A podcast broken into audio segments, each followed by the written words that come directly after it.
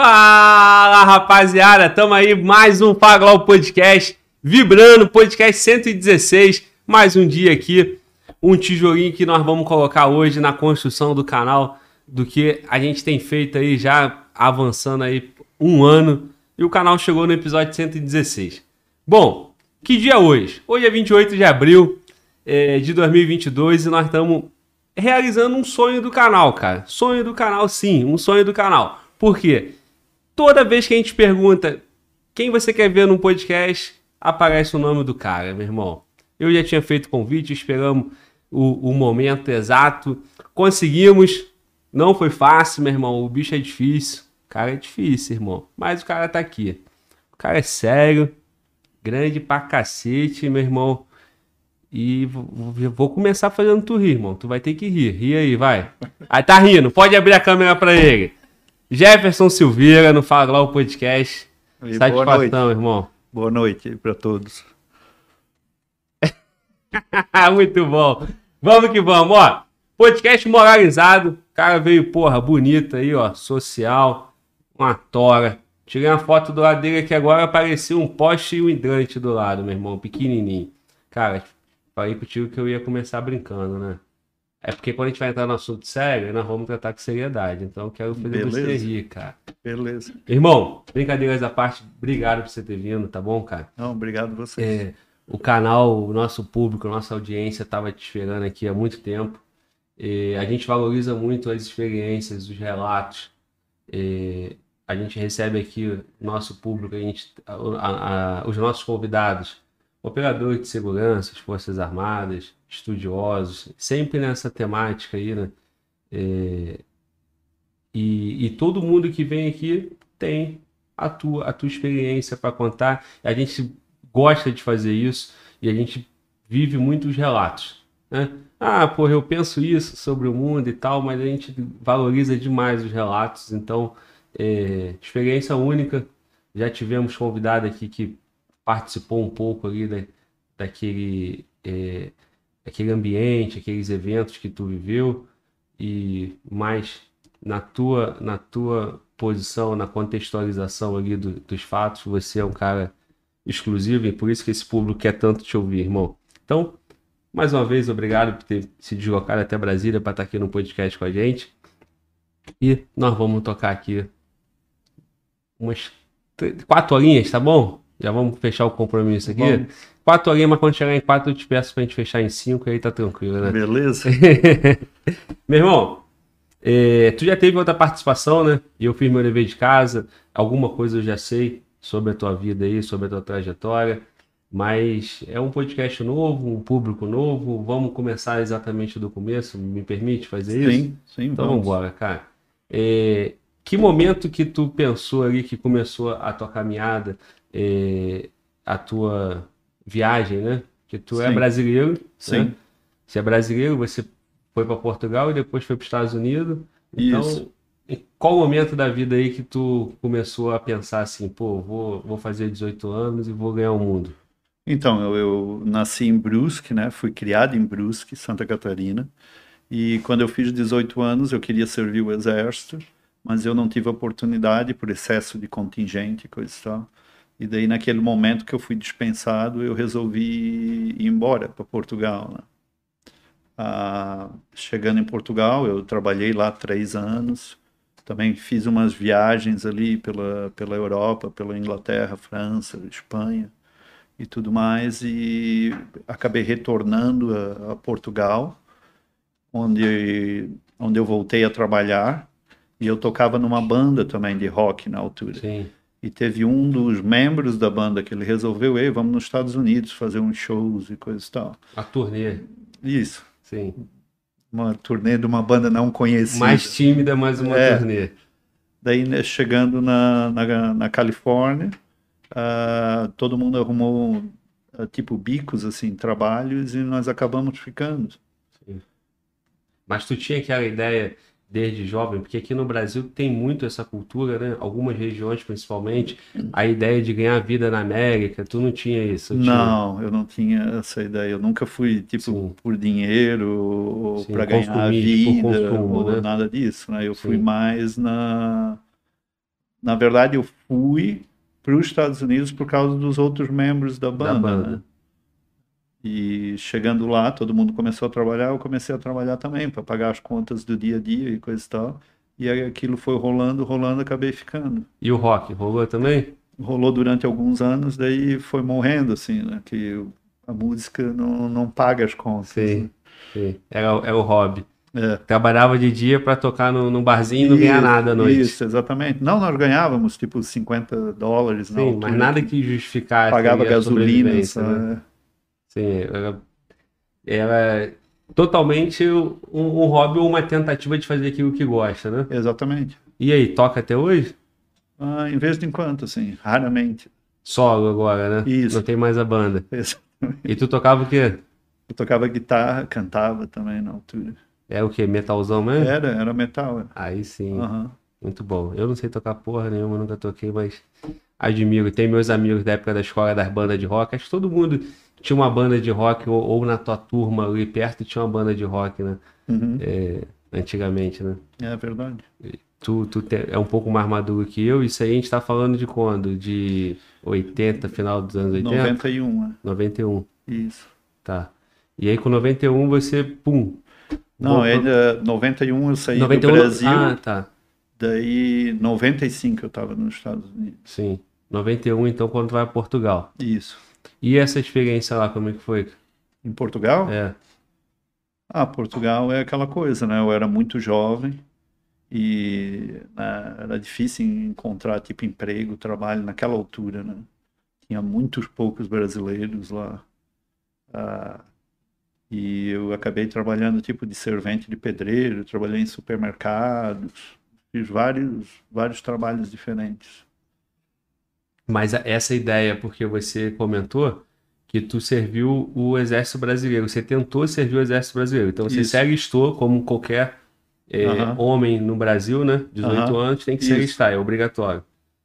E aí tu não conseguiu. Não, não consegui. E aí tu já tinha esse desejo de, de, de servir uma nação e tal? Tinha aqui no Brasil. Isso, eu tinha o desejo, mas como não aconteceu, daí eu parti para para outras direções, né? E aí, quando tu vai para Portugal, tu tinha ideia de, de servir lá? Eu não conheço Não. como funciona em Portugal. Eu sei Não, que eu nos Estados tinha. Unidos tem, inclusive você ficou lá depois, né? Isso. Tem a Legião Estrangeira lá na, na França, mas Portugal Não, é não, é? depois que eu fui para Portugal, eu basicamente esqueci a ideia de, de entrar para o exército e coisas assim. sim. Eu nem sei como funciona lá. Quem tá em casa, o teu público que conhece a tua história hoje, né, pelo Instagram, por outras entrevistas suas, deve estar pensando, porra, o Brasil perdeu um combatente de mão cheia, né? Porque tu é um cara corajoso, um cara com, com, com decisão, né? Tanto é que você sai daqui e vai Aham. e vai pra Síria, né? Então a molecada deve estar pensando, porra, o cara, por que, que o exército não aceitou o Jefferson? Mas a vida é assim, as coisas acontecem na, na hora que é para acontecer. Sim. E é muito comum, né? É, tem regiões que ninguém consegue servir. É, a minha cidade é super pequena. Sim, Eu acho que servia ali, tinha um tiro de guerra, né, que eles chamam ali na, na cidade, e servem 100 homens. Milhares de pessoas que se Então. enlistam. Né? é, é raro. Já, já era uma coisa que É. é, foge muito da, da vontade do cara. Não tem Isso. opção. O cara quer, mas não tem opção. Exatamente. Aí em Portugal tu ficou lá e, e tocou a vida, entrou pra banda de rock e foi para os Estados Unidos. Isso. E aí chega nos Estados Unidos no momento mais tranquilo, né? Assim, antes de 2001, né? Isso, já ali 94, começou toda. É, ali depois de um tempo que eu cheguei ali, começou a guerra no Golfo, né? E, e tudo mais, né? Aquele primeiro problema com o Saddam Hussein. né? Sim, Daí, mas aquilo ali eu não, eu só assistia assim, né? Não era algo que, que eu me envolvia assim, nem nem tive interesse, né? O que me interessou mesmo foi foi depois que as torres caíram coisa e tal. É, eu até falei assim, era um momento mais tranquilo, porque depois de 2001, ficou, minha sensação, é isso me confirma, ficou mais difícil o, pro, pro imigrante conseguir o green card, conseguir a cidadania americana ou não? Sim, na minha, na época que eu cheguei lá era completamente mais fácil, era Isso. totalmente diferente. Sim. Só de tu ficar lá trabalhando 5, 6 anos, tu já podia ir no- na imigração É, e aplicar. pedir, aplicar. Tinha loterias, tinha vários métodos. Até no exército, se tu fosse estudante, tivesse visto de estudante, tu poderia entrar no exército para durante um período de tempo, né? Sim. Ah, daí depois das Torres Gêmeas ali, tudo isso acabou, né? Mudou completamente. Mas aí nesse momento você já, já tinha a, Sim, eu já a tinha... cidadania, ou só o green card? Não, eu tinha só o green card na Sim. altura. Daí depois, quando eu entrei no exército, que eu Que ano, ganhei... Eu entrei em 2007 no 2007. exército. Ah, então foi. É, 2007. Seis anos depois, né? Foi 2001? Isso. Sim. Então tu fica de 95 até 2007. 12 anos lá Aham. e Só trabalhando. só trabalhando. Aham. Aquela vida de imigrante, né? Isso. Trabalha pra Exatamente. cacete. É, eu trabalhava por volta de 12 a Do- isso que eu 14 ia horas falar. por dia, sábado, domingo, feriado. Sim. E não dava vontade de voltar pra Brusque? Sempre foi meu sonho voltar para o Brasil. Sim. Eu nunca tive, tipo, aquela ideia de sonho americano, essas coisas assim, não. Eu só não voltei porque eu não tinha oportu- oportunidade financeira de voltar para o Brasil.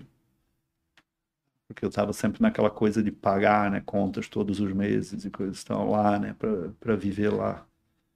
Mas se eu tivesse tido dado sorte financeiramente, eu, eu tinha voltado para o Brasil com certeza. Quando tu fala, é porque assim, ah, o dólar vale tanto, mas lá o dólar é dólar. O dólar não vale 5, lá o dólar vale 1. Não dá pra converter. Então, se Exatamente. tu ganha 2 mil dólares, você vive com 2 mil dólares. Não, e também é o estilo de vida na pessoa- da pessoa, né? Como eu estava naquele meio de música e da noite, né? E, e eu gostava de assistir todos os concertos que passavam na cidade, né? Das bandas que eu sempre admirei e E- coisa e tal. Pô, a grana vai embora. E, Tu sai sexta, sábado, e domingo, já Sim. foi a grana que tu trabalhou a semana toda. sim, e, e só lá você teria isso.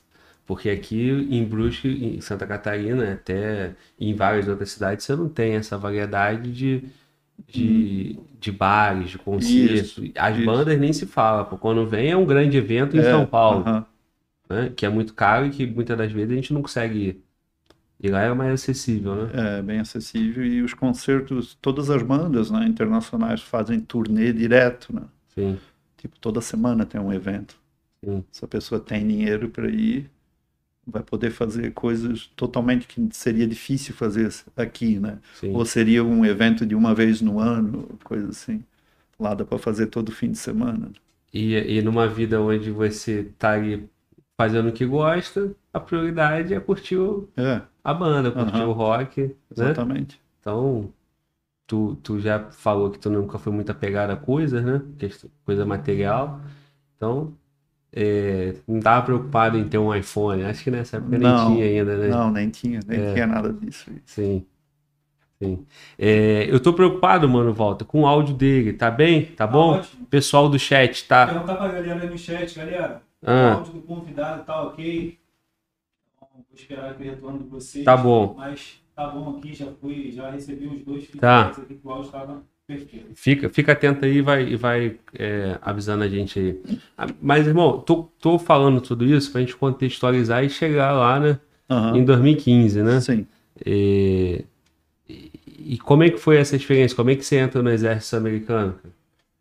Eu entrei em 2007, eu, ah, eu decidi que, tipo assim, eu estava sempre assistindo na televisão os eventos, né, da guerra, apesar de eu, de, de eu ter minhas diferenças políticas com, com do jeito que o governo americano estava conduzindo as coisas, né, mas eu sempre pensava, tipo, na guerra em si, ou no exército em si, né, sem, tentando botar esse lado político do lado, né. Daí foi daí que eu comecei já a ter essa ideia de entrar no exército e coisa e tal, né, novamente. Ah, e, e também eu estava procurando uma mudança de vida, tipo assim, eu queria sair daquele dia a dia de trabalhar como estrangeiro e coisa e tal, da, daquela rotina, né. Daí foi uma, uma mistura de várias coisas que eu decidi, não, eu vou entrar no exército e fazer isso. Eu queria mesmo era ir para a guerra, né, na Isso verdade. perguntar. É. Tu tinha a ideia é, quando eu fui lá fazer o teste, né, eles me deram duas opções, né? Ou eu podia ser engenheiro de ponte dentro do exército, né? Ou infantaria. Daí a minha pre pergunta Infantaria. foi, né? Eu perguntei logo quem é que vai, né? Primeiro para disseram infantaria. sim. Eu disse, aí que eu quero ser. 2007, nesse momento aí, tinha o Afeganistão, é claro, mas tinha Iraque já? Tinha, tinha Iraque e tudo, né? Afeganistão, tinha tudo. Sim. E, e aí tu acabou não indo, então, né? Não, eu não fui. Não fui. E, o que que faltou para tu ir? Não, não faltou nada. A questão de, de quando, por exemplo, eu fiz o Basic Training, né, que é todo o treino básico, que é quatro meses lá na Georgia, em Fort Benning, né. Daí eles me mandaram para o batalhão na, na 101st, né, na 101, em Kentucky. Quando eu cheguei lá, o meu batalhão já tinha partido. Daí eu fiquei na retaguarda, né. Quando eles voltaram, daí tem que eles já estavam fazendo aquela baldeação de ah, todo o batalhão ia um ano e ficava um ano em casa. Sim. Daí quando chegou a hora de ir novamente, o meu contrato já estava acabando. Daí eu não quis assinar de novo. E o contrato eram três anos? Isso. Sim. Então, quando você, você ingressa no exército americano, tu chegou aí para a base de treinamento, né, na Geórgia, Isso. só que um efetivo foi pro terreno, o outro ficou na retaguarda. Não, ali o, o treino básico todo mundo é obrigatório a fazer, né? De, Sim. de infantaria. Daí depois eles te mandam o para onde tu vai, né? Para onde tu tá assinado, né? Qual o batalhão que tu vai. Daí depois dos quatro meses ali eu já perdi quatro meses. né? Sim. Daí eles me mandaram pro batalhão. Quando eu cheguei lá eles tinham acabado de sair. Daí De, se de ir passa. pro Iraque ou pro Isso, Afeganistão. não, eles iam sempre para o Afeganistão, Sempre aquele batalhão ali, tá. para a região de Patika, eu acho que era. Daí eles foram um ano. Quando eles voltaram, daí eles iam ficar um ano, né? Daí nós ficamos fazendo todo o tre- treinamento, né? Todo dia e coisa e tal, todos os treinamentos e, e tudo mais. Daí deu dois anos e basicamente cinco meses. Daí faltava seis meses para eu sair quando eles receberam a ordem que eles iriam novamente para o Afeganistão. Mas para eu ir com eles, eu teria que assinar, Assinar mais, mais três, três anos. anos. e eu não quis. Daí eu saí do exército. E, e por que que tu não quis ficar e ter a possibilidade de... Já tava... Já não era bem aquilo que tu queria? Não, porque eu vi, eu ouvi relatos do- dos meus companheiros que Tipo- tinham voltado. Sim. E eu vi que eles ficavam fazendo patrulhas e coisa e tal, mas que eles não, tipo, eles não estavam resolvendo nada realmente. né? E tipo, nós tivemos várias conversas, tipo, de fim de semana, de sair, beber e ficar conversando mesmo profundamente sobre o assunto.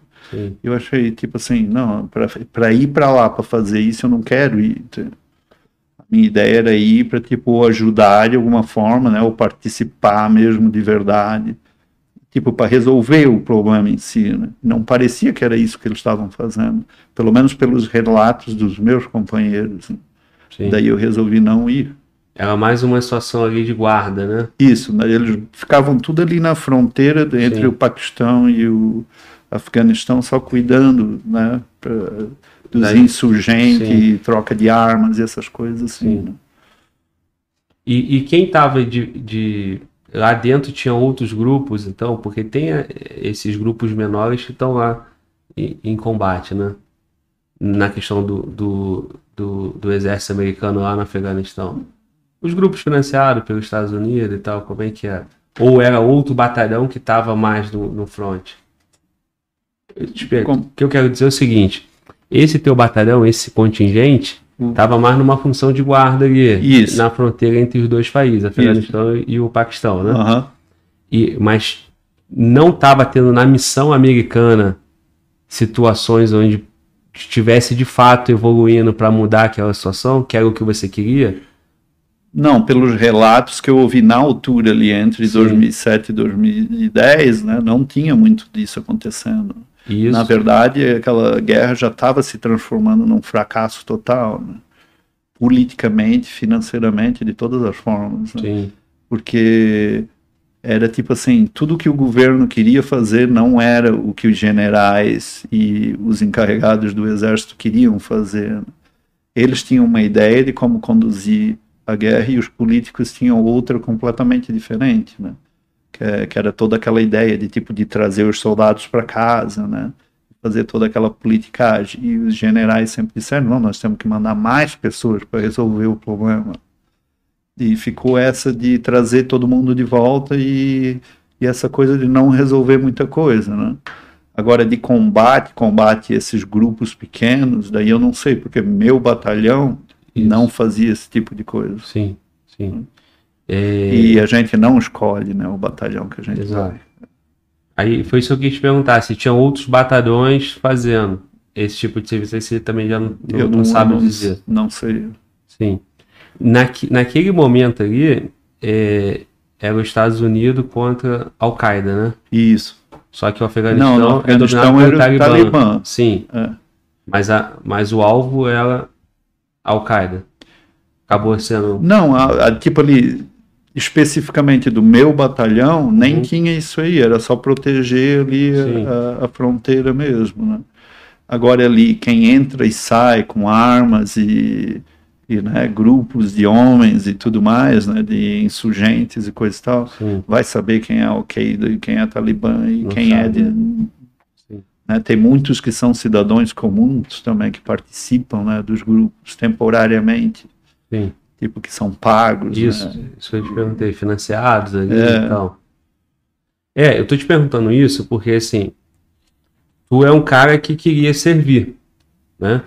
E, pô, tá na nossa natureza, na, na, na tua natureza e, e, de quem está nas Forças Armadas, dentro de um exército, servir a nação e ter uma causa, né?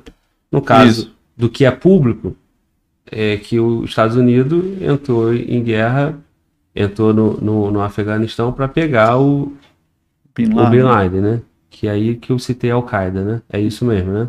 Isso. Tá. Só que lá era domínio do Talibã. Sim. Então, se, se você tivesse tido essa oportunidade, você ia combater e ia estar numa posição estratégica ali para atingir o objetivo americano. Você estava defendendo o exército americano. Isso. E, e nesse momento você tinha essa convicção de, de entregar a tua vida, a tua coragem para fazer isso. Só que você não Sim, teve a oportunidade. Certeza. Com certeza, sim. Eu acho que todos têm, né? Sim. Que, que entram, que ingressam no exército numa época que de é guerra. Né? Exato. E você é. falou que você queria justamente porque era uma época de guerra. Isso, exatamente. E aí essa experiência também não veio. Não, não veio. Não veio não. inicialmente aqui no Exército Brasileiro, né? E até pela natureza do Exército Brasileiro, pelas questões diplomáticas do Brasil, você também não teria, né? E acabaria que em algum momento você também sairia, né? Isso. Provavelmente. Porque. Mas, tipo assim, os anos foram passando e eu fui, tipo, me informando muito sobre as coisas também. Tipo, procurando muita informação, lendo muitas coisas e perguntando por, dentro do exército quando eu estava, né? Tipo, procurando fazer amizade com pessoas importantes para saber essas coisas né, mais profundas, mais política, como funciona, Sim. o que eles estavam fazendo realmente, essas coisas tudo. E isso foi, tipo, me broxando com o tempo, dentro do exército, assim. Né, que eu vi que era mais. Tipo, toda essa ideologia parece que começa a ir de água abaixo, tipo, começa a não ter tanta significância. Essa coisa de salvar a vida, de resolver problema, de, né, de solucionar alguma coisa. Começa a virar um jogo político de interesses, né?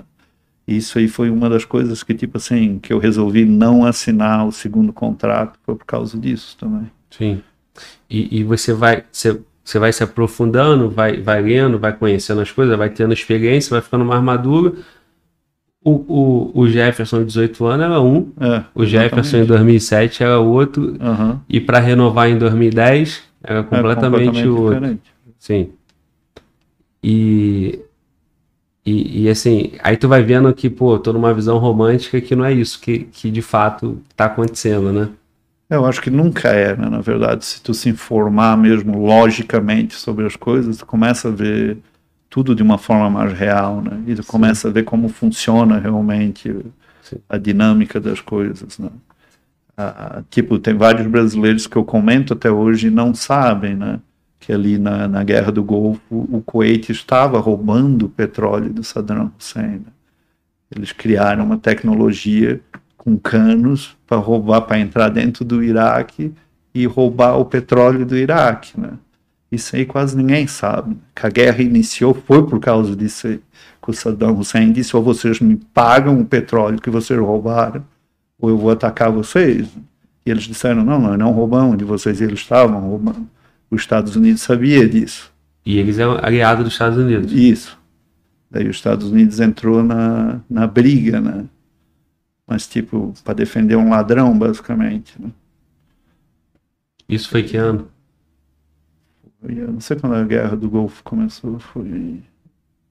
Não sei agora, no momento eu não me lembro. Sim. Mas tem várias informações assim que com o tempo tu vai descobrindo. Eu, tent... eu perguntei vai... do ano para associar com o seu momento lá. Foi, foi, foi antes da sua entrada. Isso. Sim. 1900 e tal, né? ah, tá, guerra. Sim, por favor. 90. Tá. Sim, o, é, foi de 90 a 91. Sim. E isso se estendeu. É, mas aí da, daquela guerra ali é que surgiu essa treta toda com Saddam Hussein. Sim. Tá, desculpa, perfeito, sim. É que eu já estava pensando lá na frente quando o, os Estados Unidos entra lá no Iraque. E, e aí tu vai se informando e, e você vai vendo, né, pô, a questão geopolítica, a estratégia uhum. de território, de posicionar bases e uhum. tal, e aí você... Pô... E a gente vai voltando na história, né, e vai vendo por que, que a guerra chegou naquele ponto de guerra. E nunca é exatamente do jeito que eles dizem, né? Tem sempre alguma coisa mais antiga, começou antes, né? Sim. Tipo nesse caso aí, né? a segunda ali, invasão do Iraque, com o pretexto da, né, de bombas de químicas bombas, e uhum. tudo mais, já era esse problema que eles tinham já com o Iraque dessa guerra do Golfo. Né? Sim. E, e, assim por diante. Né? E aí tu, só que tu não, não, não, conseguia ter essa visão antes, né? E você só vai vendo quando você vai entrando mais, aprofundando. Sim. E aí, no caso, você já estava como um combatente do exército americano. Uhum. E toda, toda coisa do Talibã também no Afeganistão, né? Que o Talibã foi escolhido pelo povo, né? Na, na altura lá, antes da guerra, né? Não foi eles que vieram e tomaram o país como um ditador, foi o povo do Afeganistão que escolheu eles para estar no poder. Então, uh, daí os Estados Unidos vêm e toma, né, basicamente, o Afeganistão, né? invade o Afeganistão e declara guerra contra o Talibã, né, que é o governo do Afeganistão, escolhido pelo povo do Afeganistão. Uh, se tu começar a ver as coisas, tu vê que tem muito, muito erro político, né? Porque a guerra, na verdade, era contra Bin Laden e Al-Qaeda, não tinha nada a ver com o Talibã. O que, que o Talibã tinha a ver com aquilo? Sim. E, e o mesmo está tendo também agora, né? Então tem muitas interpretações que está acontecendo na Rússia e Ucrânia hoje, Isso, né? também. E é. aí tem, é, tem, tem, tem questões no sentido de, de condenar a Rússia, né? De, de, de criticar o governo russo. Aí tem outros que já, não, mas calma aí, não é bem assim, é por conta disso ou aquilo. E aí vai tendo essas questões de se aprofundar e aí tu vai chegando em outras conclusões. É, na verdade, o Biden, né, o presidente Biden, já está há anos e anos, há décadas, indo para a Ucrânia, dando dinheiro para eles. Né? Ninguém sabe exatamente por quê. Mas aí agora nós estamos descobrindo né, o porquê. Sim. Vamos chegar em Rússia e Ucrânia é. lá na frente. Até porque eu vi que já naquele momento ali, 2017, né? 2017, 2000 e... foi, foi 2017 que você retorna de vez? Isso, 2017. 2017, né? E aí logo depois, algumas pessoas, ou muitos, não sei, também foram para a Ucrânia, né? Sim, dos meus amigos, sim. Isso, né? Eles não queriam voltar para casa com medo, né? De... Porque não é bem legal tu ir como voluntário para um exército na Síria, né? Ou um grupo que nem nós estávamos. Sim. Tipo, a Austrália não permite isso, mas tinha australianos lá. Daí se tu volta para casa, eles te pegam e te prendem. Eu acho que tu pega 10 anos de prisão por, por lutar em outro país sem a permissão do país. Né? Sim. E os ingleses também. Então eles decidiram, os meus colegas né, da Síria decidiram, ah, em vez de voltar para casa, nós vamos para a Ucrânia, que lá ele tem um exército, né? E é um exército formal, que vai, vai ter um salário, e vai, nós vamos poder ter uma carreira e coisa e tal, e nós não vamos ter que lidar com a lei nos nossos países, né? Mas eu acho que eles não estavam imaginando que ia dar Isso o que, que deu agora. Eu ia perguntar por que Ucrânia? Então, não tinha relação, não se pensava nisso. Não, eles tinham a ideia ali de Donbass, que tinha combate ali, É porque né? já tinha tido Crimeia ali em Isso, 2014. isso. Poderia ter alguma É, algum- poderia ter, né? Mas ele não, ele, eu acho que eles nunca imaginariam que, que, que a que Rússia teria ia, tanto. é, Sim. Acho não, que- não dessa forma, né? Sim. Que aconteceu, tipo, Até porque qualquer um que tenha uma noção. eu acho que eles imaginariam, tipo assim, pelas conversas que eu tive com eles, que era tipo grupos que nem, né? Talvez grupos até da Rússia, que- Apoiados pela Rússia. é, que iam ali lutar, não o exército Não o da exército. Rússia em massa atacar o país. né? Sim. Até porque quem tem uma noção assim razoável não quer ter o exército russo como inimigo, né? Não, de forma alguma.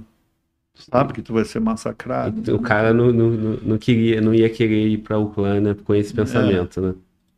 Sim. É, eu te, eu te perguntei por que Ucrânia pensando nisso. Não, os meus colegas, os Sim. que, os que lutaram comigo, eles Da foram tua na visão. intenção de não voltar para casa. Sim. Eles queriam encontrar um lugar para não ter que voltar para. Uma outra opção seria a Legião Estrangeira, por exemplo. É, Que, mas tinha alguns que já tinham participado também da Já. Legião Estrangeira. Sim. É, Agora, lá, lá, aí a gente chegando na, na Síria, deixa eu ir para lá rapidão, depois a gente volta. Lá tinha o apoio do governo russo, né? Com, com Bashar al-Assad. Com Bashar al-Assad, sim. Eles são ah, países amigos, né? Sim. E, e, e vocês chegaram a, a, a lutar contra o governo estabelecido ou só contra o Estado Islâmico? Pois é, é interessante, isso aí é super interessante. Porque teve cidades que nós entramos que têm bases do Bashar al-Assad, do ditador. Mas eles não atacavam nós e nós não atacavam eles. sim, Era quem vencia do Estado Islâmico, daí resolvia quem ficava, quem dominava aquela cidade, entende? Tipo, se o exército do Bashar al-Assad estava lutando contra o Estado Islâmico, nós esperávamos para ver quem ia vencer. sim, Se fosse nós, o quartel deles esperava para ver quem ia vencer. Daí depois tu tenta fazer um acordo para ver quem vai se retirar da cidade. Sim, Se não é uma cidade muito importante, o Bashar, a tropa do Bashar al-Assad ia embora, porque não é um território que eles davam muita importância. E eles não queriam perder muitos homens. sim. E eles sabiam que nós era super barra pesada também. Então eles tipo simplesmente recuavam. Se era algo importante, nós recuávamos e nós íamos para outras áreas que eram mais importantes para os curdos. Então há acordos, há uma politicagem ali entre os grupos que estão lá. E, e, e, e ambos tinham o Estado Islâmico como, como o inimigo principal. Todos os grupos que estavam Sim. lá, era, o objetivo era tirar o Estado Islâmico, que era o grupo mais forte que tinha lá no momento. Sim. E, e o governo estabelecido ali, embora tenha essa questão né, do, do povo não querer, né, contra o Bashar al-Assad, mas ele, ele também sofreu muito contra o Estado Islâmico, né? No, no primeiro momento, perdeu demais território, Perdeu muito quase território. toda a Síria. Então, quando tem o povo, o- os curdos lutando ali, deixa os caras que eles, eles ganhando, tá é. ótimo. É, É, por aí. Exatamente, ele perdeu tantos homens no começo do exército dele que qualquer grupo que entrasse na Síria e lutasse E contra o retomasse. Estado, contra o Estado Islâmico, ele deixava. Que é tipo Sim. assim, depois eu, eu lido com vocês, entendeu? Porque é melhor lidar com vocês do que com esses caras. do né? que com os caras. É porque ele já estava com trauma ali que ele já É. tinha perdido.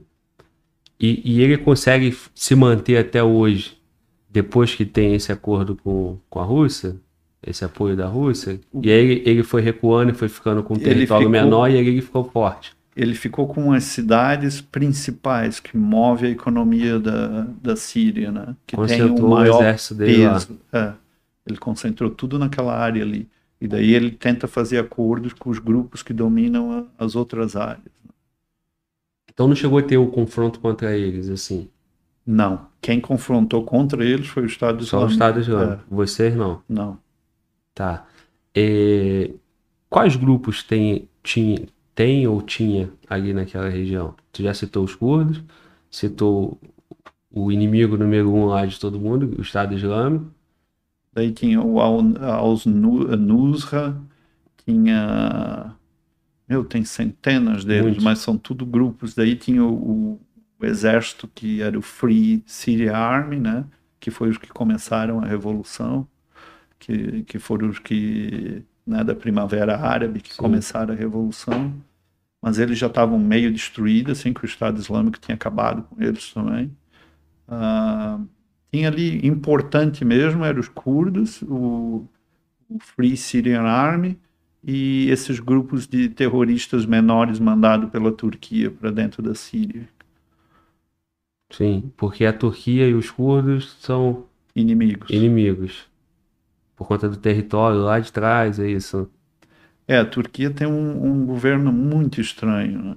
Que eles apoiam o terrorismo quando é para vantagem deles, para eles não mandar o soldado deles. Daí eles pagam esses grupos terroristas para lutar Por eles. por eles. Que foi o que os Estados Unidos começou a fazer também, né? Depois de um tempo. Em vez de mandar o teu exército, é é mais barato, né? Custa menos mandar esses grupos para lutar. né? E não perde, e não perde teu povo, teu exército. Mas a ideia é, é, é poupando o povo? Qual é? Que que Não, é a tua é- visão? É que é mais eficaz. Militarmente é mais eficaz. Pequenos grupos têm mais efeito do que grandes exércitos. E aqueles pequenos grupos são locais também, né? Sim, eles conhecem a região. Eles conhecem o povo, eles sabem como lidar com as coisas, né? com os problemas da região, e eles avançam muito rápido. Né? Por exemplo, para tu mover um batalhão inteiro de um exército leva muito tempo e custa muito, né? E é um alvo fácil, né? Imagina, tu tem ali 400 homens num grupo, mas esses grupos pequenos, eles vêm em 20, 30 homens. Então eles se movem muito rápido. Daí é muito mais eficaz. E 20, 30 homens locais, né? Isso. E que tem as questões culturais dele e tem as lutas deles também, ainda estão sendo financiados para aquilo. Aham. É mais ou menos por aí. Isso. É, aí tu falou do, do- dos grupos que tem ali, né? Tu citou os principais, né? Aqueles pequenos, eles ou trabalham com os curdos, ou trabalham com, com outros grupos, ou os curdos são os curdos mesmo, porque eles têm uma cultura, eles são. É um povo, né? Isso. Um. E, e o os curdos lutam com eles. Ou tem esses pequenos também? Agora tem. Agora Antes tem? não tem. Eles se uniram tudo e aí se chamam a Democratic. ah, é uma força democrática, né? Siriana da Síria. Sim. Daí eles juntaram os árabes e os outros grupos, todas as tribos árabes da Síria se juntaram a eles e formaram esse grupo maior. Daí eles eh, cuidam de toda a região de Rojava, que é, o, que é a parte norte da Síria, né? Mas quando eu cheguei lá, não tinha nada disso, era só os curdos, eram só os curdos mesmo. É isso que eu ia te perguntar. Quando chega lá, como é que você entende isso? Rápido você já conseguiu entender? Você já foi com essa, com essa noção? Não, como eu participei região. bem do comecinho, né, que era 2015, daí eu comecei, quando eu voltei, daí tu vai entendendo, tu, tu, tu vê que tem um processo que está mudando, né, Sim. que agora tem gente diferente ali no meio, mas quando eu cheguei lá, sim, eram todos curdos no, no, no grupo que eu estava, no IEPG, né. Tu vê pelo, pela fisionomia deles, eles usam tudo o mesmo idioma, né, não tinha árabes no, no meio, já quando eu voltei em 2016, já tinha outros tipos de pessoas já no meio. Ali foi do- o início ali, tu fala que bem no comecinho em 2015, bem em 2015 dessa atuação dos curdos, né? Mas começa um pouco antes, Sim, né? começa lá 2011. em 2012 em Kobani, começou a luta dos curdos. Foi Sim. quando eles entraram mesmo de corpo e alma no- na luta mesmo de Porque, porque Kobani é uma cidade curda que só mora curdos e o Sim. Estado Islâmico foi lá e devastou essa cidade, matou todo mundo quase. sim, e a Turquia ficou do outro lado da fronteira, que na fronteira da Turquia tu consegue ver Kobani. É bem próximo, assim, né? E a Turquia mandou o exército sim. ali e ficou assistindo eles massacrar os curdos. Como os curdos já não são muito amigos, aquilo ali Amigos. foi a motivação para eles, tipo assim, não, nós vamos entrar nessa guerra e nós vamos acabar com essa brincadeira. E aí você, você, você falou e tá me, me dando isso, essa memória agora que tu entende que nada é daquilo ali, tem sempre um evento anterior. Isso. E essa motivação dos curdos também por esse evento, mas principalmente por questões lá de trás de território, né? Isso Que também. o território dele ficou com a Turquia. Isso. É que a Turquia, é tipo assim, a Turquia assistiu à guerra na Síria, aquele massacre, né, aquela brutalidade, que eu acho que nós não vamos ver nos próximos mil anos, né? Aquele, ah, nesse nível, assim, de, de desumano mesmo. A Turquia ficou na fronteira assistindo isso tudo, com a capacidade de ir e ajudar e não fez nada. Eles ficaram só assistindo, tipo assim, deixa eles acabar com a cidade curda, entendeu? Não tem problema. E teve participação? Tem alguma comprovação disso? Um financiamento e tal? Dizem que sim, dizem, que Dizem a que Turquia financiou com armas e alimentos para o Estado Islâmico. É, Só que nesse momento já estava tendo esse, esse conflito grande do, do Estado Islâmico com o governo local. Sim, o Estado Islâmico já tinha invadido a parte toda do norte da, da, da Síria e do, e do oeste. Basicamente, aquela parte toda do exército. Eles já tinham dominado quase o país todo. Sim. Eles conseguiram super rápido. Em questão de meses, eles, eles foram tirando os rebeldes, né, que, é, que é o pessoal que queria derrubar o, o ditador, e foram invadindo todas aquelas áreas. E aí aproveitou e, e fez esse, deu esse mesmo tratamento com os curdos. Exatamente. Aí começou o erro deles. Sim. Porque depois foram os curdos que começaram também a. É, daí os curdos vieram dos outros países, né? Porque os curdos se dividem ali, né? Entre o Iraque, Turquia, Síria e, e Irã, né? Porque na Síria mesmo era um, era um, um povo menor. É, em bem menor. sírio. Bem menor. Eu vi alguma coisa na internet, algo em torno de 2 milhões. Seria isso. Isso. É 2 milhões. E tem, eu acho, 10 ou 15 ou 20 milhões na, na Turquia de curdos. É, eu vi algo em torno de uns 15. Aí tem mais na, no Sim. Iraque e no Irã também. Porque os curdos, eles são considerados um povo sem terra, porque eles não têm a te- o país dele. Que seria o Foi Kurdistão. tirado, né? É isso? Isso. Que foi lá atrás. É, existia um país que se chamava Kurdistão, né? Sim. Daí os franceses e ingleses, no tempo da, da. Grã-Bretanha lá, né, que mandava no mundo basicamente, eles vieram e eles viram que era mais fácil passar os- o petróleo do Oriente Médio pela Turquia, mas tinha o, o Kurdistão no caminho. Uhum. Daí eles redesenharam um mapa do Oriente Médio com a promessa de voltar depois de 10 anos e devolver o, o a- território para o povo curdo, né? Coisa que, que era o país deles. Mas isso era mentira, né? Eles nunca voltaram para mudar nada, ficou daquele jeito ali. Daí, basicamente, eles ficaram sem país dentro do país dos outros. Por isso espalhado, né? Aham. Daí eles tiveram que começar a seguir a lei dos outros países, né? Sim. Aí é que começa o problema. O problema não é que eles ficaram sem terra, é que eles passaram a ter que seguir as leis dos outros países. E, e isso que te aproximou deles, assim, essa questão histórica, por que que você vai para lá com eles? Ou você acabou, você já foi pensando para lutar com os curdos? Não, Foi uma, uma ocasional. foi ocasional. Completamente ocasional. Então, todo, todo, toda essa tua visão é com, com a tua vivência lá com a cultura deles. Exatamente. E depois estudando e tal. Aham. Foi em 2015, eu estava na Califórnia, na altura, trabalhando. Eu tinha acabado de voltar para o Brasil, eu tinha ficado aqui no Brasil quatro anos. E eu fui para a Califórnia. Estava lá alguns meses na, na Califórnia. Depois de E- muitos anos lá, depois do exército americano, você retornou e depois você volta. Sim, Tá. eu fiquei aqui quatro anos, daí eu fui para lá. Eu estava trabalhando lá e começou essas imagens da Síria, né? Tipo, só mostrava as partes piores, assim, que era aquelas mulheres em jaulas, né? Aquela, aqueles assassinatos em grupos que eles matavam várias pessoas junto, né? Daí várias outras coisas de tanques passando por cima de pessoas, essas coisas tudo que o Estado Islâmico fazia, né? Queimava as pessoas vivas e tudo mais. Sim. Daí eu comecei a pensar, tipo assim, cara, como é que pode? Como que isso pode? Como que ninguém faz nada? Tipo assim, como que não tem um como que o mundo assiste uma organização, isso? alguma coisa que diga, não, isso aqui não pode, entendeu? E pare, entendeu? Nem que for né, todos os países do mundo, tipo, ir lá numa força maior e dizer isso aqui nós não vamos permitir, é muito desumano demais. Né? Eu comecei a pensar dessa forma. E daí eu me identifiquei de alguma forma com o povo de lá. Tipo, eu achei, cara, imagina se eu tivesse nessa situação, entendeu? Tipo de não ter nem para quem pedir ajuda, não ter, não tem para quem ligar, não tem o que fazer nada. Tu tá basicamente tipo uh, só tem que se abaixar e esperar o tiro, né, na cabeça, basicamente. E foi aí que tipo eu resolvi que eu fiquei com aquela vontade de tipo assim, cara, eu tenho que fazer alguma coisa.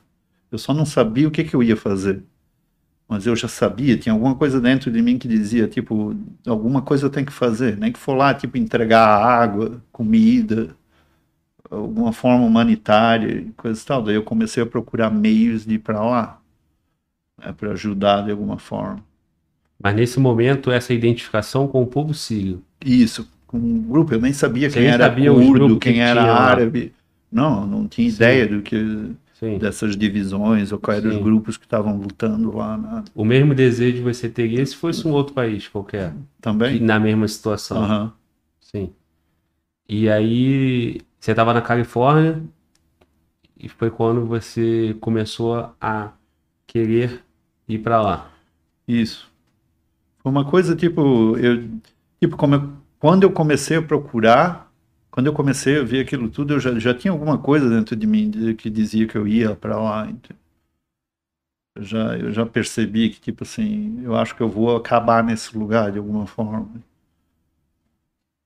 E, e foi dos Estados Unidos que tu, que tu vai para lá? Sim. Ou tu veio para o Brasil e daqui Não, não, eu fui direto da Califórnia. Eu estava só alguns meses na Califórnia. Eu acho que eu estava quase quatro ou cinco meses lá trabalhando. Mas quando tu sai do Brasil aqui, desses quatro anos aqui, tu nem tinha isso em mente ainda. Tu quis voltar para pra Califórnia, porque isso. tu é cidadão americano, tu ah, serviu o exército americano, isso. tu ia voltar para lá. Isso, eu ia lá trabalhar, fazer uma grana e coisa e tal. Sim, sim. E aqui tu, tava, tu tinha retornado pro teu estado, Santa Catarina. Isso, eu estava em Brusque e sim. fui fazer universidade. Fiz quatro anos de ciências da computação. Aqui? Isso. Ah, legal. E tu chegou a estudar nos Estados Unidos também? Só para aproveitar alguma, o gancho? Eu fiz algumas aulas de algumas classes né, na universidade e eu não tinha tempo, daí eu acabei desistindo. Sim.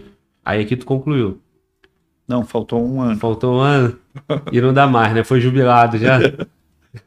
já perdeu não, Eu fiz tempo. quatro anos direto, né? Uhum. Ia todo dia, era presencial.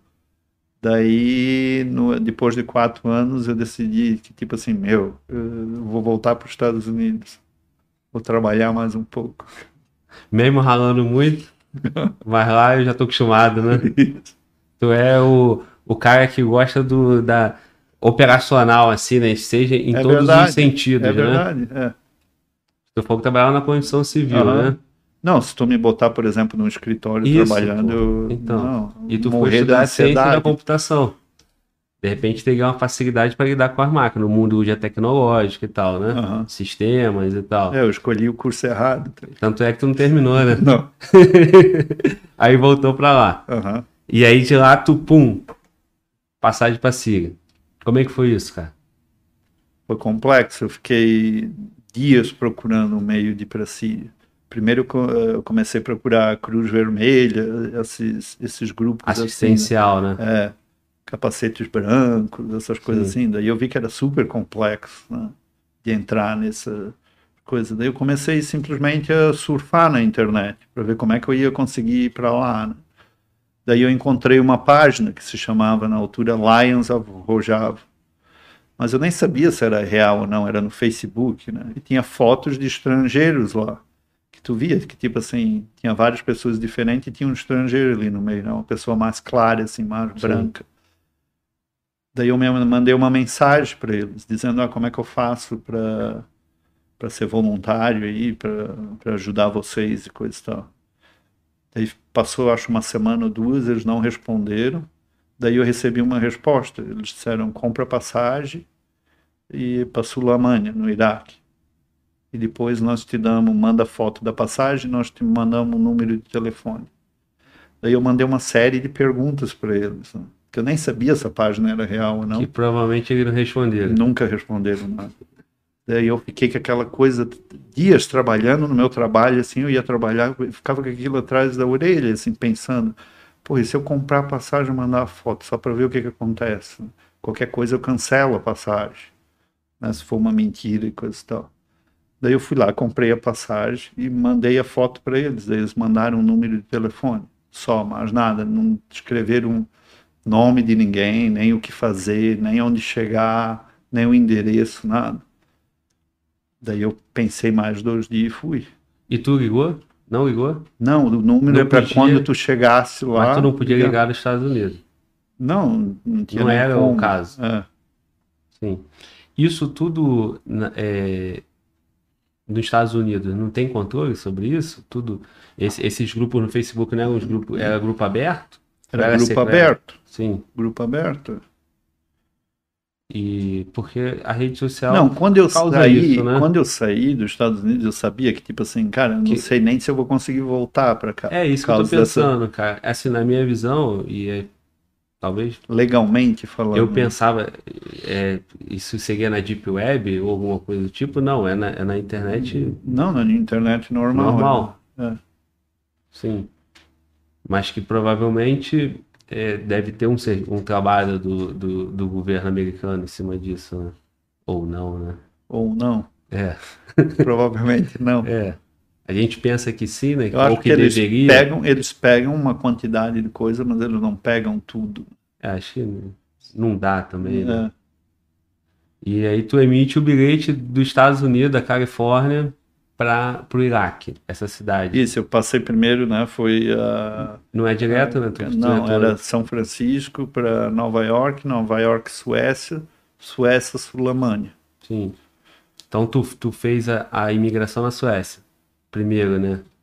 Porque Isso. não é isso, né? Isso, eu, fui desci lá, na eu- Suécia e já começaram a perguntar, né? Por que, que eu Isso, tinha é. passagem para Sulamânia, por que, que eu ia para o Iraque, aquela série de perguntas, Sim. né? Daí eu, daí eu disse que eu queria visitar uns museus lá, que eu sempre tive curiosidade, que eu Sim. estava indo como turista, que eu só ia ficar uma semana lá e coisa e tal.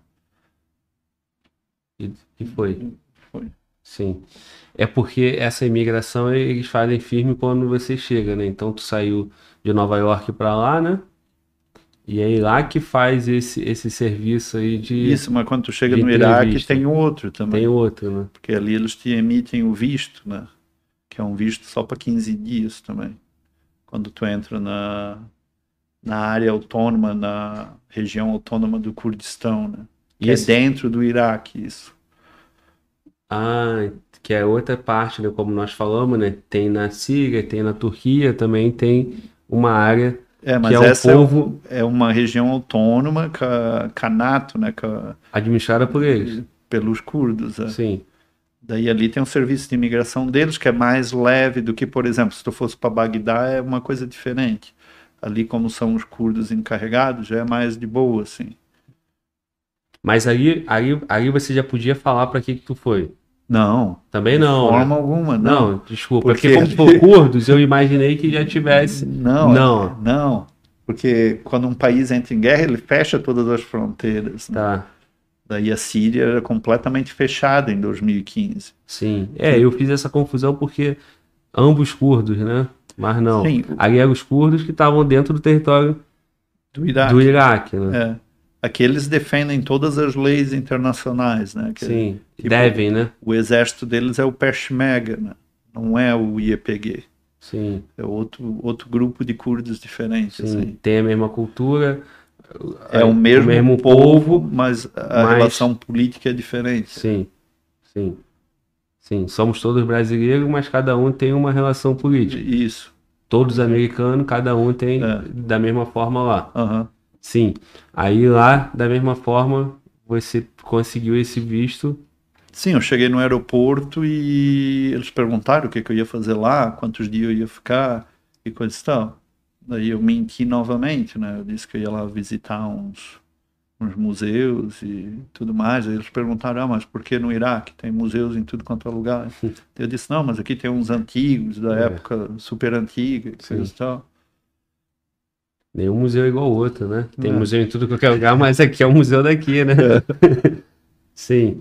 E, e aí, quando você, quando você vai para lá, curioso aqui, é, para ir para os Estados Unidos, tu faz o visto aqui, né? E Isso. nesse caso, você faz o visto lá. Tu não tira o visto antes, então, né? Não, para o Iraque, para essa região autônoma do, do Iraque, eles te dão no aeroporto mesmo. Se eles quiserem te negar, eles te negam lá no te aeroporto falar. também. É uma situação onde você conseguiu o visto americano, também não é, é, não é certeza que tu vai entrar, né? Eles podem chegar lá e também É. te negar, Aham. da mesma forma. Isso. Tu vai. Aqui tu vai com uma sensação que já. Que, quando você já vai com visto, É, você vai com uma sensação que já vai, né? Isso. Quando eu saí da Califórnia, eu não tinha nem ideia que eu ia chegar lá. Que ia conseguir. Não, eu pensei, ah, provavelmente eu vou ficar pelo caminho e vou ter que voltar, né? Mas como eu tinha passagem de ida e volta, pensei, pelo menos daí eu só volto para, só volto, né? Voltar pra onde já tava É. mesmo. É. Sim. E aí, tu chegou lá no Iraque, pegou um visto de 15 dias. Como é que foi isso, cara? Então, daí eu saio que tipo Sulamânia tem um aeroporto que não, agora eu não sei como é que tá, né? Mas em 2015 era só um balcão, assim, parecia um armazém. Sim. E eu cheguei às três da manhã, porque da Suécia os voos não voavam durante o dia, né? Só à noite. porque eles têm medo de ataques e coisa e tal. Né? Então eu cheguei lá às três da manhã, não tinha ninguém no aeroporto, era um galpão vazio. Só tinha um táxi, uma escuridão, assim. E o teu aquela- voo chegando. Não, o voo chegou, era eu e tipo uns 20 passageiros, só mais. Voo vazio também. né? É, vazio. Daí desceu todo mundo, eles, provavelmente as pessoas que desceram do avião comigo tinham os familiares lá, todo mundo entrou nos carros e foram embora. Sim. Ficou eu e um taxista, mais ninguém. Olhou pro E eu com o número do, do telefone, né? Era só Sim. o que eu tinha na altura. Daí eu tentei falar com ele. Eu acreditava que pelo menos o taxista ia falar inglês. Né? Ele não falava nenhuma palavra em inglês. Daí eu fiquei apontando pro número para ele ligar pro número. Né? Daí ele tentou várias vezes e não dava nada.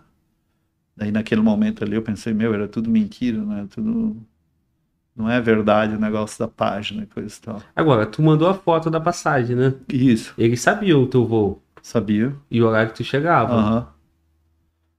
Não, o tempo todo eu pensava, podia ter Vai ter ser alguém me recebendo. Não, podia ter ser alguém do Estado Islâmico que fez aquilo tudo para te pegar lá, né? Que, Sim. que daí tu vai fazer É. o quê? É. Né? Acho que eles não fariam isso. Eu não tenho esse, esse trabalho pra pegar um por um, né? Mas Eu acho que não. na hora, né? Tu pensa tudo, né? É. Sim, Na altura eu pensei. sim. Daí ele não achou, ele não tentou, tentou, eu vi que ele estava tentando e não encontrava, não, ninguém atendia. Daí eu falei hotel, hotel, hotel, até que ele entendeu. Daí ele disse: Ah, entra no carro. Meu, daí começou o pesadelo. Quando eu abri a porta do carro, era tudo plastificado, assim, tudo, os assentos, o teto, tudo. Eu pensei: Meu, o que que esses caras fazem aqui? Por que tanto plástico? Eu pensei: Eles devem matar as pessoas E aqui é e jogar em, de algum, limpar, né? jogar em algum lugar. Sim. Daí ele foi andando, eu fui marcando, tipo assim, eu olhava que tinha um monte daquelas barricadas de segurança e não tinha ninguém, nenhum soldado, nada. É um lugar super isolado, assim, em Sulamânia. Parece estar no meio do deserto, assim. Daí eu fui olhando aquilo tudo, eu pensei, ah, qualquer coisa eu pulo do carro e Tentando venho situar, pro- né? A volta. né? volto correndo, né? Alguma coisa assim. Ah, daí ele andou uns 40 minutos e chegou numa cidadezinha, que é a cidadezinha de Sulamânia, assim. Daí ali ele me levou num hotel e não tinha ninguém. Ele batia, batia na porta e ninguém atendia. Era tipo uma casa, assim, mais ou menos. Parecia uma casa de família, assim. Daí depois de uns 10 minutos, apareceu um rapaz na porta. Assim, de uns 18, 19 anos. Devia estar dormindo e vocês acordaram É. ele. Daí ele disse, ah, entra, entra, e coisa tal. Ele já falava inglês. Daí eu pensei, pronto, qualquer coisa, amanhã eu compro uma passagem e vou embora. Já que ninguém atendeu o número de telefone. Sim.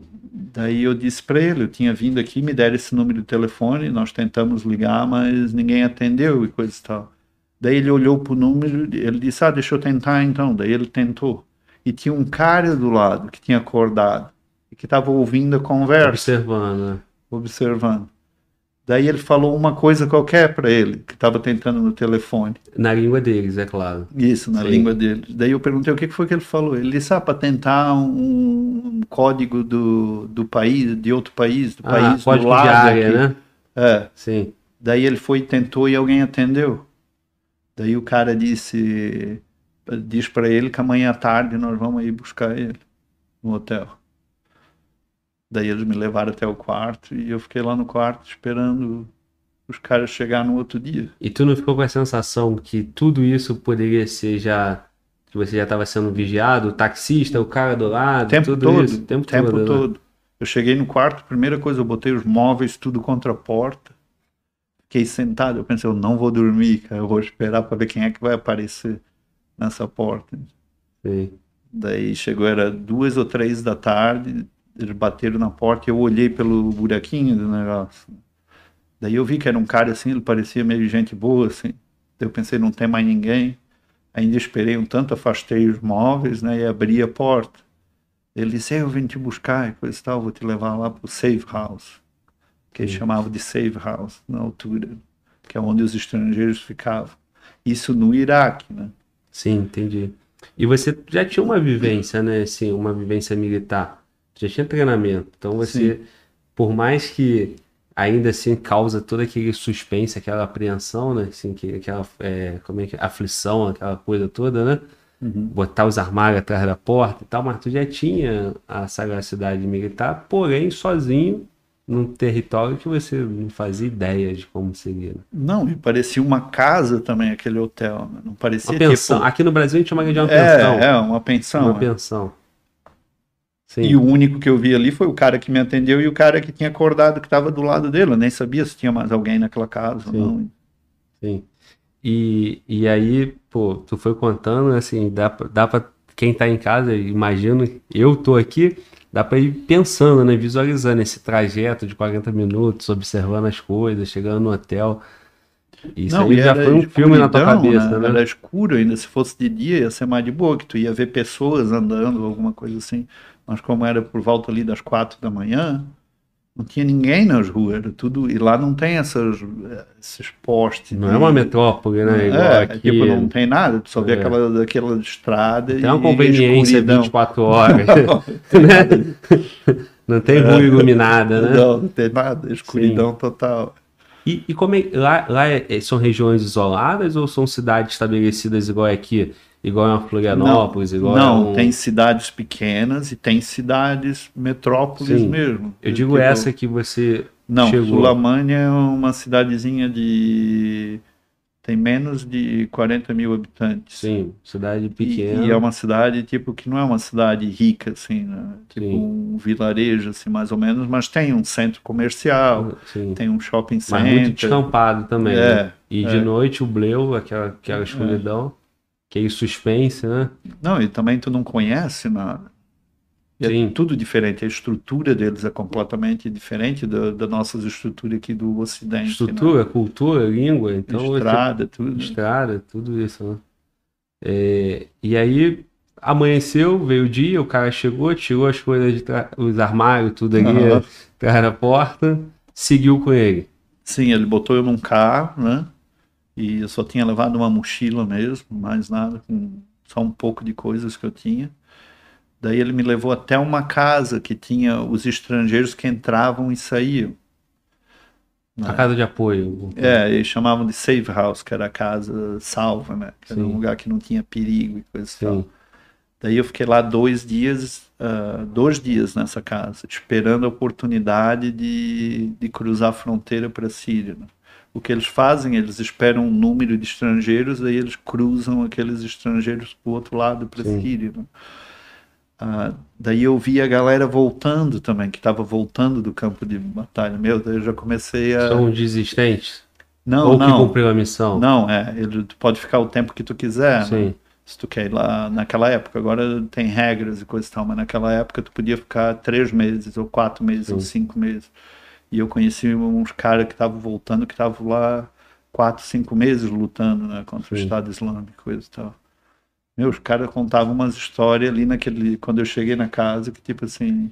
Nessa casa, então, você já teve esse- o contato com o que você e encontrar Sim. pela frente. Sim. Que eram os caras que tinham retornado, e aí você já começou a conversar e entender o Não, eu via que, que seria. a aparência, né, quando eles entravam pela porta, porque o cara dizia, ah, eu vou lá buscar três caras que acabaram de cruzar da Síria de volta, né? Sim, Meu, vi os caras era só esqueleto, tipo assim, pele colada na caveira, barba, cabelo Sim. comprido, tudo sujo, Olho fundo, entendeu? Os uniformes tudo rasgado, sim, que parecia que tinha, parecia do tempo medieval, assim. Sim. Pensei que Daí eu comecei, tipo, a, a cair na real, da onde eu tinha E me você, metido. e você acabado de chegar ainda bem nutrido, forte, Aham, né? aham. Corado. Acho, tô, tô, tô aqui na minha viagem. Não, e contente, né? Que eu pensei, Sim. porra, eu cheguei aqui, vou ajudar Sim. e coisa e tal. E esses caras voltando, tipo, tudo detonado. Aí tu, opa. É, daí eu comecei, tipo, a cair na real do, do, do negócio. Mas em todo, né? contrapartida também deu uma sensação que, pô, vai ser diferente do, que- do- da minha última experiência. Aham, aham. Aqui eu vou, eu vou ter o que fazer, ou eu vou fazer o que eu, o que eu quero, o que eu vim É, fazer. isso aí eu já, eu já peguei esse feeling aí já quando eu tava conversando com o cara Sim. que era encarregado do safe house. Ele já estava dizendo para nós o que estava acontecendo na linha de frente, Sim, o que, que os estrangeiros estavam fazendo, como é que estava funcionando. Mas uma coisa é tu estar ali conversando e outra coisa é tu, tu ir lá, né? E, e ver a coisa na, na real, né? Na imagem real das coisas. Nada contado se aproxima Não. do que é o real. Não, não, nunca. Sim, E não tem treino, né, na face da Terra. Tu pode treinar a vida toda. Que nem eu, né? Treinei três anos num exército que é considerado o melhor exército do do mundo. mundo. Não tem treino que te prepare para aquilo ali. Sim. Não tem. Tu não já tem tinha? nada nem perto daquilo ali. Tipo, Tu já tinha essa maturidade, essa consciência? Não. Não, Isso é pós. não, isso é pós. Eu vi que, tipo assim, todo treino do mundo não te prepara para uma coisa daquela magnitude ali. Sim. Nesse momento você ainda tinha aquela, aquela so- soberba, com todo respeito, assim, mas é uma forma de, não, eu sou treinado pelo exército americano, É, eu, eu sou, tinha- eu estou preparado, eu É, me sinto à vontade aqui. Não, não assim de sentir totalmente à vontade, né? Que eu já Sim. sabia que, que a coisa era, era, era feia, entendeu? Sim.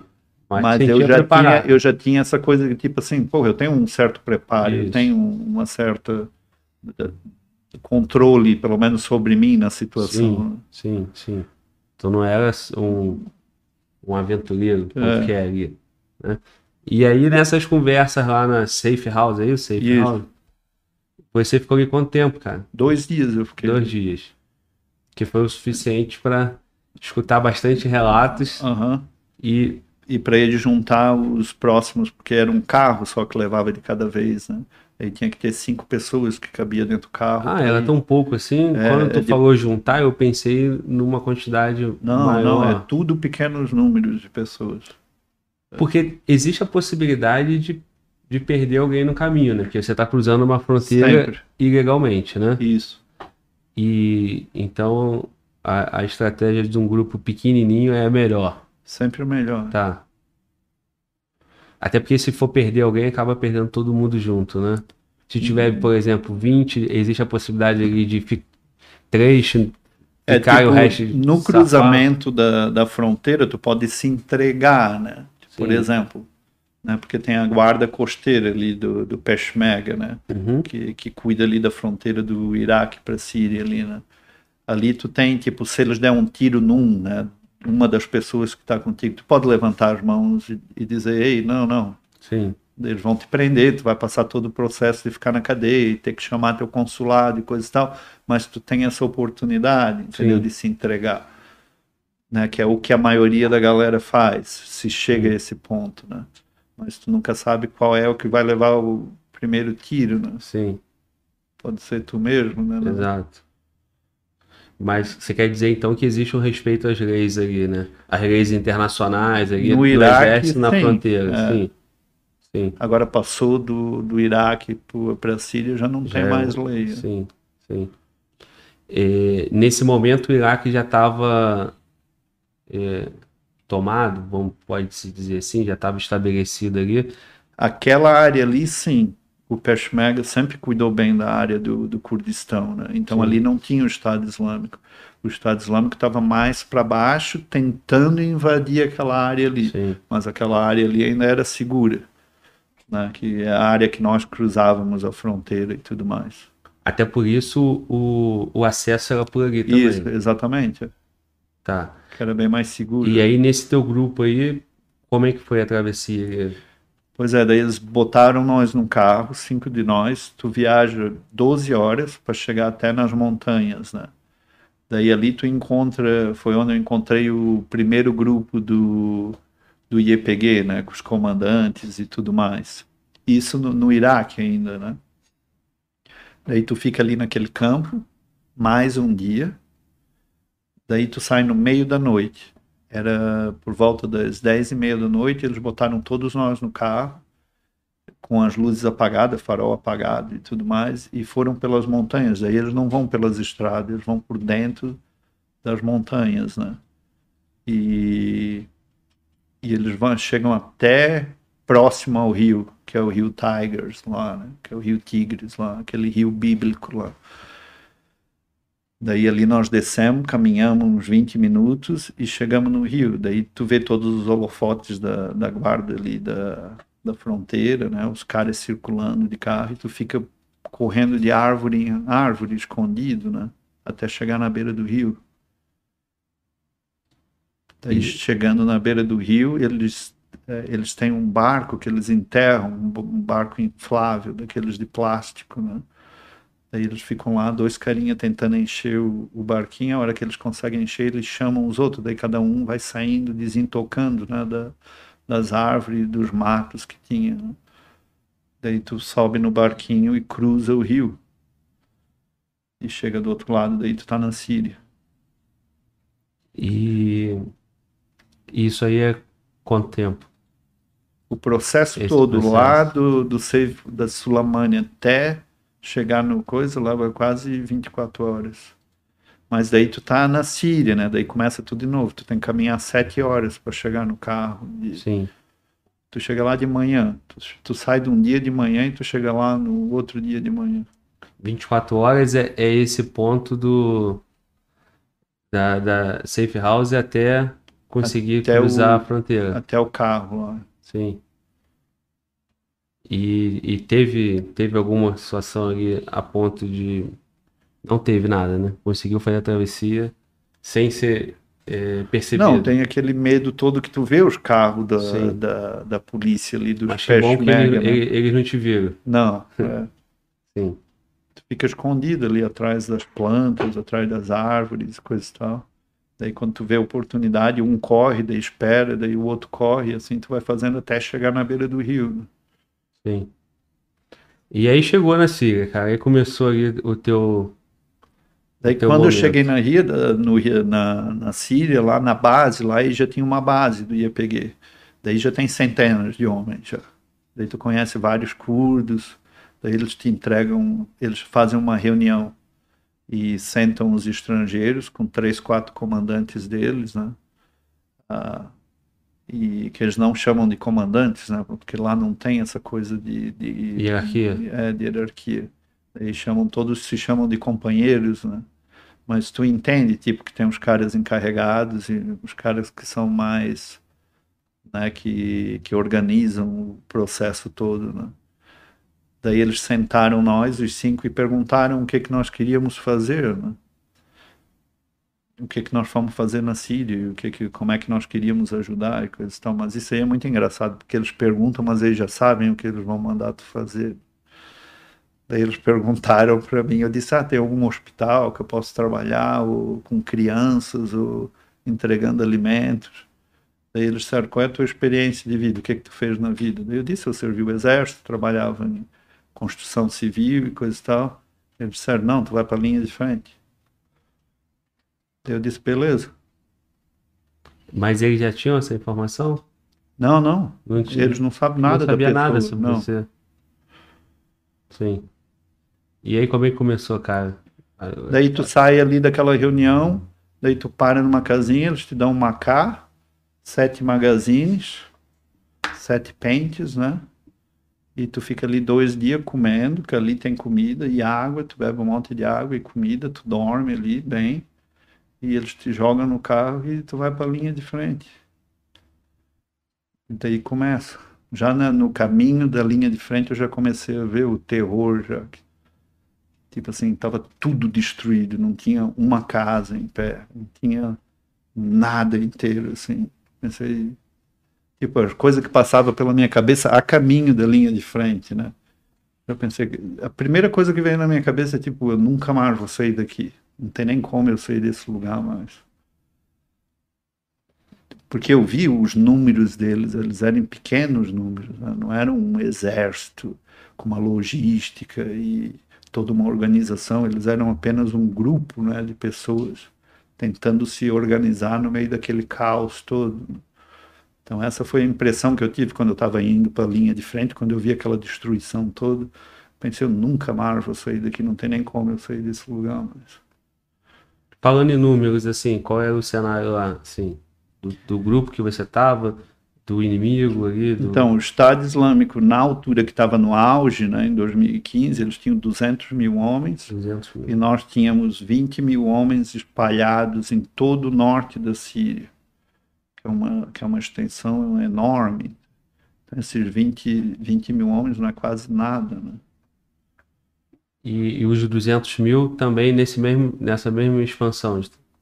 Sim, mas eles tinham os curdos não eram tão. Os comandantes eram. Os comandantes do, dos curdos eram super bem treinados e, e, tinha toda uma história, né? um passado de luta e guerra e coisas e tal. Sim. Mas os soldados que tinham entrado para a guerra da Síria, assim, não tinham experiência quase militar nenhuma.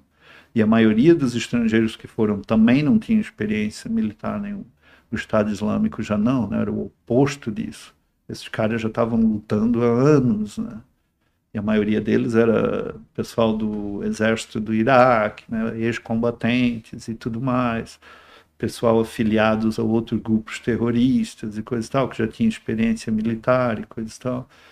Então a desvantagem era gigante né, entre eles e nós. Quando que teve ali o.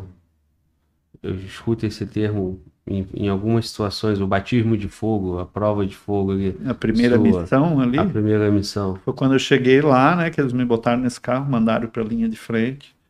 Nós chegamos na linha de frente, eu fiquei dois dias num, num vilarejo super pequenininho, estava tudo destruído, assim, não tinha quase nada, não tinha água. Nós só, nós só tinha pepino e tomate para comer. Só isso que nós tínhamos. A logística nunca chegava até nós, no nosso grupo nós estávamos em 36 homens. E eles disseram: Ah, hoje à noite nós vamos para uma missão. Né? O comandante chegou lá e disse: Hoje à noite nós vamos uma missão. Daí eles pegaram quatro carros e botaram esses 36 homens, né? eu e os 36, em cima dos quatro caminhonetes. É os carros que eles têm, aquelas caminhonetes brancas, né? Hilux, né? Aberta. E eu pensei, tá, nós vamos até um ponto que eu pensava que nem um exército. Né? Daí nós descemos, fizemos um plano. Não, não tinha nada disso. É tipo, tu pula na caminhonete e ela vai a 140 por hora e entra dentro do território do inimigo e começa o tiroteio. E essa era a estratégia. Essa era a estratégia. É kamikaze. Basicamente, de uma certa forma, assim, com o tempo eles foram mudando isso aí, porque dependendo da, da, da área, do vilarejo ou da cidade, eles mudam de tática. Mas Sim. quando é vilarejo pequeno que tem só uma, uma estrada principal, essa é a tática. E, e tipo, quando eles começaram aí, que eu vi as casinhas lá de longe, eu pensei, cara, não tem nem. O que, que eu vou fazer em cima dessa caminhonete? Porque o cara estava indo tão rápido, a única coisa que eu conseguia fazer era me segurar né? Porque tá lotado ali na caminhonete atrás, né? Tá com todas as armas, os caras tudo amontoado ali atrás, todo mundo se segurando para não cair, um carro a 140 por hora, né? Eu pensei, pô, não pode ser que ele vai entrar assim lá dentro né? desse modelo. Não tinha posição de tiro, não tinha nada. Não, não tem nem como tu fazer Sim. nada. Mas essa era a forma de infiltrar. Essa é a forma que eles entram nos vilarejos quando tem inimigos. Sim. E aí, esse foi o teu primeiro momento. e como é que foi essa dinâmica? Não, quando eu desci lá, que parou, né, que os carros pararam, tu já vê as balas, tu já ouve, né, pss, pss, pss, passando por ti, acertando nos carros, nas caminhonetes, coisa e tal. Cara, minhas pernas estavam tremendo, mas não era do, do medo, do coisa, da velocidade da caminhonete, eu tentando me segurar o tempo todo. Quando eu desci da caminhonete, eu nem conseguia andar direito. tá? Eu pensei, foda-se, é desse jeito que eles trabalham, é desse jeito que eu vou trabalhar. Daí todo mundo começa a tirar contra o inimigo, tentando empurrar eles fora do, do, do vilarejo, né? Basicamente funciona assim. Daí tu vai de casa em casa Avançando no empurrando. território. É, E ali já teve baixas? Sim, sempre tem baixo. É, Toda missão tem bastante baixo. ali, desse, na, na, na entrada já, eu quero dizer. Não É, ao na, final. na entrada tinha um cara do meu lado que levou um tiro no olho, mas não, não matou ele, só né, ele ficou cego no olho. Ah, teve uma menina que levou um tiro aqui do lado, mas a bala passou de um lado do outro, ela ficou bem depois. Ah, e teve dois caras que morreram, mas não foi de tiro, foi que eles pisaram numa, Sim, numa mina e uma mina. explodiu e eles morreram. Sim. E aí, isso aí foi, foi a infiltração. E aí começou o confronto, contato, né? É, os contatos são super rápidos, né? não é coisas tipo de. É tudo coisa assim de 5, 6 minutos. Sim. Daí ou eles fogem ou empurram. nós recuamos. Sim. E aí, nesse caso, como é que foi? Vocês empurraram ele? Sim, minha, minha primeira missão foi, foi totalmente de sucesso, assim. Sim, Quer dizer, sucesso, tu tá sempre pensando nas pessoas que se feriram e morreram, né? Então nunca é muito sucesso, Sim. mas assim, O de- de objetivo- li- o objetivo, objetivo foi alcançado. isso. E, e, e já é sabido que não tem como, naquele ambiente, avançar e alcançar o objetivo sem ter baixa. né? E, e aí vocês ficaram. Hoje só ganharam aquele ponto. Sim, quando tu ganha o ponto, daí vem um pessoal que vem atrás de ti e segura aquele ponto. Sim, Daí tu vai mais para frente, né? E tenta conseguir outro vilarejo. sim, A Síria, o norte da Síria, são várias, centenas de vilarejos pequenininhos e umas cidades principais. Daí tem três ou quatro cidades gigantes e o resto é tudo cidadezinha, que dá para dá para ir com quatro caminhonetes, mas vários vilarejos nós ia com uma só também. E nós entrar em cinco homens ou seis. E aí, quando você consegue avançar nesse vilarejo, ficam alguns inimigos ali, né? Ficaram os corpos lá de quem, Sim. de quem foi neutralizado, abatido, ficou ali. Sim. E aí, qual é o procedimento? Com aqueles chega, o- corpos, É, chega o grupo lá e teve alguns que nós. Depende, se né? é liderança, isso eu quero é, te perguntar. Geralmente eles jogam, eles tentam identificar se for alguém importante, eles guardam o corpo, né, para negociar, Sim. fazer troca. E se for uma pessoa tipo que não tem significância, ou nós mesmos enterramos, ou eu não sei o que, que eles Fica lá. fazem realmente. Sim, Às vezes fica tirado lá no chão mesmo. sim, sim. E aí, aí já tentando entrar na tua, na, na tua vivência lá, no teu relato, esse foi o primeiro momento. Sim. E aí, como é que desenvolveu depois disso? Aí, Depois desse primeiro momento, eh, na minha mente era sempre tipo assim, né? Eu reparava as pessoas que viviam nesses vilarejos e que estavam no meio daquela confusão toda, né? Eu sentia assim, tipo, não sei, uma pena, uma compaixão, nem sei a palavra que descreve, entendeu? Mas é porque tem tudo ali no meio, né? Tem criança, tem mulher, tem homens que estão vivendo ali. Apesar de ter Estado Islâmico ali no meio, eles convivem com aquela coisa ali. Daí nós chegamos e fizemos uma batalha dentro do, do vilarejo deles e eles ficam ali né, com aquela coisa toda, entendeu? Ah, e eu sempre penso assim, cara, a vida dessas pessoas nunca vai ser normal, nunca mais. Tá abalada, tipo, detonada pro resto da vida, assim, principalmente das crianças, né, cara? Como é que tu vive uma coisa dessa e volta para uma vida normal, né? sim, Ah, não tem como. Mas ah, isso aí é o que mais me pegava. Em toda missão que eu ia, eu sempre ficava reparando na cara da- das pessoas civis, entendeu? O lance do combate eu nunca liguei muito para mim, assim. Tipo, não, não me abalava muito, entendeu? De estar ali lutando e atirando e coisa e tal. Essas coisas aí não mexiam comigo, mas quando eu olhava assim para a cara das pessoas. É, sempre que eu saía de um vilarejo, eu ficava, parece, com, com a imagem de alguém, entendeu? porque o que você quer dizer é que as pessoas continuaram ali, né? Só que Sim. saiu o Estado Islâmico e agora estava o outro grupo e eles continuam vivendo ali. Aham, Em outro momento pode ter um outro ataque ali. exatamente. Eles convivem com aquilo no dia a dia. Sim. Entra um grupo, sai outro grupo. Daí esses caras vêm, matam os outros, e daí vem os outros, tentam retaliar e matar os outros, e assim por. Esse é o dia a dia deles. Sim.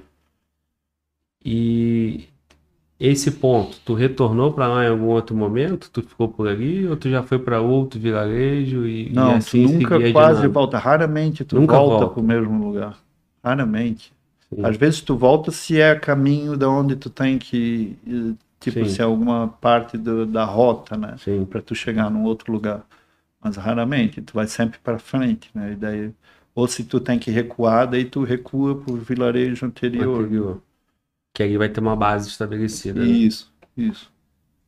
Aí é, tu demorou, tu chegou na casa dois dias, foi pra lá, foi pra primeira missão, isso aí tu já tá em, em quanto tempo dessa sua dessa sua vida por lá? Desde que eu cheguei na Síria, É, eu já estava, acho, uns uma semana e meia, duas semanas. dez dias ali, né? E aí avançou. E aí quando que qual, qual foi o desenvolver dessa experiência? Daí os curdos naquela época ali em 2015, eles estavam, eles tinham ah, três territórios diferentes que eles estavam já seguros, mas eles eram separados um do outro.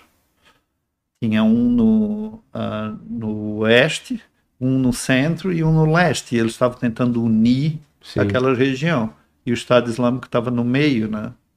Essa coisa. Então a ideia era empurrar até chegar na outra região que já estava segura. né? consolidava as duas. É, consol- essa era a nossa missão. O tempo todo que eu tive lá, eu tive fazendo isso, empurrando os caras para fora da, daquela região ali. Né?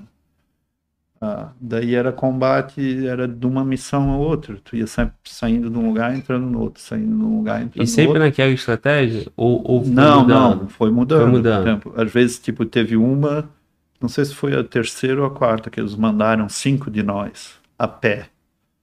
Daí nós caminhamos duas horas no meio da noite, mas eu acho que o cara que estava no comando, um dos cinco no grupo, eu acho que ele se perdeu um pouco, causa disso que levou tanto tempo. Nós andamos, andamos, e eu vi que, tipo assim, ele estava procurando alguma coisa e nós não achávamos, né? Porque era no meio da noite também. E daí, quando nós entramos no vilarejo, ah, não tinha inimigo nenhum no vilarejo. Mas aí tu tem que revistar as casas, né, para ver se tem Não inimigo. tem inimigo, mas não. tem mina, tem um monte de coisa. É, daí né? ele pisou numa mina, ele morreu, ele e, e outros dois companheiros. Sim. Então nós fomos numa missão e perdemos três pessoas e não tinha ninguém lá naquele, naquele vilarejo. né? Mas vocês não tinham domínio, né? Então, de certa forma, vocês avançaram e Aham. depois vem um outro grupo que domina aquele vilarejo. Isso, Sim. isso. As missões assim pior que eu tive foi a das cidadezinha maior assim, né? que sempre tem inimigo e eles vão ah, quando eles não conseguem ah, deixa eu dar um exemplo. Tinha um tinha um vilarejo ah, cristão né, que nós tentamos invadir. Nós estávamos em 42 homens nesse dia aí. E nós tentamos entrar no vilarejo quatro vezes. Nós não conseguimos. Nós sempre chegava ali, eles atiravam tanto em nós que nós- o comandante resolvia voltar. Daí nós perdemos dois homens tentando nessas quatro tentativas. Daí nós voltamos e ele chamou o ataque aéreo, né? Que na época já tinha a França e os Estados Unidos estava só dando suporte com ataque aéreo. Aéreo. Daí eles bombardearam essa areazinha ali, o vilarejo, e depois do bombardeio, ah, o comandante disse, agora tá de boa, vamos entrar, mas não tava de boa, nós chegamos lá e eles puxaram, empurraram nós para trás de novo. Naquele dia ali nós desistimos, nós não fomos mais né, tentar invadir aquele vilarejo ali. Mesmo com Ah, apoio aéreo, Mesmo com No- apoio aéreo, não não, conseguimos, não. Daí nós partimos para outro vilarejo. Ah, daí eles começaram a usar de uma tática muito estranha também, que é tipo assim, que, ele- que eles adoram usar. Eu acho- Eles vão mudando, conforme nós vamos puxando, né, empurrando, eles vão mudando as táticas também, eles veem o que funciona. Então teve vários vilarejos que nós entramos que não tinham homens, mas eles armaram um monte de minas e explosivos improvisados, né? Daí eles pegavam nós só nisso aí, porque eles sabiam que nós ia entrar nas casas todas. Né? Porque era a estratégia de vocês. É. Sim. E, e, e, e nessa aí, o, o, o contexto ali era você, eles sempre na, na posição de salvaguarda, porque eles que tinham o domínio do território, né?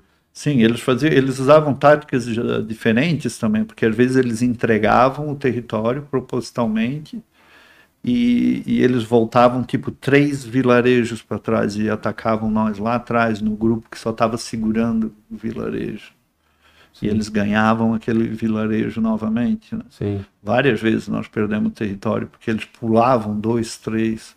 Eles basicamente fingiam que, tipo assim, ah, beleza, nós perdemos esse vilarejo. E eles voltavam Sim. lá para trás, quatro, cinco vilarejos para trás e atacavam a retaguarda, né, basicamente. Eles, eles entendiam que vocês avançavam, eles conseguiam perceber que vocês estavam avançando e eles vinham por trás e uhum. e retomava o que tinha uhum. perdido. Tipo, a cidade de Komishla foi feita desse jeito aí várias vezes. Os curdos dominavam, daí o Estado Islâmico vinha e tirava eles de lá. Daí eles vinham, dominavam de novo, daí o Estado Islâmico voltava e constantemente, assim, era uma troca de, de território. Sim. Meu irmão, deixa eu jogar pro mano Walter Tamo aqui, cara, e aí eu quero perceber aí como é que tá, como é que tá a audiência. Pô, Já ultrapassamos mil likes. Tem aqui, a galera tá interagindo bastante, tem mil pessoas assistindo a gente nesse exato momento. E... e... E, o chat, o super chat, como é que tá Sim, aí? Sim, tem super chat aqui. Posso ler? Pode. Beleza. Pode. William Silvério, ele se tornou membro, né, por dois meses, e ele mandou aqui: Fala Glauber, é história. Gostaria de saber qual armamento usado por ele na Síria e em relação ao armamento usado por nós aqui no Brasil. No caso, ele falou, né? É, é, ele citou um deles, não sei se era só isso, você citou o AK, né? AK-47. O, mais comum lá, né, que é um, é um grupo, o IEPG é um grupo bem básico, assim, né? Tinha os RPG, né? Cada grupo de seis, sete homens, um carrega um RPG e a maioria é AK, a grande maioria, e às vezes tem uma M16 ali no meio, mas é muito difícil de encontrar munição para as M16 lá, então todo mundo prefere as AK que tem, tem munição à vontade. Sim. Mas, e todo soldado carrega de duas a três granadas. Esse é, esse é o único armamento que tem lá. E e tu, essa questão da granada, é, todo soldado carrega três por aí, né? E tu citou que eram sete carregadores? É, sete magazines, né? De, de pentes, né? Pra cá. Sim. E aí ele perguntou a relação comparado com, com, com o Brasil em relação aos armamentos. O que, que você tem para falar disso? Eu não, eu não tô muito por dentro do que, que os soldados carregam aqui. Então... Aqui, né? Então... Sim. Esses armamentos você considera armamento bom? Os armamentos que vocês tinham lá para trabalhar? Ou já eram armamentos velhos? Não, um era tudo super velho. É. Super sucateado. Tinha a K lá que eu encontrei de 1953, 1949. Eles vão, tipo assim, como eles não têm eles não têm uma logística né, boa. Então eles vão tirando partes conforme vai quebrando, né? Não, eles não têm alguém para fazer manutenção. Então eles vão desmontando uma e colocando peça nas outras, né? Então muitas delas falham às vezes até no meio do combate, né? vê que elas se desmontam assim inteiras, é bem sucateado. Assim. Agora eu não sei, né? Porque agora já tem apoio dos Estados Unidos e tudo mais. Mas na época que eu estava lá era assim, era bem era bem e lixo, assim. As, os armamentos reutilizados ali, que até ia ganhando um ponto e pegava o armamento do. Sim, tudo, tomava... que, tudo que tu pega do inimigo, tu reutiliza. Tu né? reutiliza. Né? Tudo, tudo. Não, não, sobra nada. Tipo, até uniforme, botas, tudo que tu vai encontrando, tu vai pegando. Porque, porque não tem, né? Então tu vai reaproveitar tudo que tu encontra. E aí tu falou que, que às vezes o armamento fica inoperante ali na hora do, do confronto. Sim. Sim, outro Qual fica perrengues sem munição também, né? Se tu tá carregando uma M16 e tu não tem uma caminhonete próxima aqui para tu ir buscar mais munição e acabou o que tu tem no teu corpo, já era, tu tá no meio do campo de combate sem munição nenhuma. E dá pra escolher o armamento que você vai pegar? Não. Não, eles te pagam o Não, eles armamento. te dão. Você falou, né? Caiu com a M16, tu já fica, porra. Fudeu, Aham. né? A primeira vez que eu fui, eu usei uma M16, cara.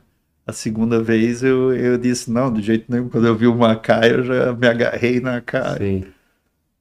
E perrengue que tu passou lá por, por o armamento ficar inoperante ali na hora do. A M16 eu reparei que dava muito mais problema do que a AK. Que ela faz aquele double feed, né? Que ela tenta mandar duas balas ao Sim. mesmo tempo pelo cano, daí trava, daí tu tem que ficar ali no meio do combate tentando Sanando. destravar o negócio. né? A a AK eu já não tive problema nenhum com a AK. Tipo, a AK é, é, é duro na queda, né? Sim. Serve para qualquer situação. Arma de guerra mesmo. É, pode passar uma caminhonete por cima que ela continua funcionando. Então, não era o ideal, né? Mas era funcional. É, tipo, para um tiro à, à distância, a AK não é uma arma própria para isso. né? É arma de assalto. Mas para aquele tipo de combate ali, que é um caos Aproximado. total, serve, né? Faz o serviço. Sim. E em, em, em regra, os, os contatos eram muito mais, eram mais próximos. Não, é tudo eh, pelo menos de 200 a 300 metros ou mais, né? Sim. Por aí ou mais. Então a AK tem essa coisa que ninguém vai parar para mirar em ti, né? Sim. Porque tu só vai dar rajada, então tu Sim. vê o cara correndo, tu começa a dar rajada para ver se tu acerta no cara. Sim. né? E eles fazem a mesma coisa do outro lado. Sim. E aí, nesse ponto, um, um armamento apropriado ali É, pro que se tinha lá. sim. Quem foi que fez essa pergunta aí? Foi o William Silvério. William. É, isso, membro Muito do bom, canal. muito bom. Mano, volta. O negócio é o seguinte, cara. Eu quero que você passe pra gente a, a sensação da, da audiência, né? Tentei construir aqui um, um- uma conversa com, com o Jefferson em algum, algumas coisas que ele ainda não tinha falado. Pelo menos eu percebi isso de outras participações dele. É, como é que foi a saída e tal. Eu acho que a conversa até ficou um pouco mais numa velocidade mais baixa, né? E mas eu quero saber o que, que o pessoal tá falando aí. Tem alguma enquete? Faça enquete nesse sentido. É, eu, eu, eu quero entrar na, na experiência ali do, do, do Jefferson, como é que foi. Estamos no, no primeiro evento, ainda no segundo evento, né? E então, por favor, passa para mim, mano, volta. Quero Beleza, saber. vou fazer enquete já já. Posso ler, água aí, irmão? posso ler mais um Puxado, superchat? se quiser. Pode, irmão, manda aí. O... Já que tava falando do- dos curdos, né? O Andrei Piovesan mandou o superchat e mandou aqui. Boa noite, Jefferson. Conheço sua história faz tempo e já conversamos algumas vezes. Admiro sua honra e coragem. E ele quer saber qual o modelo político dos curdos. Ele quer saber se você sabe dizer, né, na verdade, qual o modelo político os curdos se encaixavam mais, mesmo sem ter país. Os curdos seguem a ideologia do Abdullah Öcalan, né, que é o líder deles. O Abdullah Öcalan foi considerado terrorista e está preso há 30 anos numa ilha na Turquia. Ele é um inimigo político né, da, da Turquia, mas ele criou todo um sistema político para o povo deles que todos eles adoram, que é um sistema democrático raiz, que é onde o povo vota diretamente em tudo ah, em tudo que funciona na, naquela região. É um. é- como é que se diz? É, é uma democracia super raiz mesmo.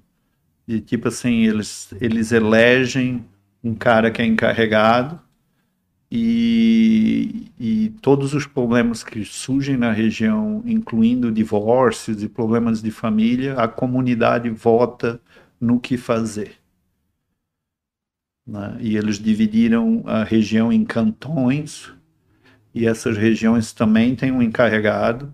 Tipo, se eles não conseguem resolver o problema a nível local, daí o líder, o encarregado dessa maior região que se chama cantão, tenta resolver o problema, e se não conseguir resolver o problema, daí vai para uma para uma outra parte de, de, encarregados que daí eles resolvem o problema. Mas é tudo votado pela comunidade, eles não fazem nada se os cidadãos não tiverem de acordo. Isso incluindo salários, como as empresas funcionam, como eles vão lidar com saúde, como eles vão lidar com os criminosos e tudo mais, é tudo votado pelo povo diretamente. Esse é o sistema político que eles querem implementar na, na região de Rojava. E, e como é que operaciona isso, cara? Funciona? Funciona perfeitamente.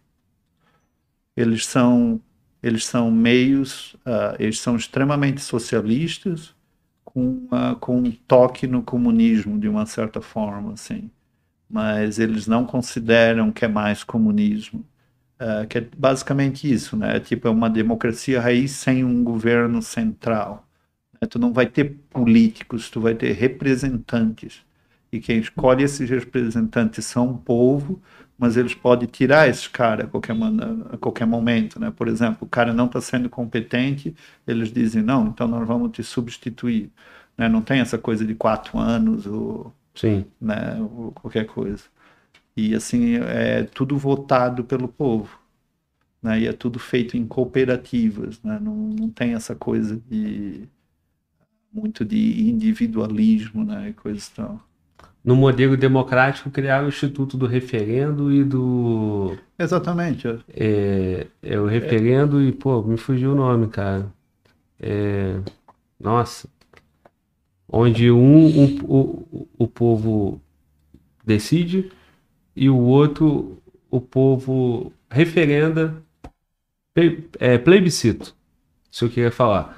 Só que não é, não, não é muito frequente. Você quer dizer que lá o tempo todo É, o existe o, tempo plebiscito. todo, o tempo todo. Porque a ideia do plebiscito é que. O que, que vocês querem? Quero isso, então vai ser isso.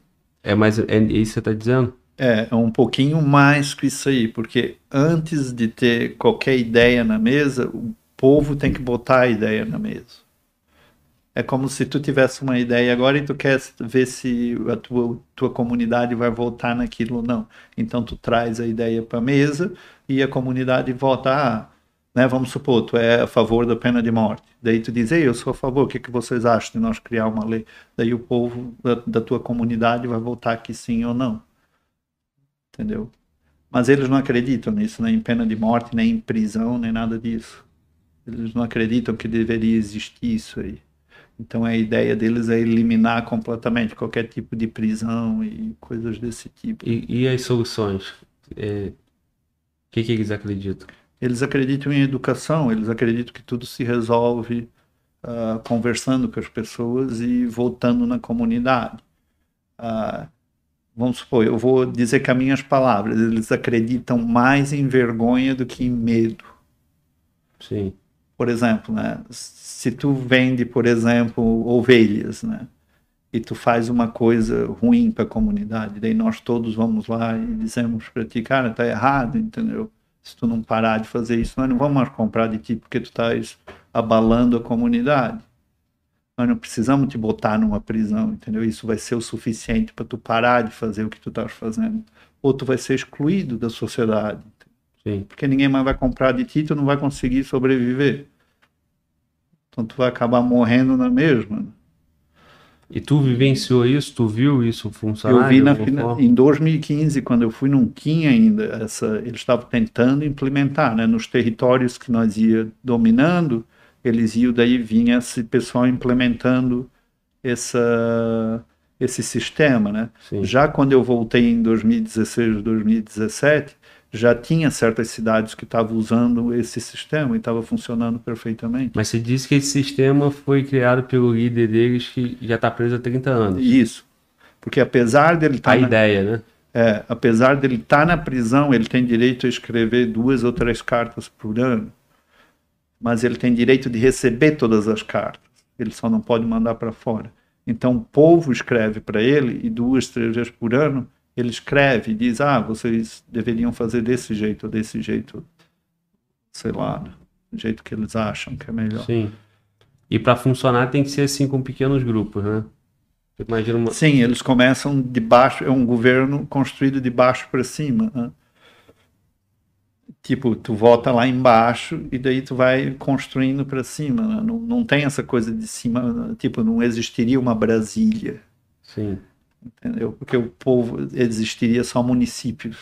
Se fosse implementar aqui no Brasil, Brasília não existiria esse sistema. O que existia era só municípios. Os municípios mandam nele mesmos. É, eu, eu, qualquer pergunta que eu te faça aqui, ou quem está em casa tentando entender, é meio que difícil de entender mesmo, porque é outra cultura, é outro povo, né? Difícil de imaginar. Ou, ou tu consegue ver esse sistema em, em outras sociedades, em outros não, países? esse sistema é internacional. Sim. Funcionaria em qualquer lugar. É que assim, nem um socialismo, um comunismo, uma democracia, a mesma coisa, é um sistema montado, né? um, é um sistema mesmo. É um municipalismo, né? seria no caso. Né? Tipo, entre aspas, né? mas seria mais ou menos isso. Porque se tu pensar, né? Agora nós vamos entrar numa outra conversa, mas tudo bem, eu vou fazer o mais rápido possível. O Estado não existe, né? O que existe são municípios. O Estado é abstrato. Todo mundo mora em cidade. É, ninguém Sim. mora em Estado. Sim. Ninguém mora da- Na União. no governo federal. Não existe isso. Né? Então é basicamente isso. Eles eliminaram o Estado, eliminaram o governo federal e botaram todo o poder no- nos municípios. E se o teu município não tem certas coisas, tu pede para o município vizinho. E assim por diante. Então eles dividiram vários municípios em cantões. Né? E esses cantões cuidam um dos outros, entendeu? O que Mas cada cantão é um município? Não. não, não, não. Cada município tem vários cantões. Não, cada cantão tem vários municípios. Ah, sim. Ao contrário. Mas é tipo um território, né? Sim. Com vários municipinhos ali. Né? É porque tu pega aqui, na nossa realidade, tu citou Brasília, São Paulo, Rio de Janeiro, que eu sei o número mais ou menos. Rio de Janeiro é um município de 7 milhões de pessoas. Isso. E, e aí teriam vários. Como é que seria isso? Só pra gente visualizar. Não, daí tu teria, por exemplo, a, a cidade do Rio de Janeiro e a cidade de São Paulo são um cantão. Sim. Daí o que uma não tem, ela empresta para outra e assim, é um sistema de troca, basicamente. Mas né? precisaria do povo de lá concordar em emprestar. Não. Sim, sim. Mas as leis podem ser diferentes, o jeito de comércio pode ser diferente. É o Sim. que aquela comunidade local votar, né? Do jeito que eles querem. Do jeito que eles acham que é melhor para eles. né? O povo, os curdos são aproximadamente 30 milhões de pessoas. Isso. Funciona assim em, em, em todos eles. Não, em lugar nenhum. Não. Só em Rojava, Só em Rojava. que é na parte da Síria, que eles estão tentando implementar isso aí. Porque antes era uma ditadura, né? Do Bashar al-Assad. Sim. Daí agora no território que eles conquistaram, Conquistaram eles, estão Tá, tentando perfeito. implementar. Eles querem implementar na Turquia isso aí já há 30 anos, né? 30, 40 anos. Não Mas consegue. claro que não. A Turquia tem um governo, um sistema. né? Sim. Forte. Eles teriam que derrubar o governo da Turquia para implantar algo assim. Sim. E... É, é uma outra temática. Que a gente não tem problema nenhum de falar disso também. Respondemos a pergunta do, do colega, né? Sim, sim. Sobre os curdos. Perfeito. Tá. A Tatiana Cerqueira, ela quer saber se você iria combater na Ucrânia depois dessa experiência que você teve. Não, a Ucrânia não é o, meu tipo de, de guerra, ah, pelo fato de, de ser uma guerra por interesses econômicos e financeiros e políticos. Ah, eu só fui para a guerra mesmo por, pelo lado humanitário da coisa. Eu não me envolveria numa guerra que é, que é para ganhos econômicos e financeiros, esse tipo de coisa. Essa é uma pergunta frequente, né? Se você, para onde você iria, nova- se você iria novamente ou qual local que você iria? Se eu fosse novamente, seria por uma missão assim que nem eu fui para a Síria, para algo que eu visse que é pelo lado humano mesmo da coisa, que não que não é por, por grupos de interesses, entende? A guerra da Síria não foi um tipo de guerra assim. Né? Estava sendo massacrado pelo Estado Islâmico, que não é um, por exemplo, não é um governo dos Estados Unidos ou, ou alguém que quer entrar para a OTAN ou alguma coisa assim. Né? É tipo só é um grupo de bandidos que está tentando devastar uma região. né? Ah, eu achei uma super injustiça e foi por causa disso que eu fui para lá. Mas eu não iria para uma guerra que eu sei que tem um milhão de interesses e,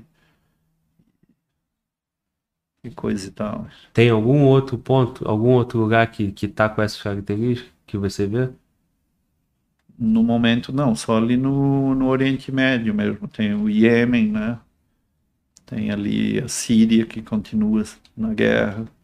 Esses lugares, assim, geralmente os lugares mais pobres, né, sofrem mais. Acho que qualquer guerra ali que envolve a Europa, os Estados Unidos ou aqueles países mais ricos financeiramente, nunca seria uma guerra, né, de, desse tipo, né? No meu ponto de vista. Apesar de ser uma guerra e ser uma tragédia igual, mas eu acho que a intenção ali é, é meio errada, de uma certa forma. Sim. É, toda guerra tem por trás os interesses, né?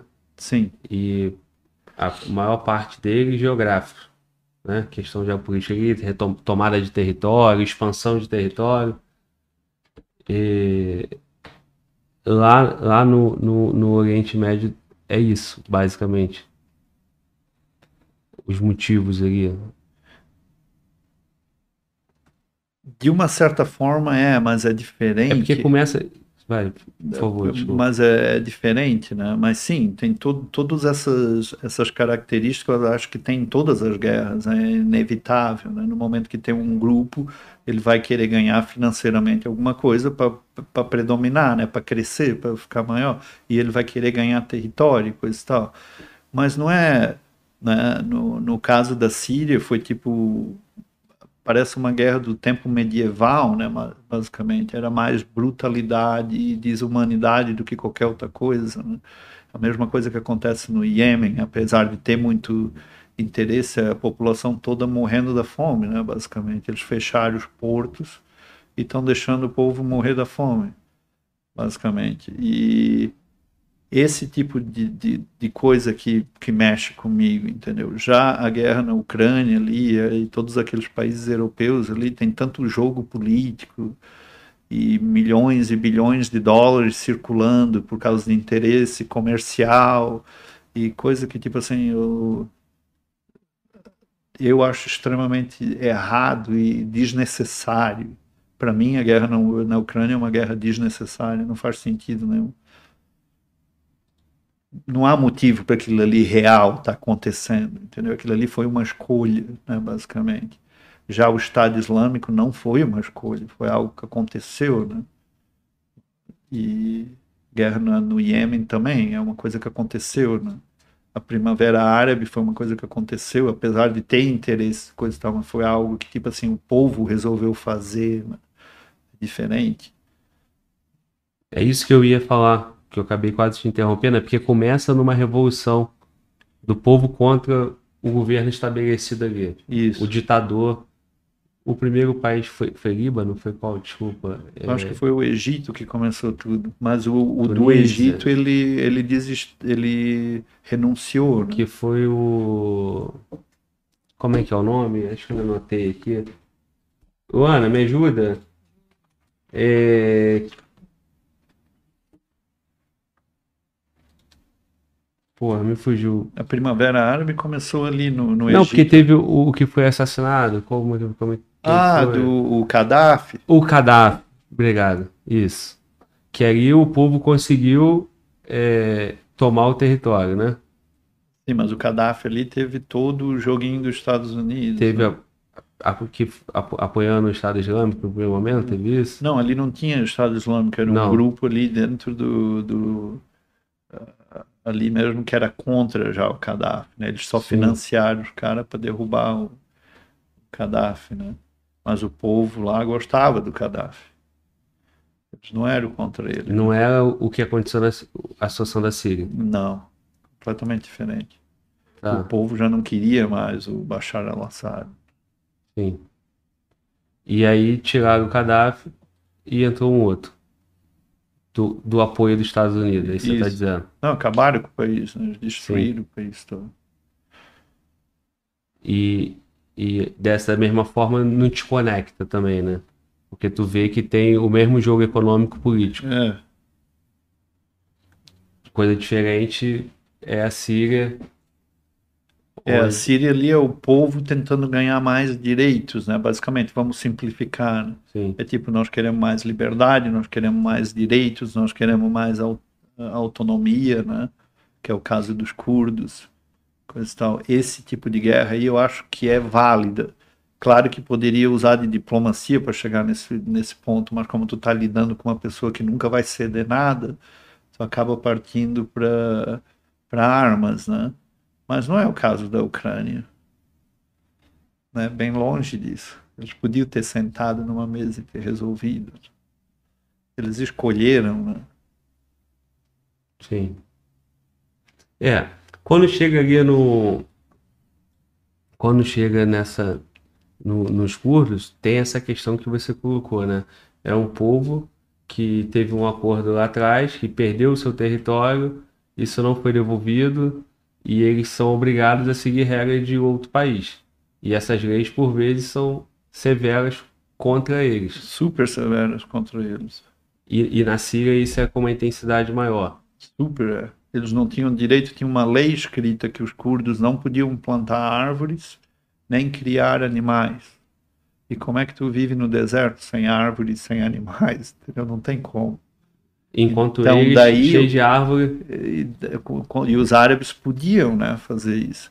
O que que acontece daí? Quando tu cria leis desse tipo contra um grupo de pessoas, eles se tornam cidadãos de segunda classe. Daí eles têm que trabalhar por menos para o grupo que é superior, né? Porque senão tu não vai sobreviver.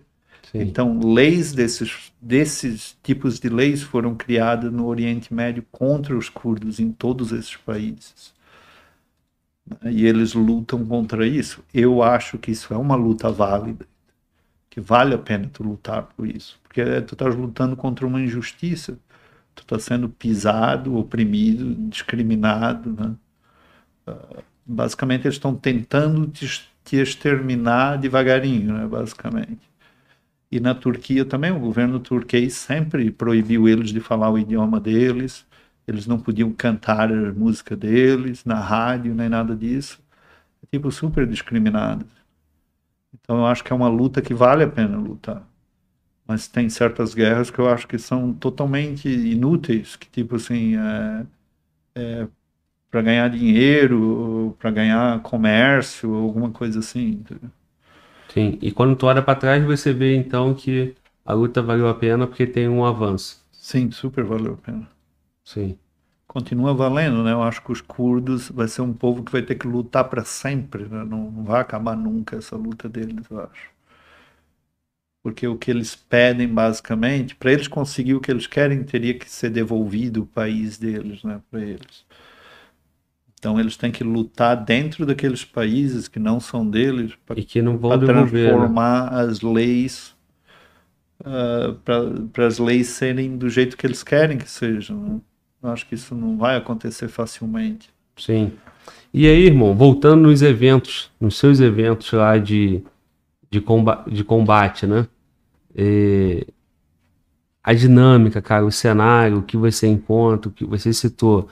Chegava num, num vilarejo, precisava entrar no, no, na casa e ver se ali estava ok, se não tinha mina e tal. Como é que era essa dinâmica? Outros eventos que te chamaram a atenção. Quero conseguir falar mais sobre isso. Esses seus sete meses ali, iniciais, cinco meses, como é que. Então, em 2015 eu fiquei cinco meses, né? Em 2016 já estava bem melhor, né? Já tinha mais logística, já era diferente, apesar das cidades serem maiores em 2016. Daí as missões já eram diferentes também. Já tinha bem mais soldados, bem mais equipamento. Os Estados Unidos já estava totalmente apoiando os curdos, né? Então 2016 e 2017 foi bem melhor. Em 2015 né? Quando nós entrávamos na casa, às vezes tinha, tipo, tava ali, né? Tu chutava a porta da casa, entrava e tinha às vezes a mãe ali com cinco, seis filhos chorando, né? E ela tentando, tipo, os filhos tudo ao redor dela. Daí tu entra, olha a casa toda, vê se tem inimigos ali dentro, se tem equipamentos, se tem bombas, se tem armas, né? Se alguém tá escondendo alguma coisa. Uh, geralmente nós avisávamos, né? Ou eles sabiam, né? Eles percebem que nós estamos chegando, né? Porque é deserto, tu vê de longe quando quando vê alguém, né?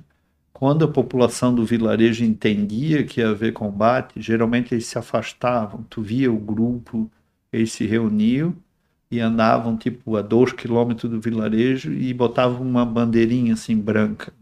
Daí eles ficam ao redor daquela bandeirinha branca, daí tu já sabe que a população daquele vilarejo que está dizendo assim, tá, entra, entendeu? Mas nós já saímos né, dali de dentro. Mas tinha outros vilarejos que não, que as pessoas não faziam isso. Daí tu tem que entrar aterrorizando todo mundo que está dentro das casas, né? Porque tu está armado, tem gente atirando e coisa e tal, e as famílias estão ali no meio daquela confusão toda ali. E, e nessa aí também, quando as pessoas saem, da mesma forma, o Estado Islâmico também se recuava, né? Quando eles sentiam que era o momento de recuar. Sim, ou eles permanecem lutando até o Sim. final, né? Tem, um, tem uns que são mais suicidas, assim, que eles não vão abrir mão. Ou eles já decidiram, né? Que tipo, eu vou ficar aqui lutando até o final. Mas a grande maioria, quando eles viam que tipo assim, ah, nós estamos perdendo, eles entravam nos caminhões e no carro e iam embora. Isso aí. Às vezes eles mandavam um carro-bomba, né? Eles se retiram, tipo uma, duas horas, daí eles mandam um carro-bomba para explodir alguma coisa no, no vilarejo. Né? E nessa de você chegar lá e tá o povo lá, todo mundo, e ter que chegar na, com energia, você citou aterrorizando ali porque estava tomando tiro, você não sabia quem era o inimigo. Como é que era esses minutos de tensões ali? Não, isso aí é a parte pior, né? A parte mais terrível, que é aquela coisa de tu, né? Que nem eu mencionei, que tipo, teve uma casa que tava eu e três, três soldados. O primeiro chutou a porta, nós entramos, eu dei de cara com essa mulher. Ela tava no meio da sala e tinha, tinha umas cinco crianças totalmente berrando ao redor dela, assim, com medo, com aquela cara de assustado, né? Com os olhos arregalados. Uh, e tu entra ali, tu. Meu, isso aí é o pior, né, da coisa toda, que tu vê que aquele pessoal ali não tem nada a ver com o que está acontecendo. Eles estão tentando ali só viver o, o dia a dia, né? E estão naquela situação terrível ali no meio daquela confusão toda. E nós fazíamos o melhor, que era entrar na casa e ver quando não tinha nada, nós saíamos e fechava a porta e deixava eles ali, né? Daí quando o inimigo se retirava do vilarejo completamente, daí eles todos saíam da casa, daí eles vinham conversar com os comandantes e ver o que está acontecendo. Não as mulheres, né? Os homens das famílias vinham e conversavam. E daí nós dizíamos, né, que no tempo que nós ia ficar ali, o que que nós ia fazer, coisa e tal, e daí se normalizava, né? Mas aqueles instantes ali de combate era é traumatizante, né? Inclusive eu vi uma postagem sua que você fala que uma foto de uma família que tu ficou na casa da família do, por dois dias. Sim. Né? Sim. Tu falou. Às vezes nós entrávamos na casa e não tinha lugar para ficar, daí nós pedíamos, né, para ficar ficava. na casa e ficava lá. E eles não tinham muita opção Não, também. eles não têm opção nenhuma. Sim. Sem contar que eles têm medo, né, de dizer não. Sim. E eles tu também não vai, ninguém vai dizer não para um grupo de 40 homens armados. Sim. E que está tomando aquele território. E que nem fala quase o mesmo idioma que tu, né? Porque os curdos são um povo diferente, né, dos árabes.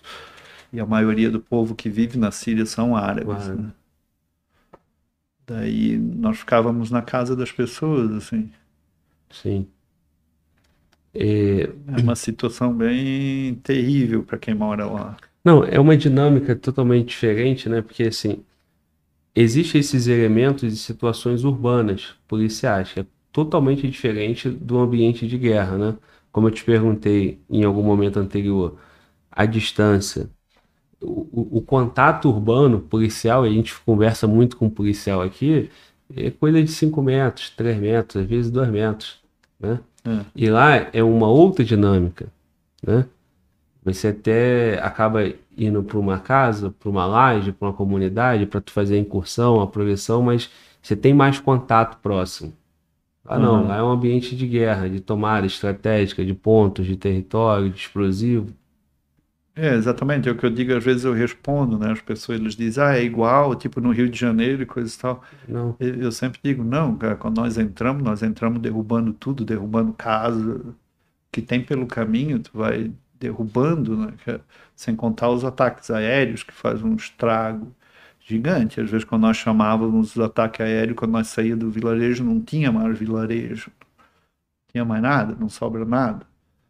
Um poli- a polícia do Rio nunca vai fazer isso. né? sim, O Estado, o Estado nunca permitiria de um tanque entrar por uma comunidade derrubando as casas, tudo. Né? sim. Então E é, quando- a guerra é completamente diferente de, um- né, de um grupo de policiais entrando num lugar tentando dominar né, alguma coisa. Sim. E quando entra, no caso dos, dos blindados, é infiltração, né? Não é pra sair derrubando tudo. Não é, numa guerra não tem essa coisa de... Eu digo no urbano policial, né? É, mas numa guerra tipo, na guerra da Síria, pelo menos, né? Não tem essa coisa, ah, nós vamos não fazer isso. Tem nenhuma política ou alguma regra. Sim, É tipo, o inimigo tá lá e tu tá avançando, entendeu? O que tu puder derrubar para tirar ele dali, o que tu puder fazer, não tem limites. Então. sim. Se tu atirar tipo 10 RPG um atrás do outro e derrubar três, quatro casas para eles ir embora, é o que tu vai fazer. Da mesma forma, os alvos, né? É, já a polícia né, numa cidade tem várias regras, tem política, tem leis, tem todo um protocolo o que fazer, o que não fazer. né? Sim, A guerra, que nem eu falei, da Síria era algo quase medieval, assim, é quem mais pode. entendeu? Se não tiver arma, tu, tu luta com uma espada, ou tu joga pedra, entendeu? Ou tu faz o que tu conseguir fazer, não tinha regra de nada. E o mundo não tá interessado também no que tá acontecendo lá, né? Não, e o Estado Islâmico não tinha regras. Tá lutando contra alguém que não que eles puder fazer contra ti, eles vão fazer. né? Agora, talvez se eles tivessem alguma forma de, de regra e coisa, alguma base de alguma forma, talvez a luta fosse diferente. Mas como eles eram tão brutais, tu vai ter que usar da mesma brutalidade ou mais para tirar esses caras de lá. né? Sim. Porque tá nesse ambiente de guerra, né? É. A gente tem a brutalidade policial nas cidades e tal, o, o cara dentro da comunidade, mas você não tá num ambiente de guerra e não tá com essa autorização, né? Aham. E quando que tu chegou lá e você falou assim, cara, tô, tô realmente na guerra e já incorporou isso, já no primeiro momento, você já sentiu ali, ó, tô na guerra. Não, já foi mesmo a caminho ali que eu falei da linha de frente Sim. ali, já quando eu vi aquela destruição toda, eu já percebi, tipo assim, meu, isso aqui é coisa real mesmo, é, é o que eu via, entendeu? É o que eu imaginava, assim, de, de, de caos total, assim, sem desordem total humana, entendeu? Sem... Eu já percebi já de cara quando eu cheguei lá. Lembra que você citou lá na Califórnia, você via as imagens, quando você chegou lá, você viu exatamente É, mas quando tu vê imagens na só que- realidade, é completamente diferente. é bem diferente. Sim, É que nem eu digo, né? Eu vi a verdade, né? A verdade humana, né? Eu vi na guerra na Síria, essa é a verdade. Isso que eu estou dizendo é real mesmo. Eu via o que o ser humano é capaz, entendeu? Não sabia antes. Eu tinha ideias, né? A gente ouve falar das coisas. né? Mas eu não sabia que o ser humano tinha essa capacidade de brutalidade, desumanidade, de fazer esse tipo de estrago, entendeu? Eu achava que, tipo assim, é, tem, tem pessoas do mal, né, no mundo, mas não naquela magnitude ali, eu não, não imaginava aquilo ali. Mas isso você fala em relação ao Estado Islâmico ou num, num todo, no geral? em relação a eles e em Sem relação vendo o que foi feito, né?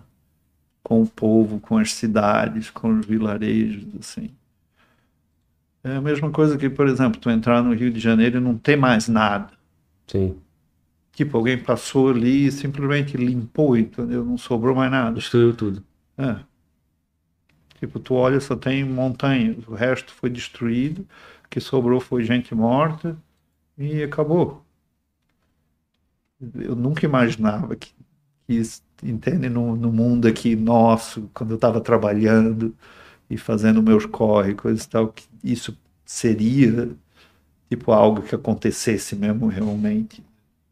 Sim. E eu vi com meus próprios olhos que o ser humano é capaz de fazer isso. Ele é capaz de entrar num- numa cidade que nem o Rio e deixar nada, não sobrar nenhuma pessoa. É.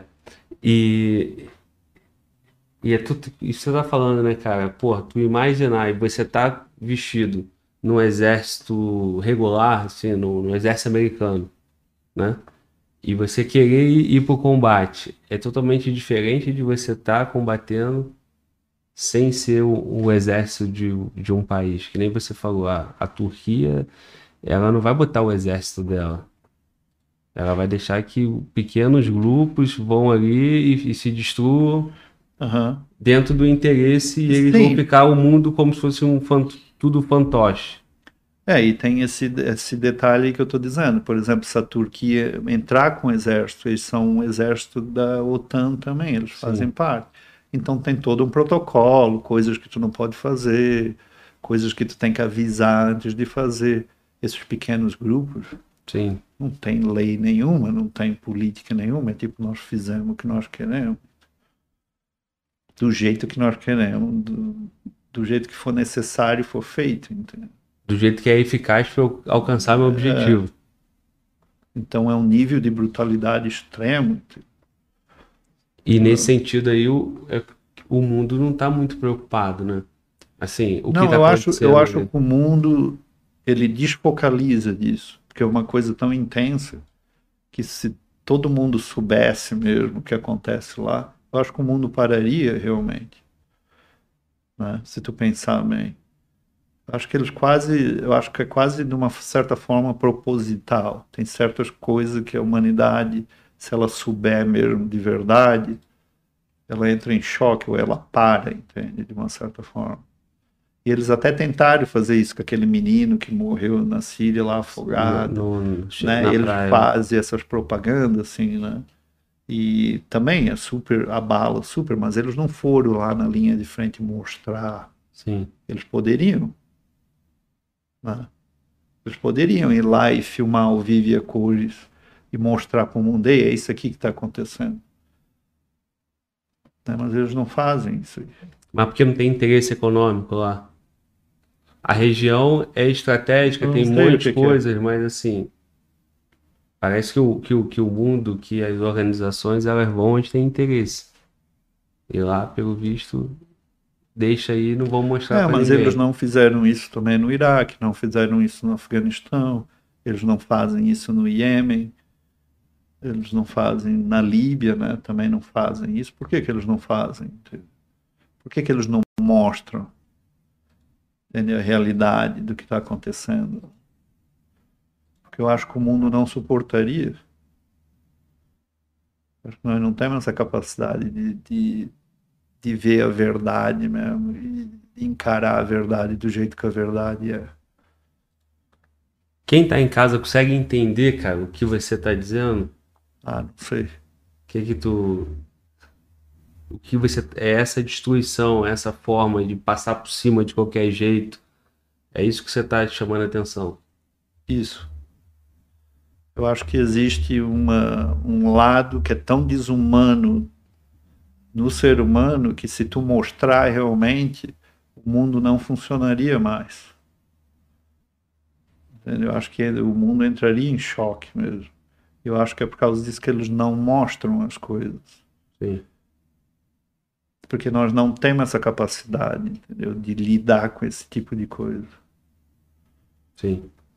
Vamos falar da, da tua vivência lá, cara, que acho que é o que a gente Vamos. tem é, de, de mais concreto, né? Que você pode falar pelas suas experiências. Você tem a tua visão de mundo, tu tem o que, o que te motiva, com o que tu, você tem mais interesse, né? Mas é, coisas que a gente não vai ter resposta, né? Aham. Ou ainda que, que a gente entenda que tenha, é, você pode dizer, né? Eu fui lá e contribuí para mudar aquela realidade ali. Que aí acho que esse é o, é o, é o que tem de, de diferencial, assim, né? Que todo mundo para para te ouvir. Como é que você foi lá e fez isso acontecer? É, em contrapartida, você tem um cuidado de ficar é, falando sobre isso, né? Porque você entende o quão ruim é aquilo ali, aquilo é um ambiente triste, e você não, não quer comunicar muito isso, né? Não quer que as pessoas ficam te seguindo. Eu vi o, o último vídeo que você fez no TikTok nesse sentido, né? Aham. Eu não quero de forma alguma ficar aqui tendo milhares e milhares de visualizações eh, explorando a guerra. Não quero essa sensação. Todo mundo querendo saber sobre isso. É. Você tem isso firme contigo, né? Eu tenho, acho que tipo assim, teve várias pessoas até que disseram, né? Por que tu não escreve um livro e conta tuas histórias? É quase, eh, pra mim é tipo, não, eu nunca, eu não teria coragem de ganhar um centavo, tipo, sobre a tragédia dos outros, entendeu? Porra, isso é uma situação que milhares de pessoas inocentes, que estavam só levando os filhos na escola, morreram sem, por, por nada, entendeu? Imagina, eu vou escrever um livro e ganhar dinheiro escrevendo sobre isso. Não, eu não seria capaz disso. Melhor morrer embaixo de uma ponte, do meu ponto de vista. Né? Eu acho que essas coisas de rede social, apesar de eu postar fotos ali, eu posto mais mesmo por, por, um, um ato assim de, de só talvez eu perca as fotos um dia, né? que eu tenho coisa e fica postado em outro lugar e coisa e tal como se fosse um arquivo de uma certa forma. Mas não é para tipo glamorizar a guerra ou dizer que eu sou fodão ou que eu fui soldado, essas coisas tudo aí, não. E também para despertar um, um certo alerta assim que essas coisas acontecem mesmo realmente, né? Que as guerras acontecem mesmo e, e tem gente sofrendo e coisa e tal. Mas não, eu acho que quando começa a ser um pouquinho demais, que nem ali, né? Eu postei no TikTok, já apareceu 100, cento e tal mil pessoas ali fazendo Rápido, uma né? série de perguntas. É tipo, não, não é isso aí que eu, que eu quero representar. entendeu? É porque, como poucas pessoas têm noção dessa realidade, aí causa muita curiosidade, né? E aí ficam muitas perguntas em cima disso. É, mas a gente nota que pelas perguntas é, é, eles levam de uma forma muito superficial, entendeu? Tipo, eu acho que eles não, não captam a magnitude da tragédia, entende? que é uma guerra. Tanto é que tem esse interesse por tipo, ah, que arma que tu usa, qual era os aviões que tinha lá. É tipo, o que que interessa isso aí? Entende? Sim. Entende o que eu quero dizer? É isso que é uma guerra para vocês? Tipo. E as pessoas todas que morreram achatadas, mortas. assim. Entende? Isso para mim é uma guerra. Sim. É o lado da tragédia da coisa. Tipo, tem gente que me pergunta qual é o uniforme que vocês usavam. Tipo, o que que isso aí interessa? É isso, é isso, esse é o teu interesse para tu saber de uma guerra qual o uniforme que as pessoas estão usando? É um pensamento muito patético para mim, no meu ponto de vista. entende? Sim. E isso, isso te dá a sensação, tipo assim, A sensação que estão minimizando uma coisa. uhum, É como se tu fosse atropelado e te quebrasse todos os ossos do teu corpo e alguém qual per- foi o carro. e alguém pergunta, é, exatamente, qual foi o carro que te atropelou? Sim, Mas beleza, eu não estou falando isso minimizando os outros, estou dizendo que, tipo assim, não é o jeito que eu vejo as Sim. coisas. Não, e, e isso aí, é, quando você para de postar e toma a decisão de não fazer mais, é, é, é você concluindo assim, pô, o objetivo está sendo é, disturpado para outra coisa. Não está sendo alcançado, né? As pessoas não estão se conscientizando. Não, quando tem umas perguntas tipo históricas sobre o negócio, tipo, ah, né, tipo que nem aquela pergunta ali interessante, o que que os curdos querem fazer politicamente, né, Sim. quando a guerra acabar, o que que porra, beleza, mas não é a maioria das perguntas. A grande maioria é umas coisas muito superficiais. Não, e da mesma forma, é, quem está em casa é, é, é, um desafio é, conseguir conversar contigo sobre isso, porque você tem isso muito firme contigo, muito respeito à causa, né? Então, é, não tem nenhum tipo de glamorização daquilo ali. Então, quando a gente pega é, uma conversa com relatos, ah, eu, eu fiz isso, eu fiz aquilo, não é o que você quer comunicar. Eu percebo isso, né? Não é o que você quer comunicar. Alguma. Foi assim, o evento foi assim, né? Todo momento que eu te perguntei sobre o evento, tu deu destaque para o povo dali, para casa, para a família, que a preocupação de chegar ali e, e ter pessoas daquele povoado que nada tem a ver. Mas não é isso que é ser homem? Não é isso, nós nascemos homens para isso, não é?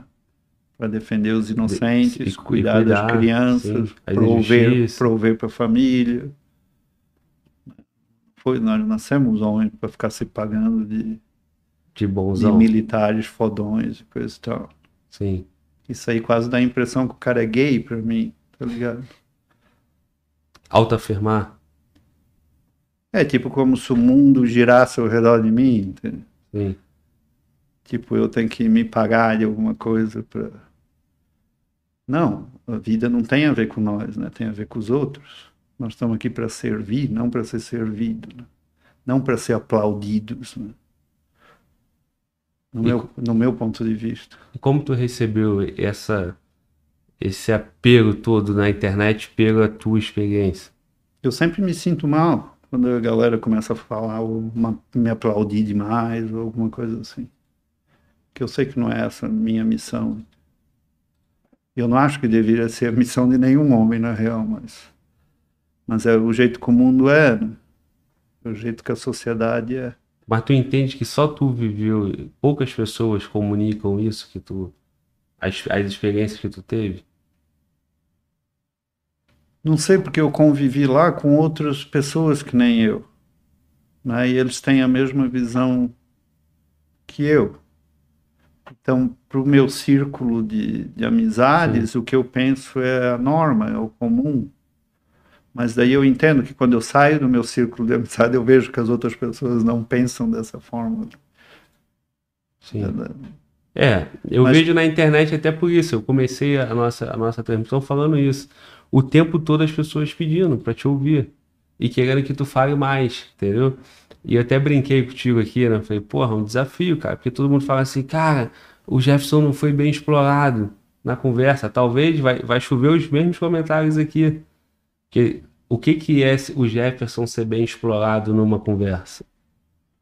Que o Jefferson não, eu, fala eu aquilo entendo, que as Eu pessoas... entendo que a galera quer ouvir dos detalhes de combate, como é que era, né? Aquela curiosidade de saber qual é a realidade lá no, no campo de batalha, coisa e tal. Isso aí, beleza, porque é até um fato histórico, né? É o que Sim. aconteceu, é o que eu vi, é o que eu vivi naquela aquela data, mas aquilo ali não é a, guerra no geral, né? Aquilo ali é só aquele fato de estar no dia a dia do, do combate ali, né? Da linha de frente, coisa e tal.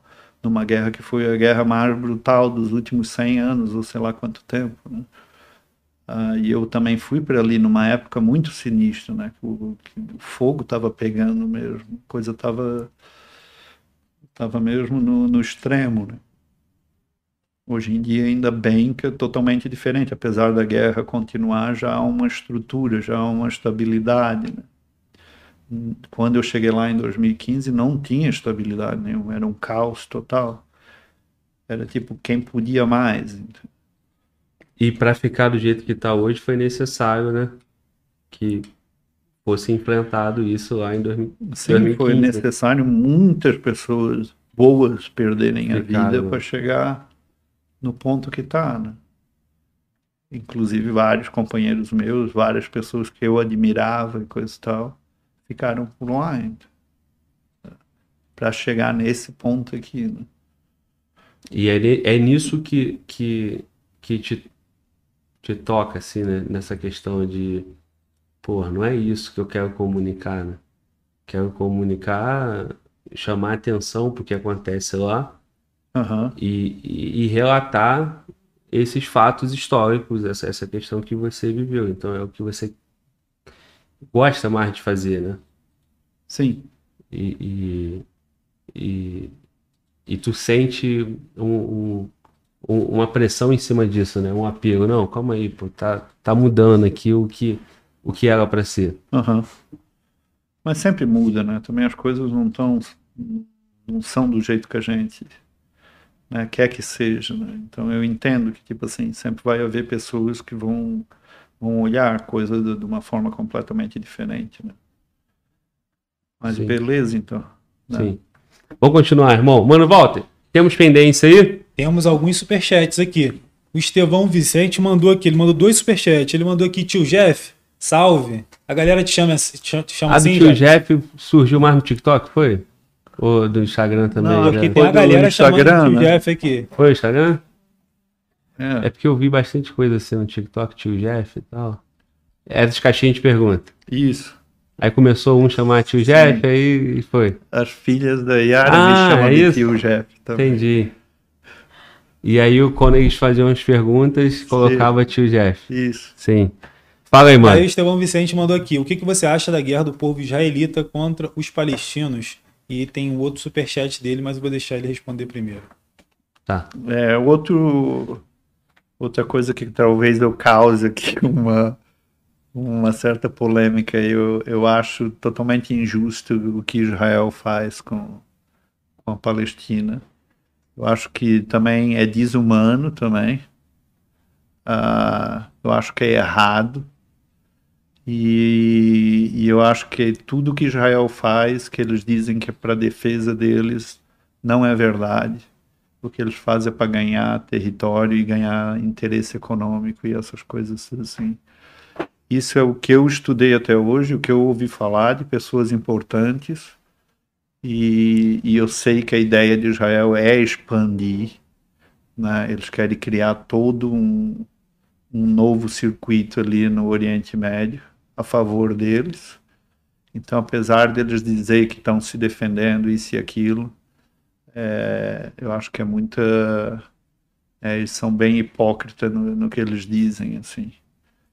Ah, eu acho que o povo da Palestina deveria ter o mesmo direito que o povo de Israel tem.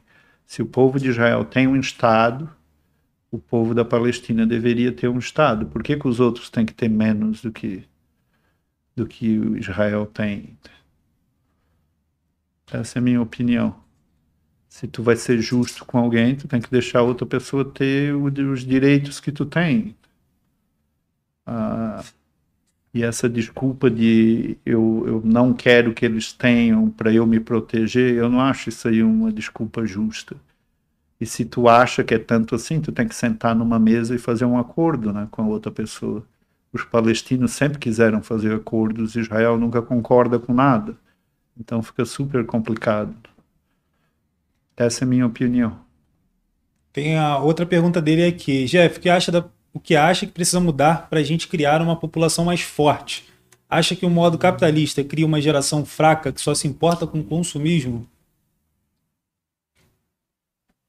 Não, eu não acho que a culpa é extremamente do, do capitalismo. Ah, mas eu acho que a ideia de, dentro do capitalismo, do individualismo, de eu vou fazer, eu vou acontecer, e eu vou fazer tudo sozinho, e eu vou fazer acontecer sozinho, isso aqui, e eu acho que isso aí enfraquece, porque nós vivemos em sociedade, nós vivemos em grupos, nós não vivemos sozinhos. Então, se tu não está pensando no grupo, tu está enfraquecendo a tua própria sociedade, o teu próprio grupo. Então eu acho que a única coisa que não é o sistema capitalista em si, mas eu acho que é essa ideia do capitalismo que ele, que ele vende, né, do, que o indivíduo tem que fazer as coisas e fazer e acontecer. Uh, então eu não, não culpo só o, o, sistema em si, mas essa ideia de individualismo. E para criar uma sociedade forte, é que nem eu falei, um tem que pensar no outro, né? Tem que pensar como um grupo, tem que se proteger e, e, né, e criar homens e mulheres que queiram não pensar só em si mesmo, mas pensar na sua sociedade e como aquilo vai funcionar melhor para todo mundo. Eu acho que isso aí é o que fortalece né, o grupo. E sociedade forte só se cria assim, né, pensando no grupo, não no indivíduo. Eu acho que é um dos motivos que os Estados Unidos fica cada dia mais fraco, esse, esse individualismo, né, essa ideia que eles estão vendendo para o próprio americano de ei, tu faz e tu acontece sozinho. Entendeu? É, eu acho isso aí quase uma piada, na verdade. Ah, isso aí nem possível é, né? Porque no momento que tu não tem todo um grupo pensando no grupo, como é que tu vai viver como indivíduo, né? Eu acho que eu, respondendo ali a pergunta, o que faz um, uma sociedade, um grupo de homens forte é pensar no grupo e não em si mesmo. E essa, tu, essa tua crítica que tu faz aos Estados Unidos, você é cidadão americano. Sim. E a tua questão é com a forma política de pensar. A, a forma é, dos Estados Unidos fazer a política dos Estados Unidos. É, eu acho que as ideias que eles vendem para o próprio povo estão tá enfraquecendo eles mesmos, entendeu? Que é essa ideia de individualismo e consumismo, essa coisa toda. Né? Isso aí não fortalece uma... o que fez os Estados Unidos se tornar os Estados Unidos foi o oposto disso. Né? É quando eles se uniam para fazer as coisas melhores e né, se doavam. Ah, e hoje em dia já não é mais assim, né? Cada um pensa por si, cada um quer ganhar para si, todo mundo com essa ideia de eu vou fazer e me tornar um milionário, coisa e tal. Não, beleza. Pode ter isso aí também, mas tu tem que sempre pensar no grupo, né? Porque sozinho tu vai ser sempre fraco. É em grupo que nós se tornamos fortes. Então, para fortalecer uma sociedade, tu tem que ter essa mentalidade grupal de pensar no, em grupos, né? não não no indivíduo. E, e qual grande potência você identifica essa, essa característica de grupo? Qual país? É. China. China. E, e, tá, e, é o caminho inverso, né, que você está falando. Estados Unidos é. vai perdendo força e a China vai ficando forte. É porque a China já prova, né, no próprio sistema, né, que eles pensam no grupo, eles não pensam no, no indivíduo. Tipo, indivíduo tiver que pagar um preço altíssimo para a sociedade estar tá maior, tá melhor, né? Eles não vão se importar, eles vão fazer o indivíduo pagar aquele preço. E eu, apesar de apesar de eu ter vivido a minha vida toda no Ocidente, né, e ter vivido em países capitalistas, né, e democráticos e coisa e tal, eu entendo essa ideia que sim, para ter uma sociedade forte, tu tem que pensar no grupo, tu tem que botar o, o teu lado de indivíduo do lado. Entende? Beleza. Respondido, mano, Volta? Perfeito. Respondido. Tem, tem outro? Temos, temos vários superchats aqui. Tem o Fernando Moreira, ele mandou dois superchats. Fernando, nós iríamos, eu iria ler, sendo. Não precisava ter mandado dois, mas já que você mandou, muito obrigado. Mandou dois com a mesma pergunta. A mesma pergunta. Tá. Fala, tio Jeff. Fala sobre os momentos mais tensos que você viveu lá e fala um pouco sobre os carros bomba e sobre o brasileiro que encontrou por lá. Abraço. Sim, eu encontrei um brasileiro em 2016. O nome dele é Luiz. Uh, ele é paulista. Uh, um cara super inteligente. Acho que ele é... falava quatro idiomas, um cara, ele não tinha experiência militar nenhuma. Ele resolveu ir para a Síria lá. Eu encontrei ele lá, mas infelizmente eu não fiquei no mesmo uh, pelotão que ele. Ele foi para um lado e eu fui para o outro. Uh, mas um cara super gente boa. Acho que eu fiquei uns dois dias com ele, assim, e depois eu não vi mais ele. Uh, esse foi o único brasileiro que eu vi lá em 2016. Em 2015 não tinha ninguém, era só eu mesmo de, de brasileiro. Ah, sobre os momentos mais tensos, meu, tem muitos. Ah, mas deixa eu começar pelos carros bombas, que esses eu me lembro claramente. O primeiro carro bomba que eu sobrevivi, eu estava dando guarda em cima de um terraço. Nós, eu até tive uma briga com o comandante depois desse carro bomba aí. Nós se pegamos na porrada, eu e o comandante ele pegou e armou tipo uma sentinela mesmo na, na estrada principal e nós sabíamos que eles iam mandar algum carro bomba ou eles iam voltar para aquela cidade. Se chamava o nome da cidade era Saluk. E, e quando ele botou três pessoas ali de sentinela, eu fiquei olhando para aquilo e dizia, mas meu, essa é a estrada principal, óbvio que eles vão voltar por aqui. Né? Esse é o pior lugar, melhor nós ir tudo para os terraços, que nós vamos estar tá mais bem protegidos, porque os terraços lá eles têm uma aba tipo ao redor, né? Aí dá para tu se abaixar e coisas tal, até contra carro bombas, né? Às vezes tu consegue se proteger, apesar de vir pedaços e coisas tal, mas tu consegue se salvar ali, né?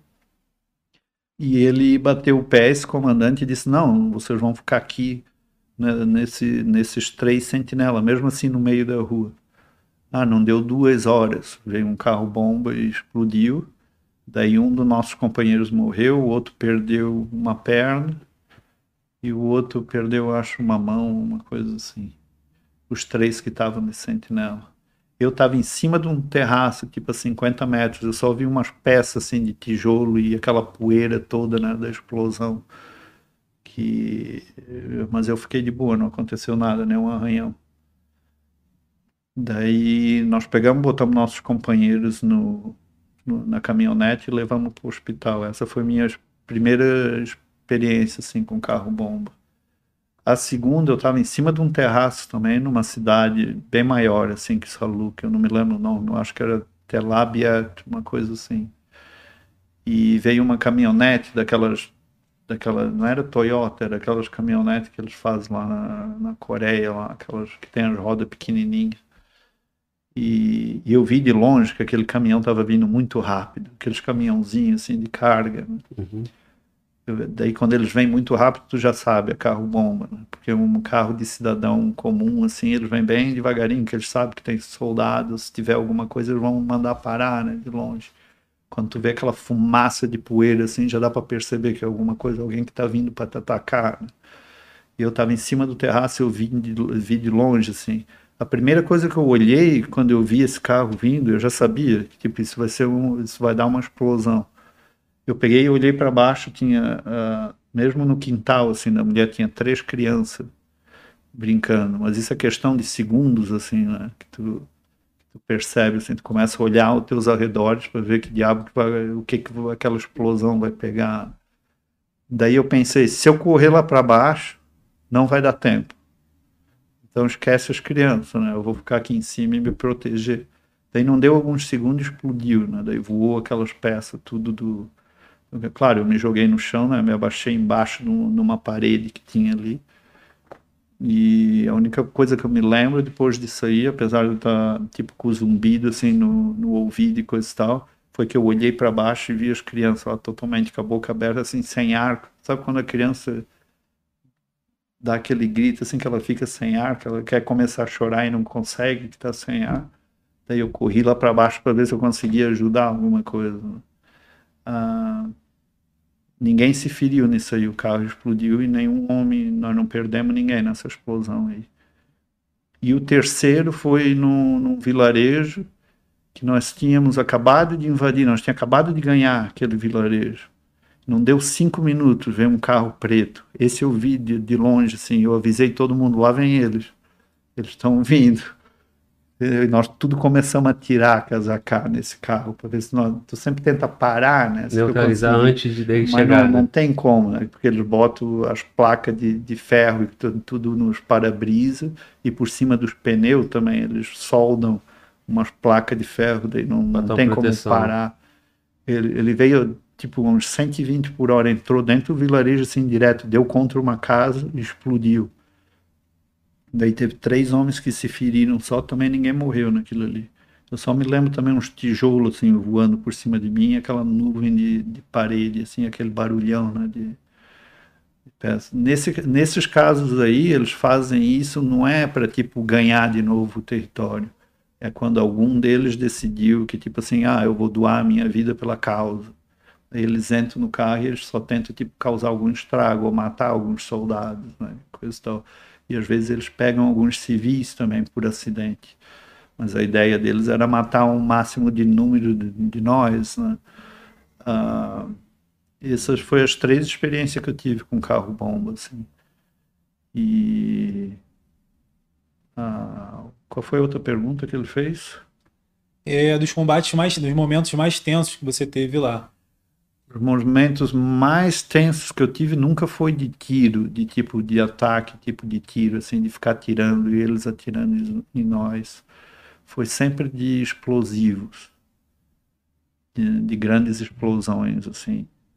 Ah, eu me lembro num, num, vilarejo que nós entramos em sete pessoas, eu ainda me lembro até hoje, em vez de enquanto eu me lembro dessa soldada, tinha uma soldada na minha frente, uma, uma mulher, né, curda, e ela olhou para trás ela disse, tu fica aqui.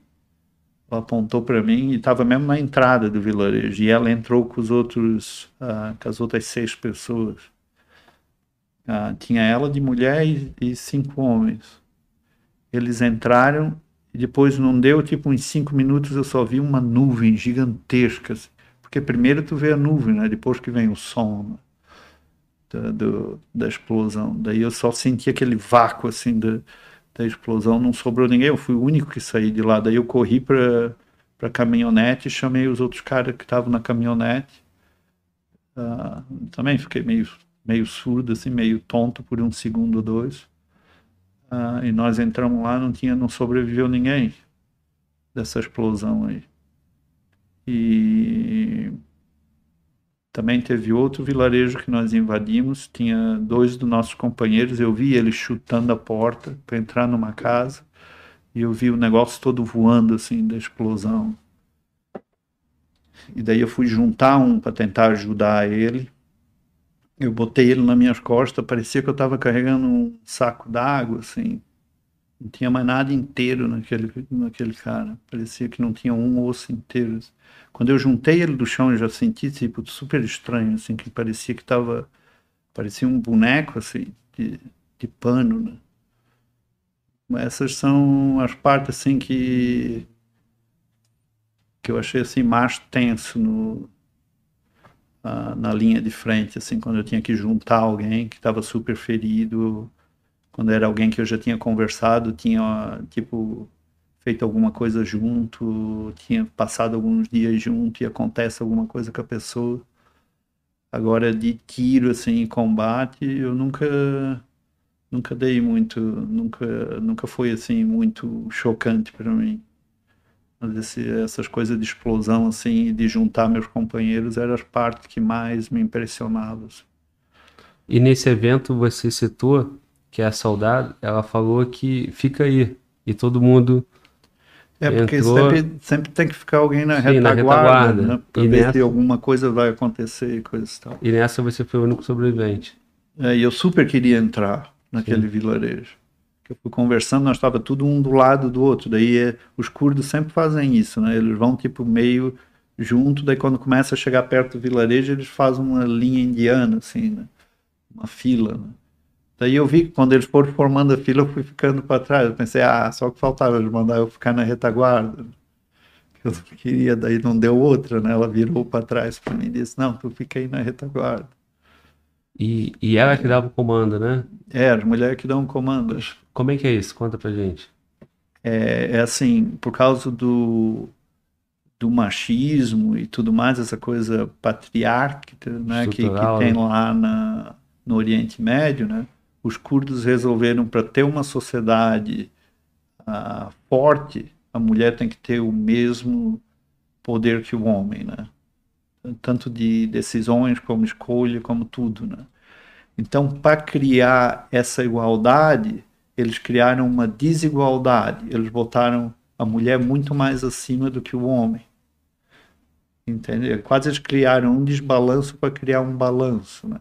Isso quer dizer o quê? Quando tem o exército dos homens e o exército das mulheres, quem comanda é o exército das mulheres. Quem dá a decisão da linha de frente, como vai ser o combate, quem vai fazer o que é as mulheres e não os homens. Apesar dos homens, do, dos encarregados lá, né, dos comandantes, os mais antigos serem homens, quando tem uma mulher presente, é ela que manda e não os caras.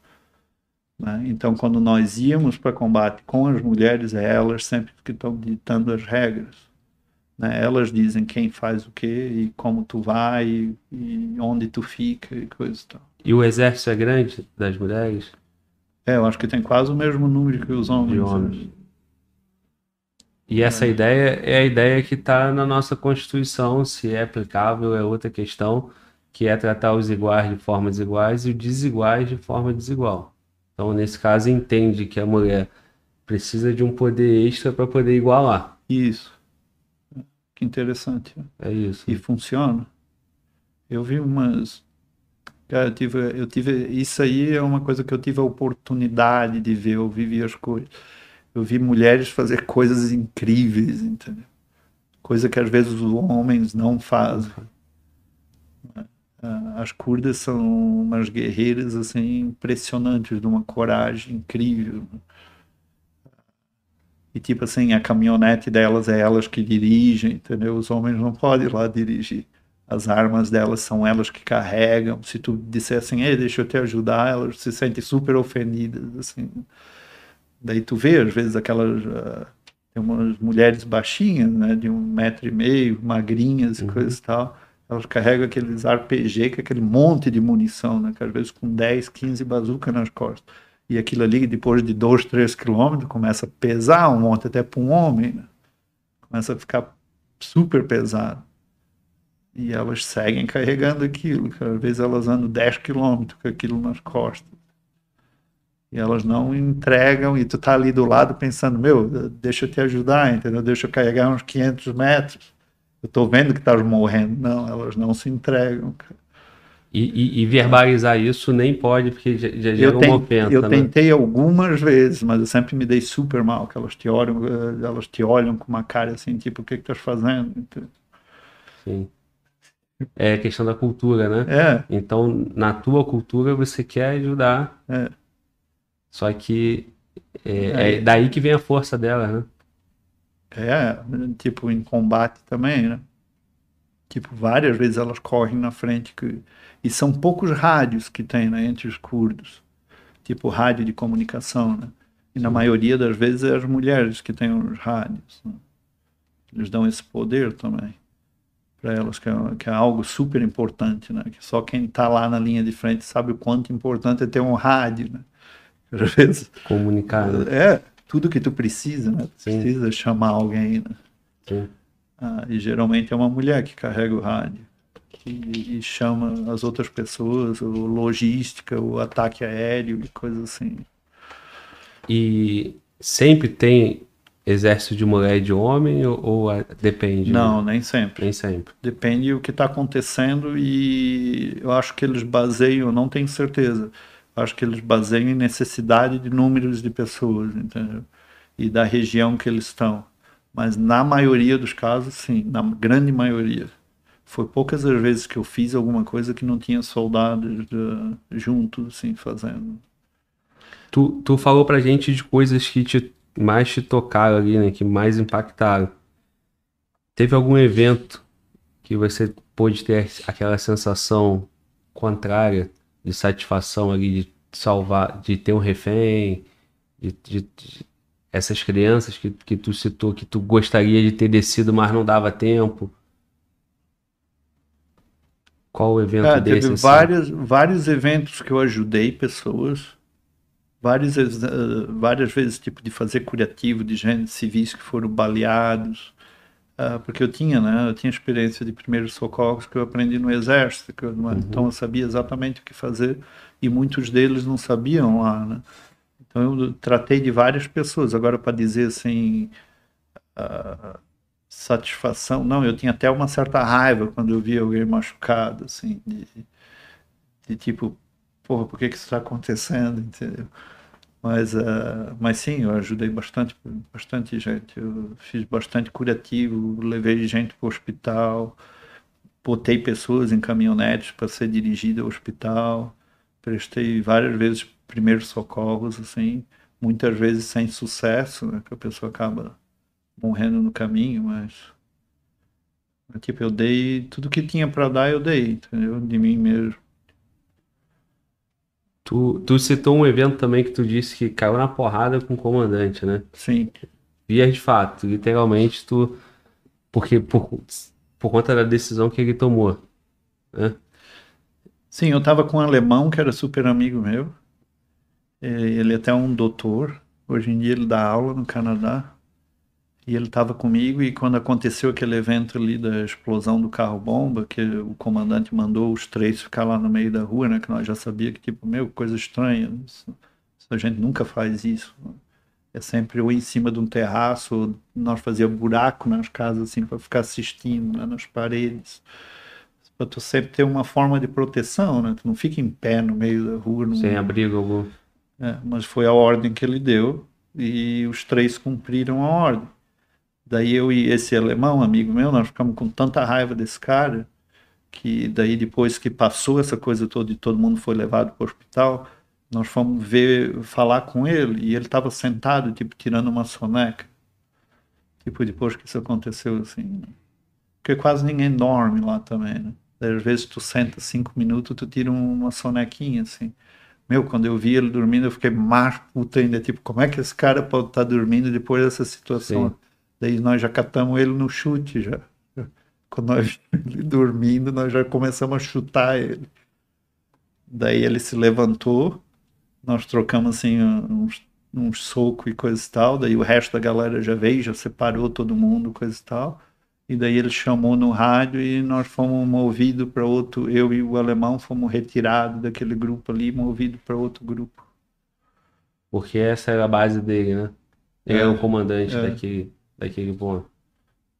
Uhum. É, em contrapartida a isso, é, momentos também de decisões certas, comemorada depois em grupo também. O que, que você tem para dizer?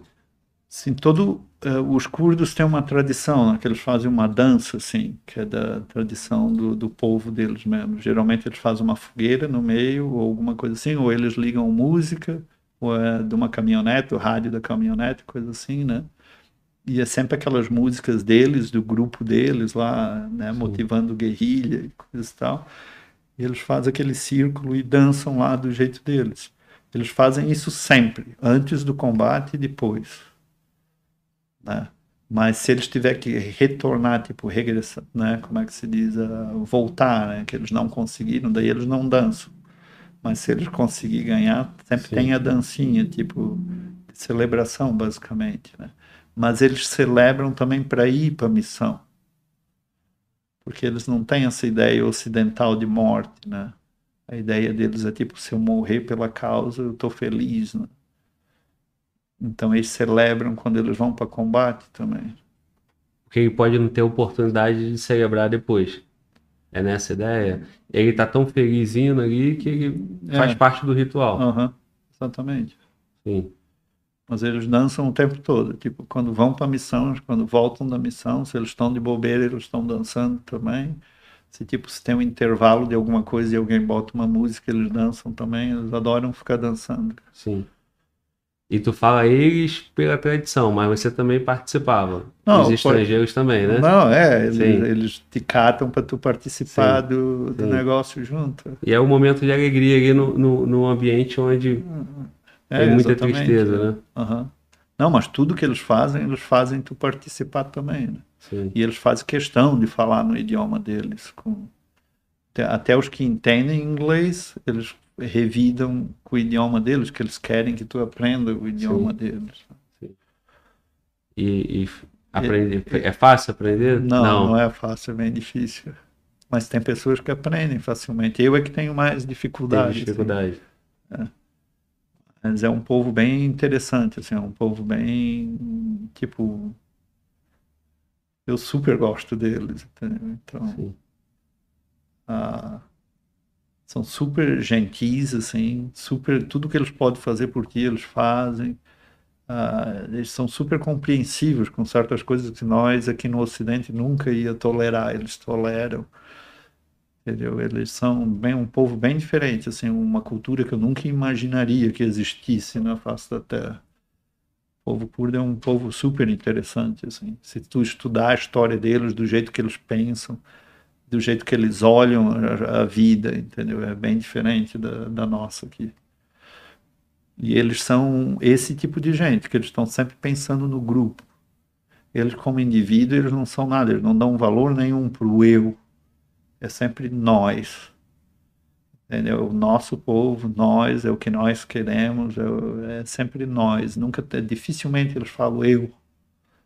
É interessante, até nas palavras eles mostram isso claramente. E, e isso aí você só só, só teve essa sensação lá mesmo, né? Tu, não, tu, tu tinha estudado já sobre eles? Não, Não, você nem sabia que você não, ia eu estar nem com eles. sabia, eu nem sabia quem era, nem nada. E aí, só que você retornou, né? Então, quando você retorna, você já retorna com esse sentimento. né? Isso, isso. Não, a segunda vez que eu cheguei lá, eu já estava totalmente fa- familiarizado, né, com, com os curdos e como eles pensavam, como eles agiam, do jeito que eles combatiam, eh, quais eram as ideias deles. Eu já tinha toda um- uma estrutura já. Mas a primeira vez, não, estava completamente cego, assim, não, não tinha noção da- das coisas. E aí foi conhecendo, tendo esse respeito, esse encantamento ali, né? Aham. Nós não falamos quando que você decide é, re- voltar e depois retornar. Então, em 2015, quando eu voltei, né, eu comprei uma passagem de volta para Califórnia. Pensei, eu vou trabalhar mais um tempo na Califórnia, juntar uma grana e ir para o Brasil, né? Já quando eu entrei no avião, entrei no avião em Erbil, eu não saí de Sulamane, eles compraram uma passagem de Erbil para Califórnia para mim, porque eles não te pagam nada, é um serviço voluntário.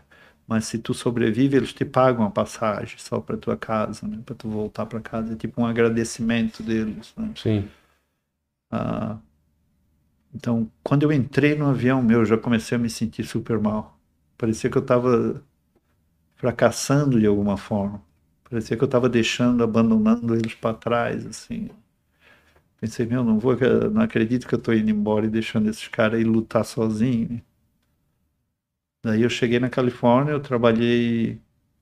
ah, foi 2015, eu cheguei em, em maio e no, eu fiquei um ano trabalhando. Daí eu voltei para a Síria. Mas a decisão de voltar, de comprar a passagem, Não, eu já estava, já quando eu cheguei na Califórnia, eu já estava pensando em Não, voltar. eu digo a, a decisão de voltar para Califórnia, de sair de lá, Ah, é que eu estava extremamente exausto. exausto. Eu tinha perdido já quase uns 20 quilos, porque quase não tinha logística nem comida. Na... Tava, o tempo todo que eu fiquei lá, a maioria dos dias eu tive diarreia e vômito e coisa e tal, que a maioria dos estrangeiros pega isso, né? Por causa da água, tu, tu toma água da água que o pessoal abandonou no caminho, né? Tu vai bebendo o que tu, o que tu acha no caminho. Naquela época, né? Em 2015, depois mudou isso aí. Quando eu fui em 2016 já tinha garrafinha da água e coisa e tal. Mas em 2015 eu passei basicamente com diarreia quase o tempo todo que eu estava lá. Ah, em vez de enquanto eu vomitava, daí eles traziam lá uns remédios básicos que eu nem sabia ler lá, né? Tudo em árabe. Tipo, eu só tomava o que eu via pela frente e ia tomando. Mas não adiantava muito. E eu perdi muito peso e, e tipo, nós dormimos assim lá né? Nós, nós trocava a noite, tu dá guarda, né? A noite toda. Daí tu faz duas horas tu dá guarda, duas horas outra pessoa dá guarda, né? E assim por diante. Então tu dorme pingado, assim, né? E durante o dia tu não dorme. Então isso depois de, de quatro, cinco meses, eu já estava vendo coisas, assim. Eu estava extremamente cansado. Não aguentava mais nada. Tipo, eu andava caminhar cá, tipo, um, dois quilômetros, parecia que eu estava carregando uma tonelada de peso. Parecia que meus braços estavam doendo. E daí eu pensei, não, eu vou embora, não tem mais, não vou mais, não tô, não tô mais tendo utilidade nenhuma. Não vou aqui, ajudar né? mais, né? Não. Daí foi quando eu decidi voltar. Daí eu só falei para eles, eu quero ir embora. Daí eles me botaram numa caminhonete e começaram o processo de, de, de volta, né? Como tu casa. falou, né? É só comunicar, verbalizar É, aham, isso naquela época. isso. Que agora mudou um pouco as regras. É, né? agora parece que tu tem que ficar uma quantidade de meses obrigatoriamente, assim.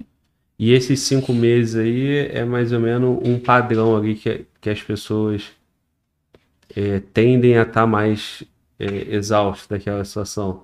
Porque tu citou em algum momento Depende- também. Depende da área que tu estás. Tinha galera que depois de dois, três meses já não aguentava mais. Depende da região que tu estava e quantas pessoas estavam contigo. E se tu, se a logística estava chegando bem onde tu estava e que tipo de comida que eles têm lá, né? Depende de né, vários fatores aleatórios, assim, né? Daí tu via que tinha pessoas que estavam lá dois anos, né, lutando. E ainda tava, tava magro e exausto, mas ainda tava tipo de boa. E daí tu olhava pessoas que estavam lá quatro, cinco meses, estava acabada, assim, no bagaço. né?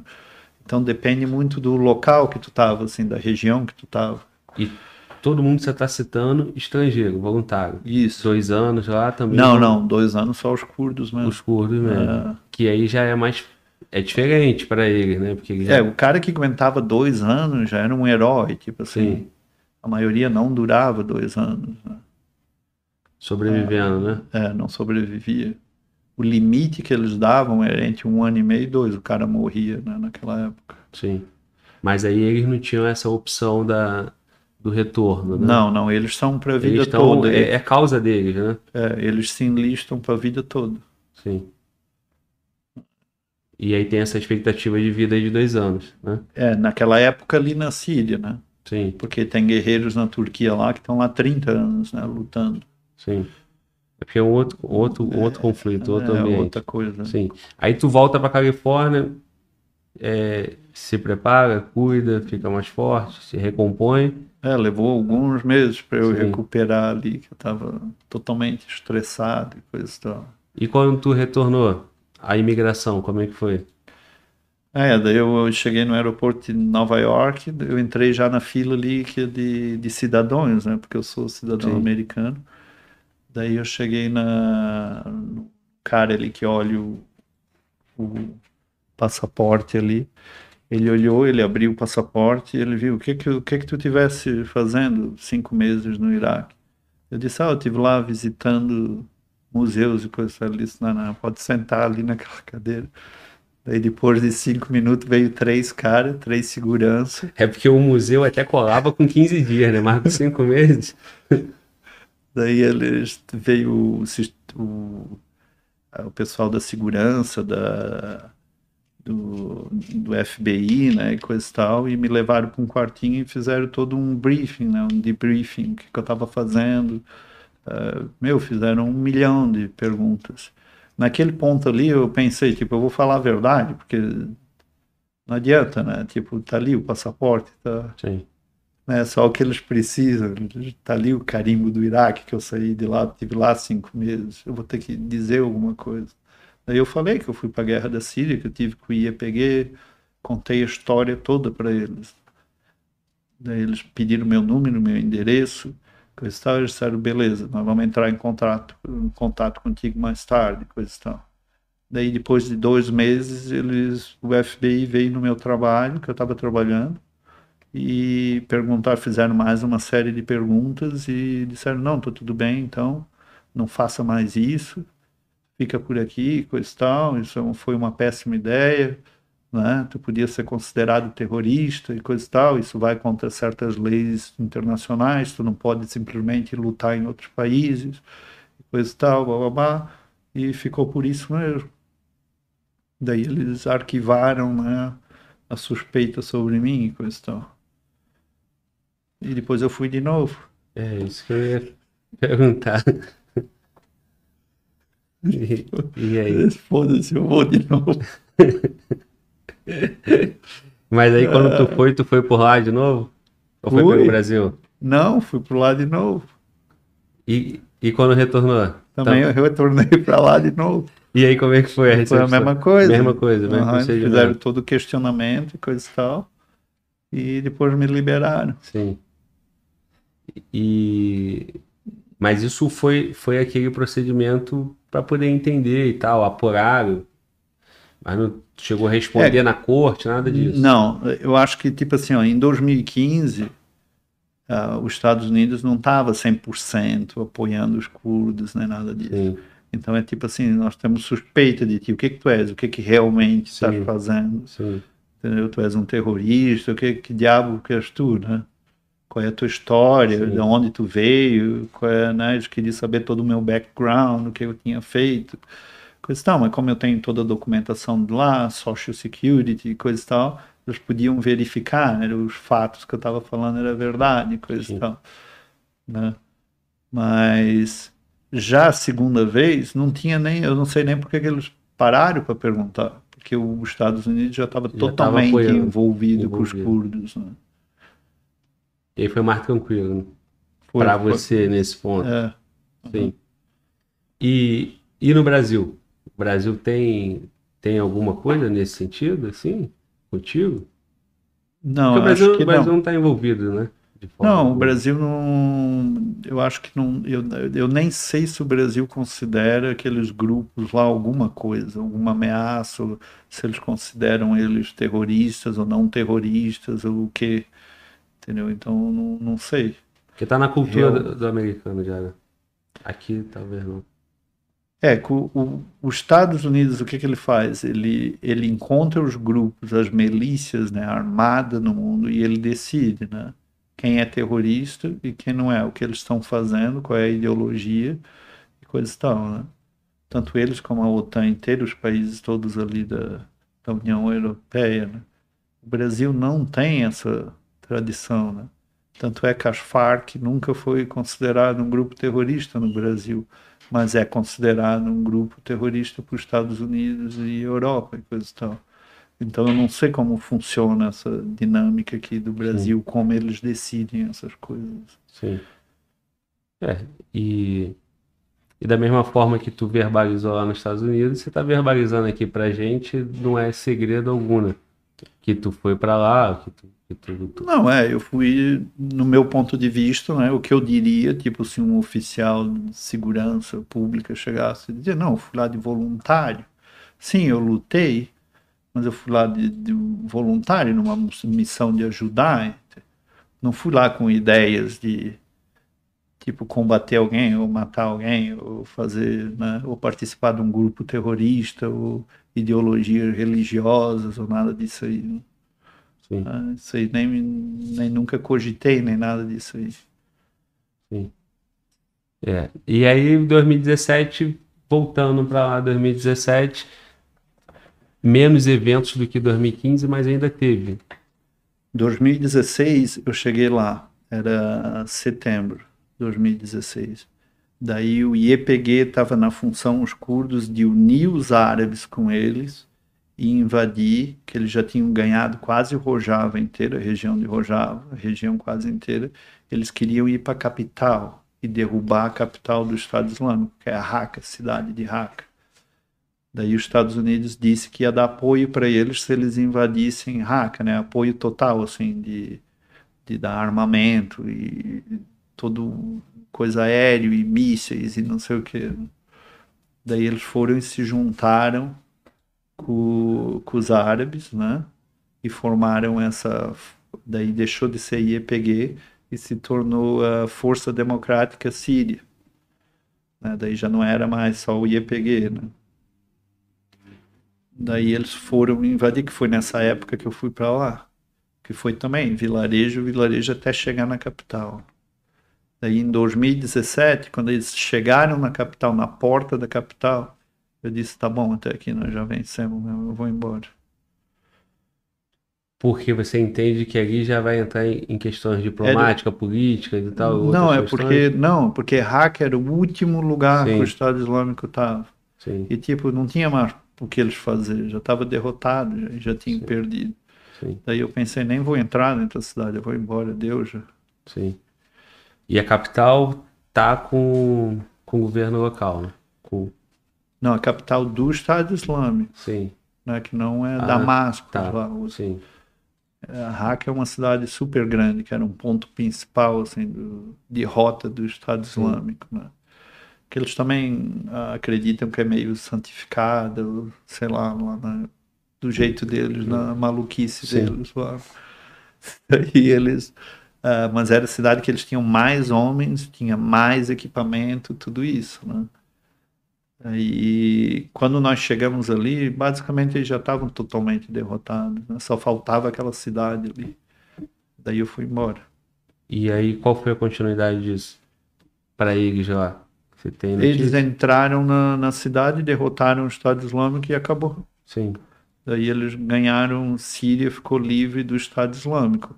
Hoje em dia eles têm algumas células, assim, que são, tipo, alguns caras que vão lá e explodem alguma coisa. Sim. Mas não tem um exército mais do Estado Islâmico E, dentro e, da Síria. e, e sem poder de, de retomar ali, né? É mais Não, aquela não questão, tem. assim, pela causa, né? É, Vai um é, carro não, não bomba tem lá mais e... poder Sim, retomar mais nada, não. sim. Eles foram eliminados, basicamente, da Síria ali. Esses vilarejos, assim, dá pra mensurar o, qual foi o- o teu grupo ali, na, com a sua participação lá, qual foi esse avanço? Quantidade? Quantidade. Tipo, em 2015, em cinco meses, não dá. Agora, 2016 eu consigo, porque nós só tivemos em cidades grandes, assim. Então foi, eh, foi toda a área ali de Saracânia, os desertos ao redores, e foi Manbij e todos aqueles vilarejos ao redores de Manbij, que é uma cidade enorme. E, e quando nós descemos para Raqqa, teve todo um, eu diria que foi uns 15 vilarejos chegando na capital, assim. Isso em seis meses. né? É bastante coisa, parece coisa, não ser, né? mas é muita É. coisa. Em 2015 também, ah, ali, não sei se tu lembra ainda que nós estava tentando juntar Jun- Sim, as coisas, né? Então, Sim. todos aqueles vilarejos ali entre um cantão e outro, nós tivemos que ir um por um evacuando ali. Agora, números, não sei, porque São tem uns muitos, que né? são muito rápidos, né? muito pequenininhos. Tem vilarejos que tem, por exemplo, cinco casas. sim. Daí tem uns que tem 30. Daí tem uns que tem centenas, né? E são todos diferentes, assim. E muitos deles são em regiões do interior, né? Que vai ter, às vezes tu entra num vilarejo, tem duas famílias dentro do, do vilarejo. né? Então esses tu vai passando super rápido. Dá uma verificada, duas, se tem alguém, vê se tem alguma coisa que vai explodir, tu já vai pro próximo. né? É porque na, na- no nosso visual aqui, na nossa geografia, né, a gente não tem é, noção, dimensão do que são Mas o Brasil tem, é, é- é- quer dizer, não na área metropolitana, assim. Sim, mas no interior, assim, é mais ou menos parecido. Né, Não tem, às vezes tu passa no. e ver um povoado ali, né? É, que tem tipo 10 casinhas, Sim, tem. sim, é isso. Daí, daí depois tu anda tipo 30, 40 quilômetros, daí tem mais um daquele. Daí tem Sim. uns maiores, assim, uns menores, é mais ou menos isso aí. Sim, O problema é quando tu chega em cidades, que nem Manbij, assim, ou Comichló, Saracânia, porque daí são cidades, né? Daí o bicho pega, porque é bem mais complexo. confronto mais, mais intenso, né? É. Estratégias e, E tal. eles querem demorado. aquelas cidades, né? Eles querem segurar aquelas cidades Sim. que são pontos principais. né? Ali eles geram dinheiro ali, né? Eles cobram taxas coisa e tal da população. Então para eles era super importante. né? Essas áreas aí é onde eles lutam mais. né? Porque ele tem, como você falou, né? Gera dinheiro, tem uma economia que É. ele retroalimenta, né? Aham. E ali tu já tem que chamar os ataques aéreos e tudo mais, né? Porque só com um grupo de pessoas tu não consegue vencer, né? Com pequenos números, né? Daí nessas cidades tipo Manbij, houve vários ataques aéreos, assim. E sem esses ataques aéreos, tu não. Não, Pode falar, pessoal. Sem os ataques aéreos não, tem Não- como não- vencer não teria deles, evolução. não. De forma alguma. Não tem nem como. E aí foi quando veio o apoio. É porque o Estado Islâmico ficou um, o mal maior ali, muito grande, Aham. né? E É. aí veio esse apoio de quem tinha poder para isso. Isso. Foi os Estados Unidos que deu apoio aéreo e a França, E a né? França.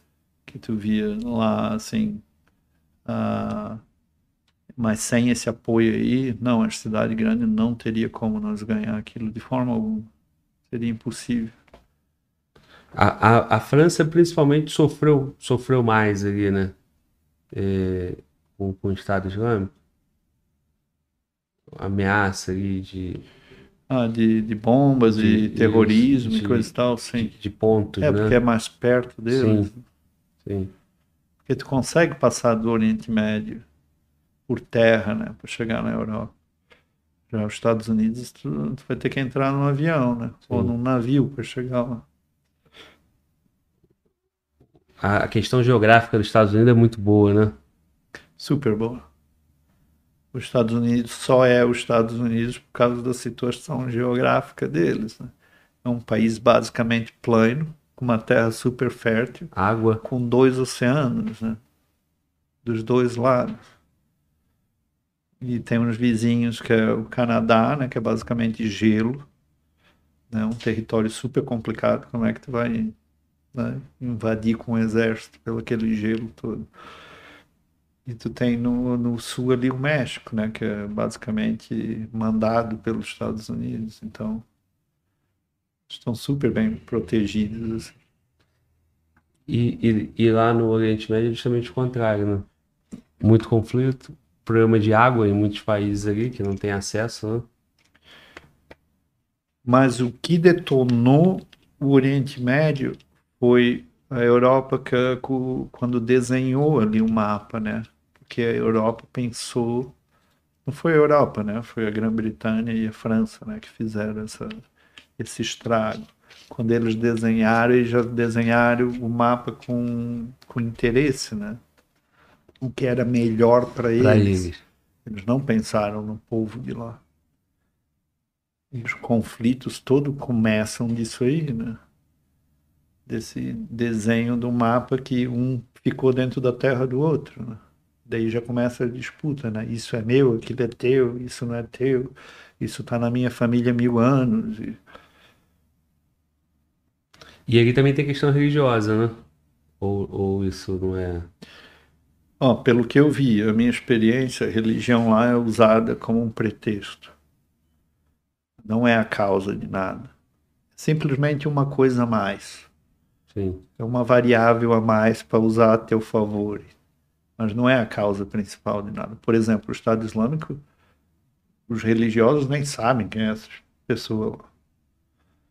Tipo, os estudiosos do islamismo nem sabem quem são esses caras. Então, o que, que eles têm de religioso? Nada. Mas eles usam a religião como um pretexto. Entendeu? Sempre tem um pretexto. né? Isso tem acontecido no Brasil ultimamente também, politicamente. né? Que é tipo assim, o pessoal começa a usar certas coisas para agregar mais gente, né? Sim. Ou para ter mais simpatia de alguma forma. Mas se tu pensar mesmo na base do problema, nunca foi religião no Oriente Médio. É sempre outras coisas. Mas as propagandas são fortes nisso, né? Fundamentalismo ali e tal, como se essa fosse a maior motivação. Isso é o que chega no Ocidente, pelo menos. É, eu acho que todo país tem grupos radicais religiosos, né? Que é aquelas pessoas que levam tudo da, né? Sim. da letra e querem ser extremamente religiosos e coisa e tal. Daí o que eles veem que está escrito, eles interpretam da forma que eles acham que é, né? E coisa e tal que eles acreditam que é e tudo mais. Mas esse é um- uma porcentagem, tipo, no Oriente Médio de 1%. O resto do, do povo não é radical em nada Sim. né? Mas daí vem a propaganda e diz, ei, esse 1% é que, que vale, né? Tipo, não, esses caras aí são os esquisitos, né? São os, os estranhos, os que não se encaixam no resto da sociedade. Eles não são a maioria, né? Mas fica essa imagem que eles são a grande maioria. Mas não, eles são os extremistas, que ninguém quer ser, nem lá, nem aqui, nem em lugar nenhum. Quem é que quer ser Sim. extremista né, em alguma coisa. Sim. É, tu chamou, mano? Não, né? Não, mas Tá, pode falar. vou jogar pra Depois tu. joga pra mim. É, e eles até conv- convivem bem, né? Assim, na questão religiosa? Os grupos que tem ali Super, dentro do Islã, sunita, xiita. e- Não, É. super, super convive. Tipo, se tu for em cidades que nem Saracânia, que nem ah, todas as cidades ali, né? Tu vai ver que tem o, o bairro dos cristãos, Isso. daí tem o bairro do- dos muçulmanos, muçulmano. né? Tem o bairro do... ah, Qual é aquele outro grupo? Ah, tem, eles convivem ali, daí eles têm as áreas comerciais, onde um faz negócio com o outro né? É mais na convivência, assim, no- nos bairros é quem vive ali, né, daquela mesma religião. Mas ninguém discrimina ninguém, ninguém briga com ninguém, nem nada disso aí. Eles sempre conviveram. Os armênios, né, que eles dizem que é o outro grupo.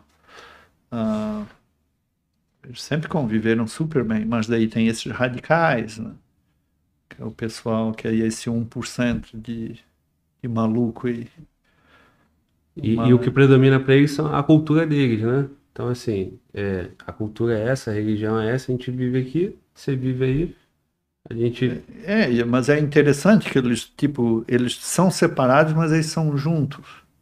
Porque nas áreas comerciais, ah, eles trocam, entendeu? Eles fazem troca, compra e venda, tipo, ninguém, tipo, é um comércio livre, assim, né? Entre Sim. todas as religiões e todos os grupos. Mas tu repara, a única diferença que tu repara é, por exemplo, tu vai ver que no bairro cristão as mulheres usam calça jeans, sapato alto, né? Muitas delas usam batons, aí se tu for num, num bairro que é muçulmano, tu já vê elas tudo de- toda coberta, né? Elas já não usam maquiagem, a maioria delas, já é- tu só vê a diferença nisso, né? Mas de pessoa, de maneira de conviver, de como lidar um com o outro, é tudo misturado, tudo junto. Sim. É na questão cultural ali dentro do, do É, que tem muitas acredita. pessoas que religiosa. Ah, tem muitas pessoas que me escrevem e dizem, ah, mas os cristãos lá são discriminados mesmo e perseguidos. Cara, não, não são, nunca foram. Os cristãos estão lá desde o começo do mundo, né, no Oriente Médio. Foi de lá que os cristãos vieram, Sim. como assim? Sim. Né?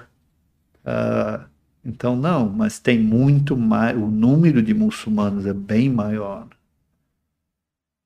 Tipo, essa, esse, esse choque existe. Que, tipo assim, tem outras religiões lá? Tem. São aceitas? São. Mas é um número pequeno de pessoas, não é a grande maioria são islâmicos, né?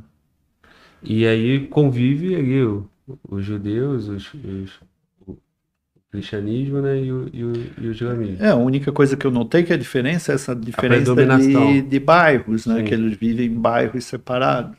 Sim. Cada um tem o seu bairro, assim. Totalmente bem, bem setorizado, né? Isso. Sim. Eu já conversei com, com, com um cara de lá da Síria, aqui em Brasília, e ele me falou exatamente isso, explicou isso. Ele falou, não, eu sou, sou cristão, tem meu... Na minha cidade todo mundo é, predomina, né? Normal, a gente vive normal. Aham. A única coisa que ele colocou, ele falou, não, eu sou ortodoxo, sou cristão ortodoxo. Eu tive em umas igrejas lá cristãs. Eles estavam celebrando missa e coisa e tal. Sim, É bem diferente daqui. Eu achei até interessante. É completamente diferente das igrejas daqui, coisa. Do jeito que eles fazem as coisas, a, é- cerimônia da, da missa. né? sim, Mas é a mesma religião, né? sim. É isso. É porque chega a notícia pra cá, a, a propaganda às vezes mostra, né, que uma igreja foi atacada. E aí tomam essa exceção como regra, né? Aí você tá dizendo, né? Tem 1%, mas não é o todo, né? Eu acho que toda a sociedade tem esse 1% né, de, de radicais, de, de pessoas que, que são capazes de quebrar a lei, né, para tipo dizer, ei, nós pensamos assim. né? Então daí é que vem esses ataques, essa- essas tragédias, né, Sim, desse pequeno número de pessoas. O Estado Islâmico também, apesar de ser né, 200 mil homens ou muito mais, né, isso só de ativos, né, de soldados ativos, mas na, na organização deve ter muito, Muito mais, mais. que isso, né? Mas é um pequeno número comparado com toda a população do Oriente Médio. sim. Tipo, eu tive na cidade de Cairo, né, no Egito, né? Que claro já é a África, mas é, é quase a mesma coisa que o Oriente Médio. São 35 milhões de habitantes numa cidade só. É tipo, o que é um Estado Islâmico comparado com isso, entendeu? Não é nada. Sim. Isso é uma cidade só. Não é nem o país todo. É uma Ucrânia. A Ucrânia tem algo em torno é. de 40 milhões. É, a grande maioria ali em Cairo são muçulmanos. Né? A grande, grande maioria. Se tem cristãos, são bem poucos, assim. Então, é... Apesar de ser pequenos números, mas tem todas as religiões ali também. Sim. Pode... Tem Fala um superchat aqui, o William Silvério, ele mandou duas, dois superchats e são coisas diferentes, né? É, ele mandou aqui: existe a possibilidade de um combatente de outras nacionalidades que vão ajudar sem ser promo serem promovidos ao exército local ou são todos soldados temporários? E já vou ler a outra, mas depois eu, eu faço a leitura novamente. Qual o impacto que uma guerra causa na mente de um combatente cristão, o que leva de bagagem para sua volta à vida civil? Já esqueceu a primeira, não? Não, não, a primeira eu, eu captei bem.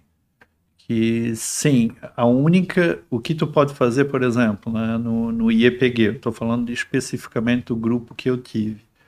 Tu pode ir como um estrangeiro voluntário, que foi o meu caso, e ficar um, um tempo específico, ou tu pode chegar lá e dizer: Ei, eu quero fazer o juramento e ficar aqui com vocês para sempre, como se tu fosse um deles, um curdo, né?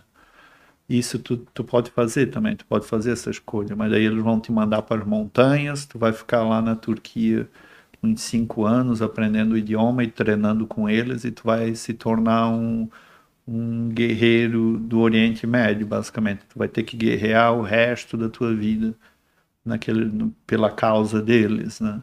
E tu não vai ter o direito de sair mais, porque eles não permitem que tu saia mais. Então tu pode fazer isso sim mas não é um exército comum. Por exemplo, tu não vai receber um salário, tu não vai ter direito de ter relacionamento, família, filhos, essas coisas. Né? Vai basicamente fazer o que eles fazem, que é dedicar a vida deles pela causa. Né? Se tu resolver ficar lá para sempre. Ali é outra pergunta de. Pode repetir? Foi, ali, foi referente a, a qual o impacto que uma guerra causa na mente de um combatente cristão o que leva de bagagem para sua volta da vi à vida civil. Você é cristão, para começar, né? Porque... Qual é a tua religião? Não, eu acho que, tipo assim, eu, uh, eu acho que independente da religião, o trauma da guerra é igual para todos. Eu acho que não, não influencia isso aí de, de ser cristão ou qualquer outra religião, né? Tanto é que os curdos quando tu chega lá, eles nunca perguntam qual é a tua religião, eles não têm interesse nenhum em saber nada disso. E tu repara que alguns deles usam cruzes no pescoço, outros usam, né, se abaixam para orar, e, e, eles são e tem uns que são ateus no meio deles, que não acreditam em nada. Então é, é irrelevante isso aí para eles, né? Isso não vem, não é um algo que eles dão importância. Então, eu acho que isso aí também simboliza isso aí numa guerra, né? Que tipo, o trauma vai ser no ser humano, independente do que tu acredita ou não, o impacto vai ser o mesmo, né? Vai ter a mesma profundidade, né? E voltando para a vida, né? Tipo, ah, tu saiu da guerra, tu vai voltar para a vida de civil comum. Não, tu nunca mais volta a mesma coisa, não tem como. Não, não tem como tem certas coisas que vão mudar quem tu és, entendeu? Tipo, tem certos, eu não diria trauma, mas tem certos eventos que tu nunca mais vai ser a mesma pessoa se tu passar pelo aquilo, né? Aquilo vai mudar a tua vida de direção, vai mudar o jeito que tu pensa, vai mudar o jeito que tu vê as coisas. Tem coisas que, que tu dá valor que tu não vai dar mais valor e tem coisas que tu nem imaginava que tu vai começar a dar valor. E eu acho que isso aí é de uma forma geral, afeta todo mundo dessa forma. Qualquer pessoa que esteja numa linha de frente num determinado tempo, seja de, sei lá, três meses, seis meses, um ano, acho que nunca mais volta a ser o mesmo ser humano que era antes. E, e você, tu, tu falou algum momento que o cara fica sem. fica destemido, assim, já passou por tanta coisa que não teme. Vai temer mais o que da vida? Depois de uma guerra, depois de passar por tudo aquilo ali.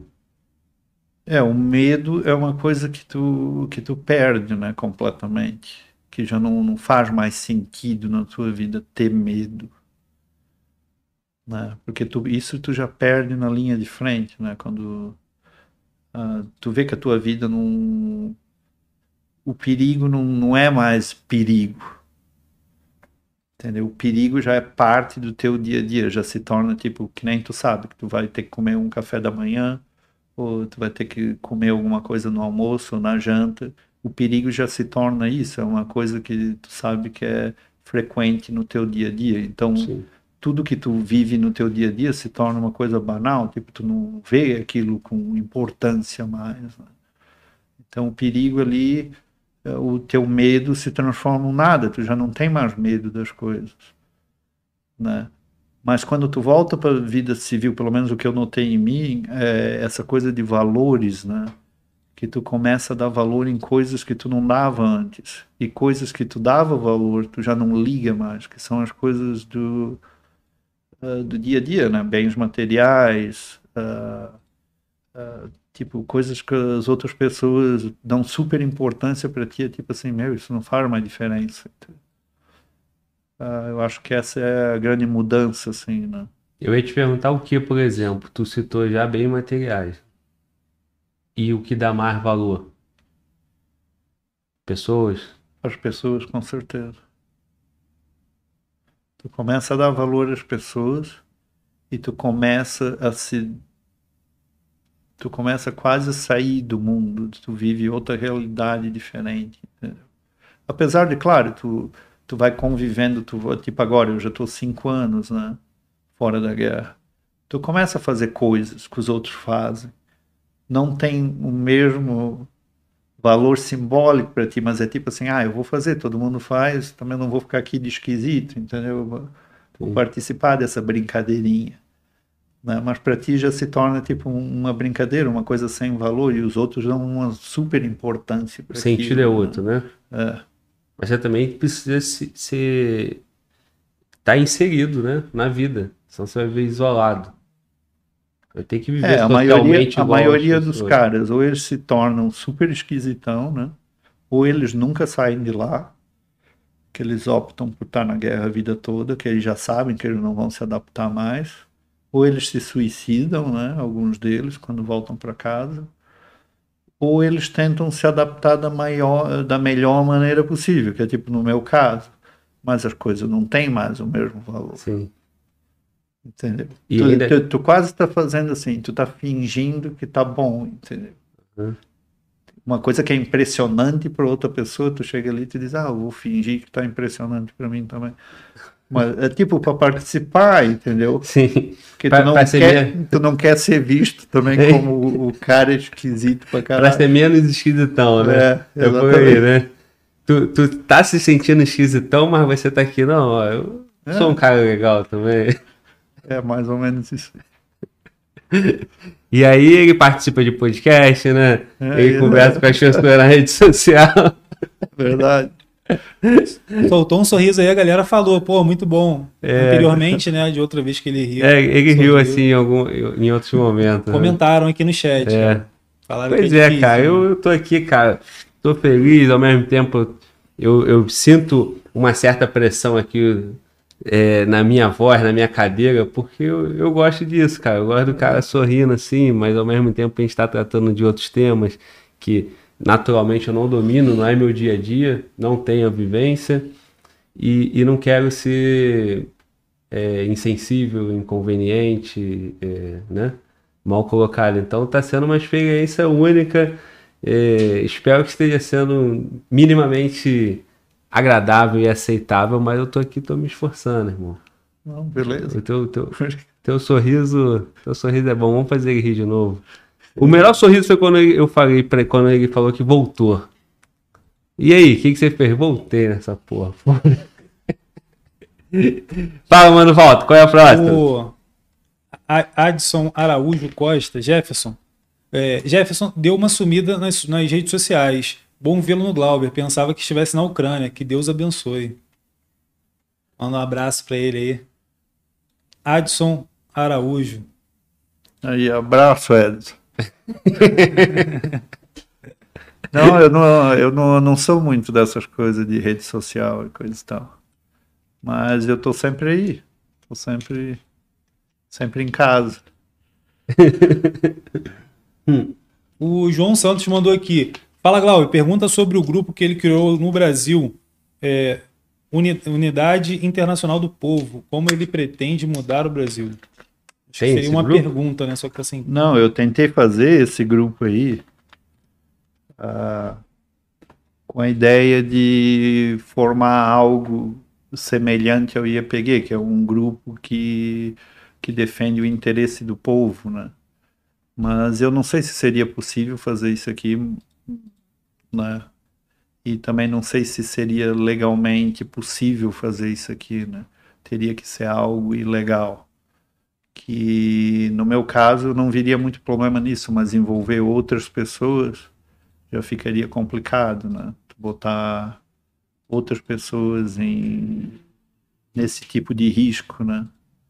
Mas sim, tinha essa ideia de formar um, um grupo para defender os interesses do, do povo no Brasil, né? Contra corrupção, contra certas injustiças, contra discriminação, esse tipo de coisa. Mas foi uma ideia que teve uma, uma arrancada ali, mas daí acabou morrendo. Então ficou assim mesmo. Não sei se, se vai voltar isso aí. Mas você mesmo decidiu é, não dar prosseguimento? Não, é que nós começamos a ter umas ideias e havia muita muita contradição, assim, muito, muitos argumentos, daí havia um certo temor, assim, do, dos membros que começaram a entrar no grupo, que, tipo, várias coisas eram meio ilegais, assim, de se fazer no Brasil e coisa e tal, e, e daí acabou a ideia morrendo, assim. Mas tu vê a possibilidade? É, Não sei, só se tivesse apoio, né, de um, de um grupo maior, de um partido político, de alguma coisa assim. Ah, não sei, muita, o Brasil tem muita lei, né, muita coisa, tudo se torna ilegal facilmente, né. Daí, tipo, se tu pegar, por exemplo, de frente com um grupo que tem muito interesse, eles vão tentar de alguma forma falar que tu estás fazendo alguma coisa ilegal ou descobrir alguma forma de algo que tu estás fazendo Sim. ilegalmente. Então, sem o apoio de um grupo maior, ou num partido político, algo assim, seria quase impossível fazer algo assim, né, social, um grupo social dirigido a, a, a, tipo a combater corrupção mesmo, diretamente o povo combater corrupção e não usar as formas tradicionais legais, né, de fazer. E tu vê, tu vê aqui no, no Brasil algum partido assim para isso? Não, não, não vejo. No momento, não. Talvez surja, né, com o tempo. E, e tu participaria do sistema político como é no Brasil? Se candidatando ou, ou fazendo reuniões, não sei. Participaria do, do sistema político? Pois é, eu vejo uh, no o sistema político do Brasil, eu vejo que é uma democracia não democracia, né? Essa democracia que todo mundo abre a boca e fala, né? E preza tanto e defende tanto, eu não acho que é tão democrático assim. Então, meu problema nem é com os partidos políticos, é com a nossa democracia e com o jeito que ela é organizada, né? Que o povo não tem direito a dizer quase nada, na minha opinião. né? Não tem direito de, tipo, o que nem tu falou, votar nas coisas. Tipo, se eu não quero que um deputado ganhe tanto, por que, que eu não tenho direito de ir lá e votar para reduzir o salário dele, né? Se eu não quero mais esse cara no poder, por que, que eu não posso ir lá e votar e tirar esse cara do poder? Né? Por que, que tem que ser os outros políticos a fazerem isso e não nós, o povo, né? Então eu acho uma democracia meio piada, assim, de uma certa forma. Eu já vou mais pro lado do Curdos daí, né? Que é aquela democracia raiz, que o povo decide tudo, né? faz um voto geral e vê o que, que o povo quer realmente né, fazer. Sim. Mas então o meu problema nem é diretamente com o sistema político, mas é com a nossa própria democracia, que eu acho que é muito não é uma democracia real mesmo. Mas claro que é melhor do que ter um ditador, mas não é uma democracia do jeito que o povo merece. A sua visão entendeu? não é o ideal. Não, não é o Sim. ideal de forma alguma. É, tem a representação direta, que é o que você está falando, né? E tem a indireta, né? A nossa democracia ela tem os dois, né? A direta e a indireta, mas o que predomina é a indireta, através dos representantes, né? E aqueles institutos de plebiscito e referendo são pouco usados. É isso dizer? É, super pouco usado. né? Sim. Eu não sei se mesmo se o povo votasse numa coisa, se eles aceitariam ou eles dis- iam distorcer de alguma forma. Não sei, eu não confio muito na nossa democracia. Sim, entendi. Gos- res- Gostaria de confiar, né? Sim. É bom ter orgulho na, na sociedade que tu vive, né? É super saudável. Mas no momento eu não sinto isso. Você ficou aqui os seus primeiros anos, os 18 anos, né? Aham. E, e tá 5 agora. E eu Basicamente é voltei isso. quatro. Voltou 4 antes, né? É, Então, de vida adulta, né? Após os 18 anos, 9, isso. né? Então, no intervalo aí de 30 anos, tu ficou 9 aqui. Isso. Mas eu sempre tive ligado ao Brasil, né? Apesar de estar longe, sempre foi o meu lugar favorito. Sempre gostei mais daqui do que qualquer outro país. E minha ideia era sempre voltar para cá, de um jeito ou de outro. Eu só não, não tinha possibilidades financeiras de voltar e e tal.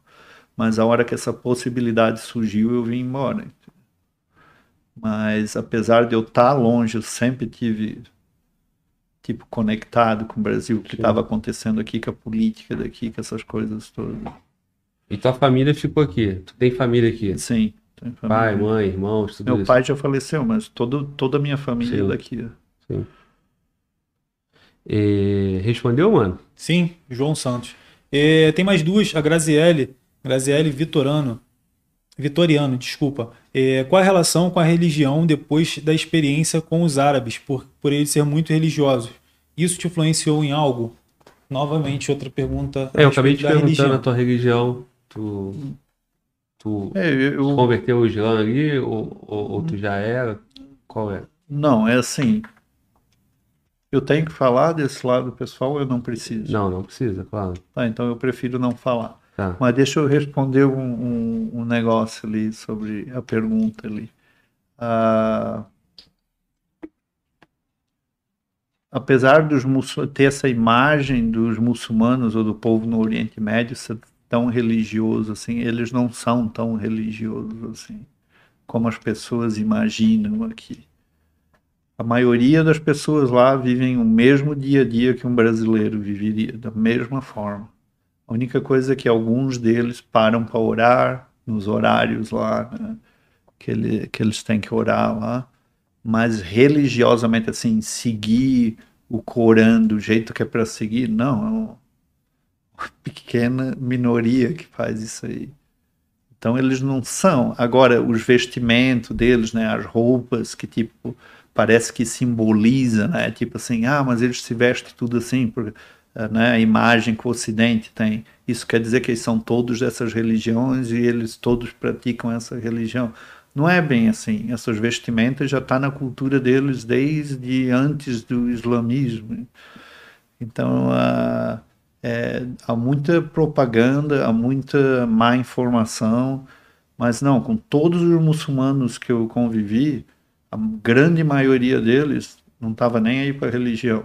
Não são eles acreditam e eles seguem a religião, mas é da mesma forma que os brasileiros seguem a religião. São católicos, né?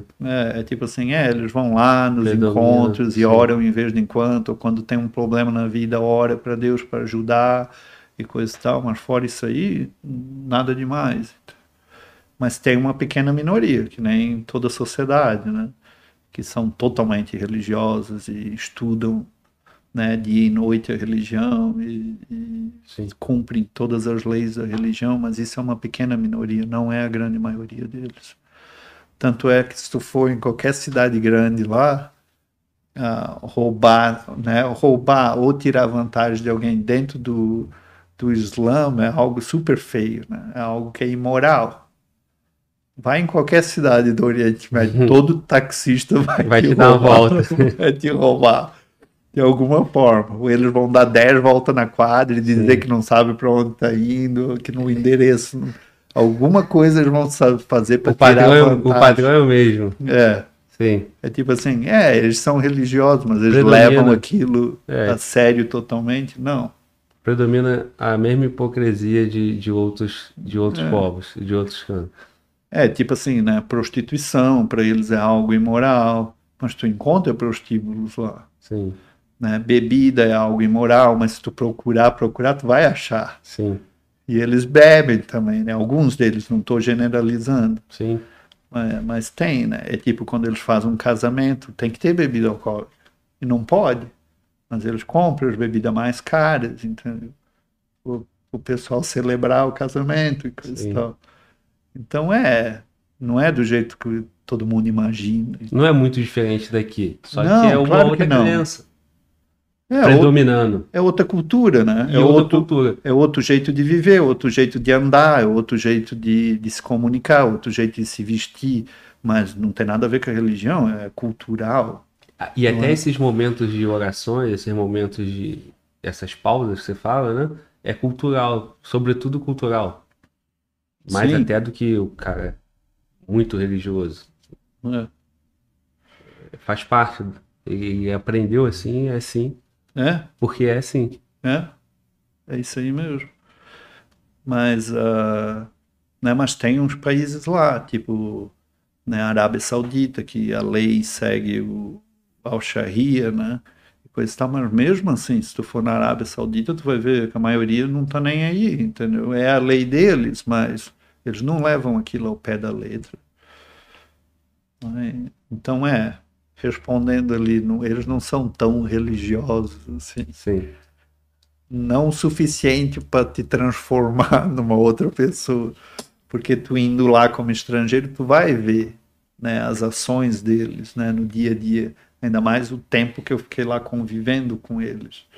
No dia dia, tu percebe que eles são igualzinho a nós. Que tipo, é, ele- eles consideram a religião, mas não é ao pé da letra.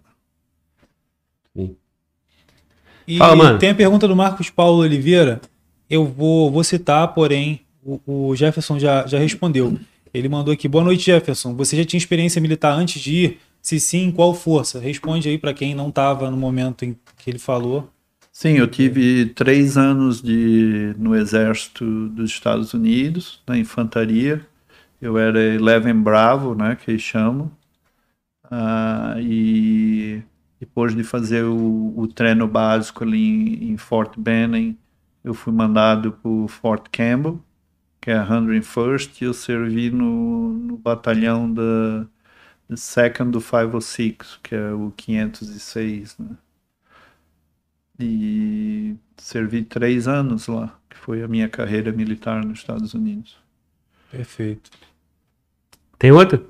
Zerou. Não? Zerou? Superchat. É, todos. Sim. Tá. Nós estamos quanto tempo de transmissão? O problema de fazer promessa no início é que no final tu fica comprometido, né? Hein? Já tem 3 e. três? em- É 3 e 46. Ah, então tamo no lucro, pô. Falei quatro, né? Pá. é... Jefferson, seguinte, cara. Dá pra gente falar ainda de vivência, de, Vamos, de relatos lá e Sim. tal? É, Tu, tu citou características diferentes, né? Que, que é do, do evento guerra, conflito ali, tomada de território. E aí tu deu destaque para os carros bombas, né? E, e para as minas, né? Explosivo e tal. É, predomina isso, né? Predomina isso nos eventos que você viveu. Sim, mas eu vi vários eventos também que, tipo, ah, não, não foram chocantes para mim, mas foi coisas que nós fizemos, né? E nós tivemos que fazer. Ah, por exemplo, Tinha uma vez uma. Houve um- umas. Nós conseguimos derrotar um grupo lá e ficou os corpos deles pelo chão. E nós ficamos três dias naquele vilarejo. E nós não queríamos mais ficar sentindo o cheiro, olhando para eles ali. Né? Daí nós ajuntamos eles, pegamos uma escavadeira, cavamos um buraco, jogamos eles dentro e enterramos eles. Né? Tinha eventos assim que aconteciam. Também tinha E eventos. muitos, muitos, muitos eventos. assim. não, muitos corpos. Eram muitos Ah, corpos. depende, depende do que tinha acontecido. Então, se já tinha passado os ataques, ataques aéreos, sempre tinha uma montoeira, assim, Sim, dezenas deles. Se não tinha ataque aéreo, era sempre menos, era dois, três, quatro, dependendo. sim. Ah, porque o- os ataques aéreos fazem os estragos maiores, Maior. né? Pegam um maior número de pessoas, assim. Ah, o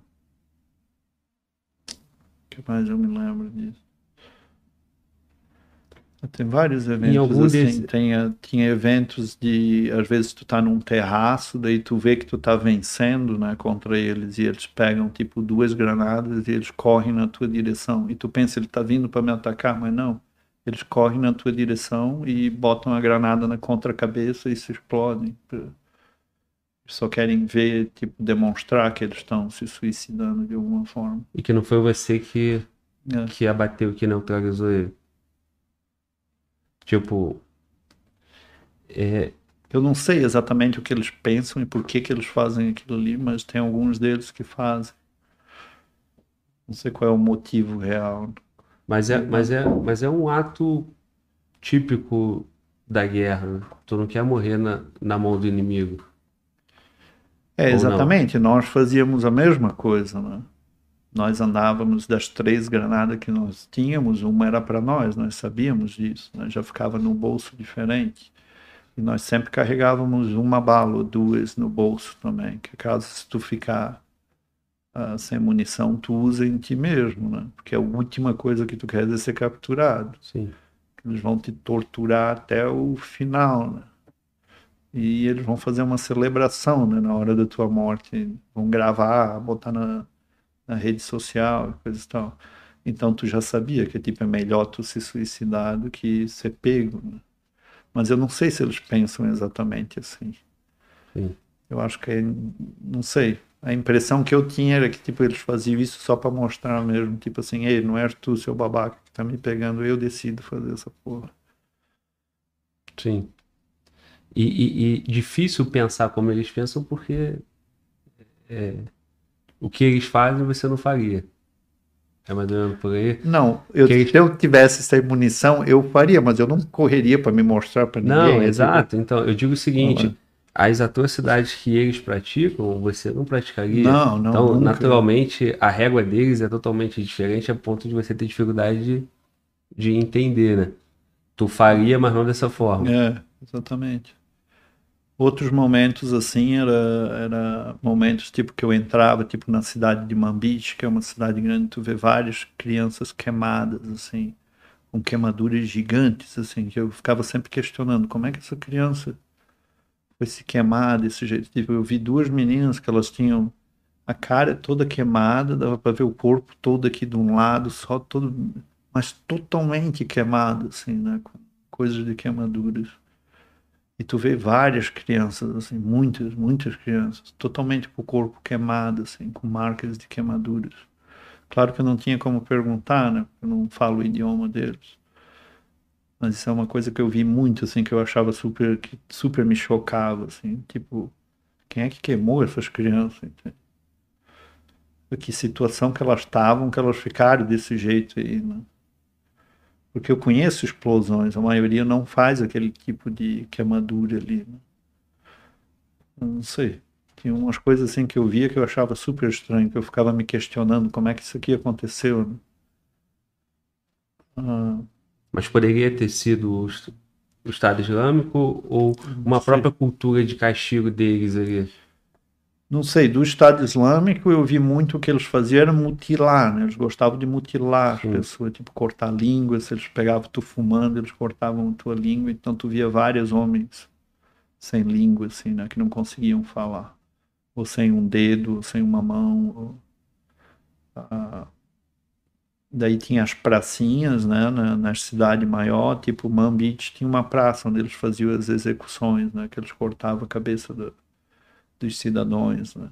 Daí tu chega lá, tu vê as manchas assim de sangue no chão.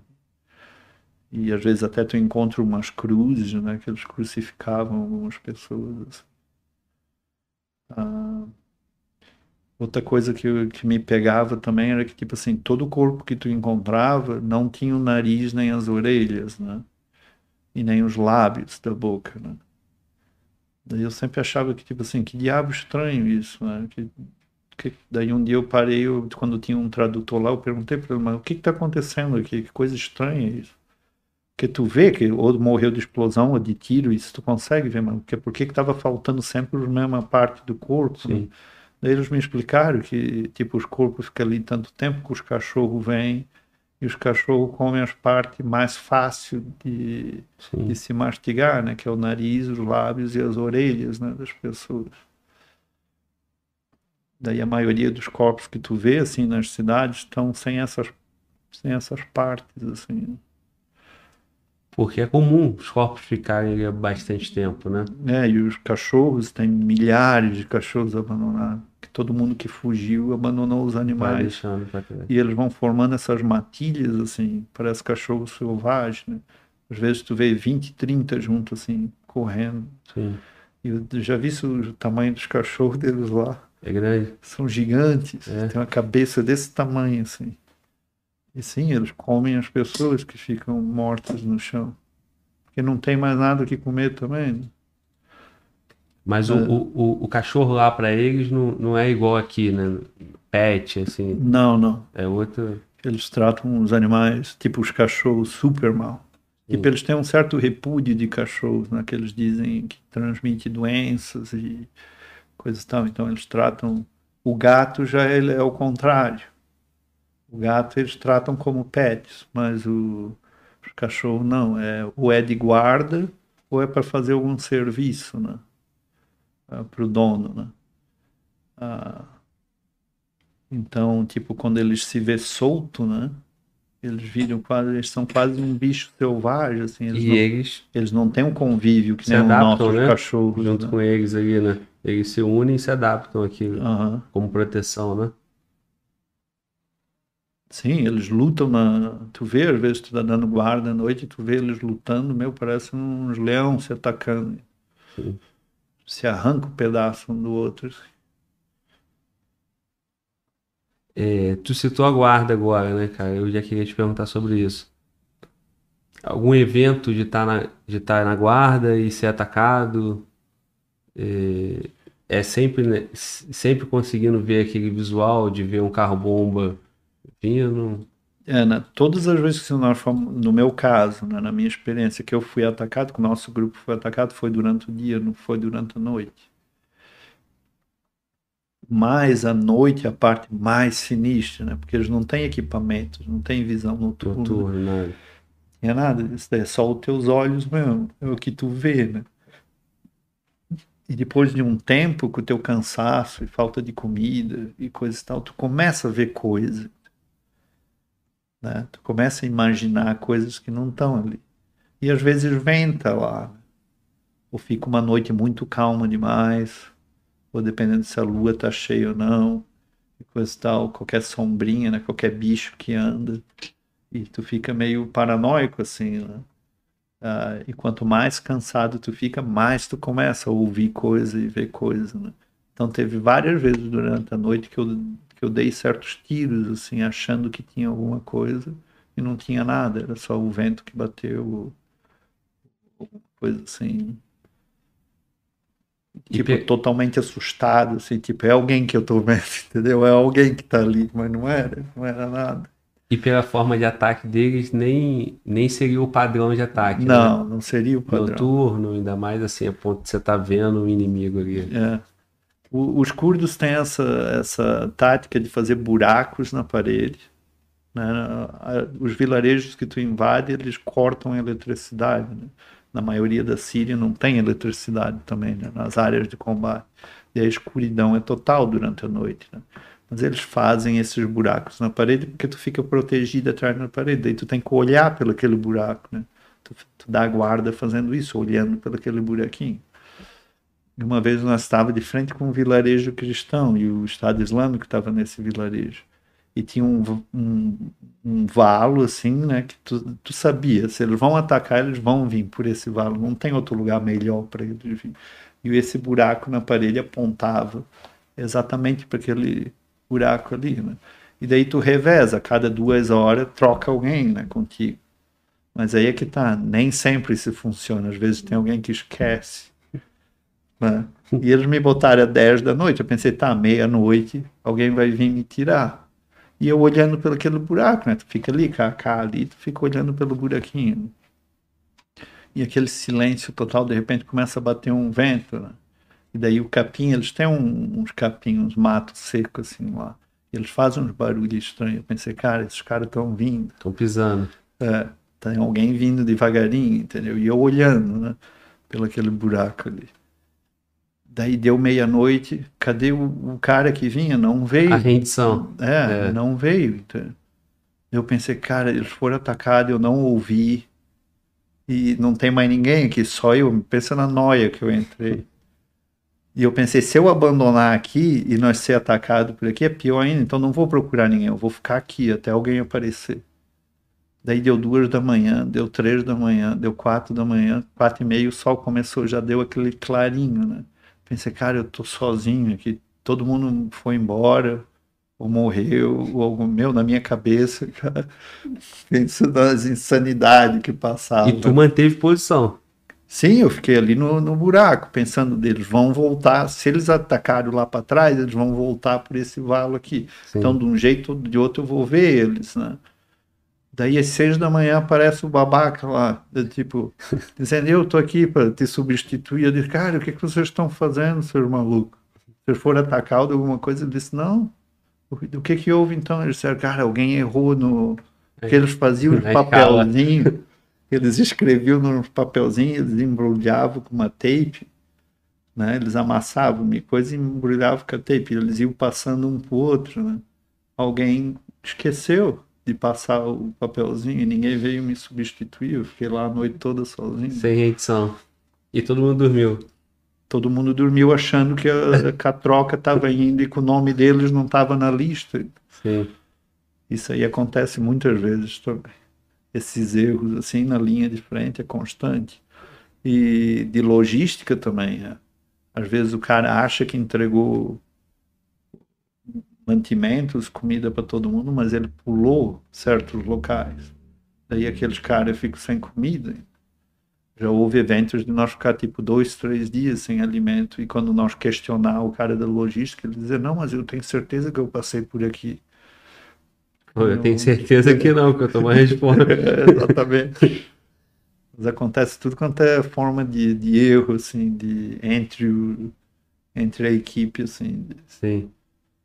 Tu, tu citou a forma como o teu colega lá é, se comunicou contigo, tu falou o nome. Você lá tinha um, um nome é, local, né?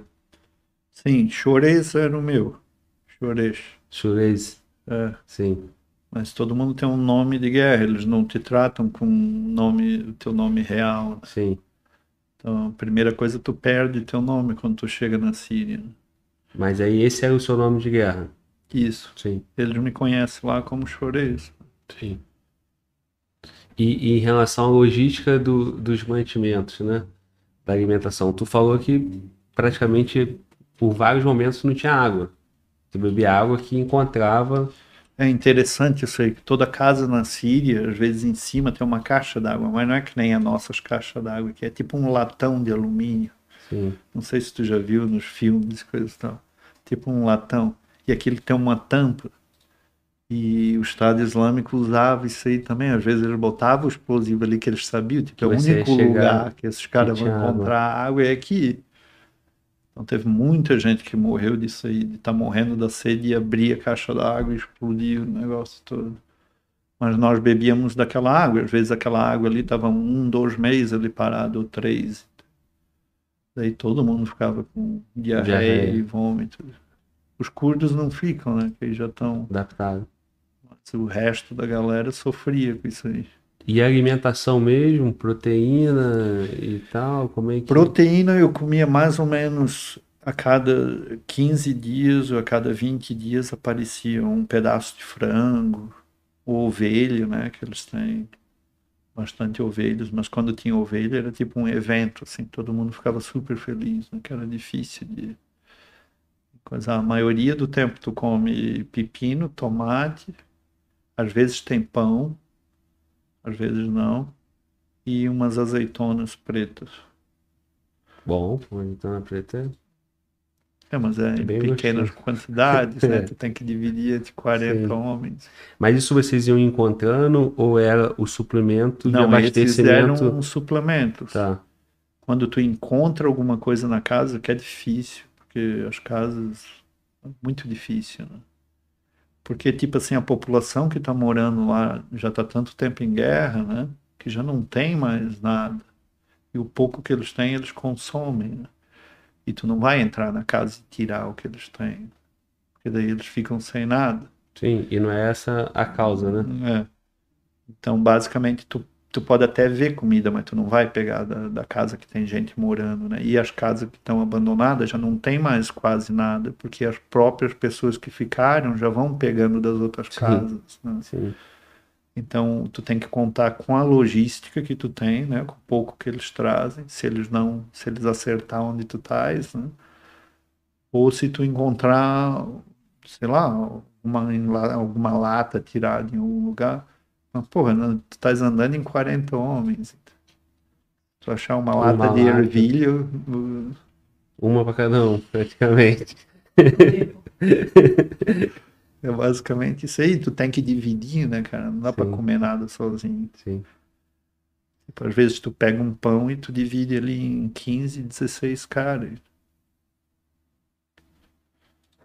É bíblico isso.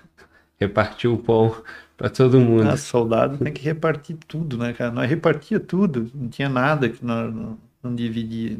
Sim. E se viesse algum civil pedir, o comandante sempre dava o que ele tinha.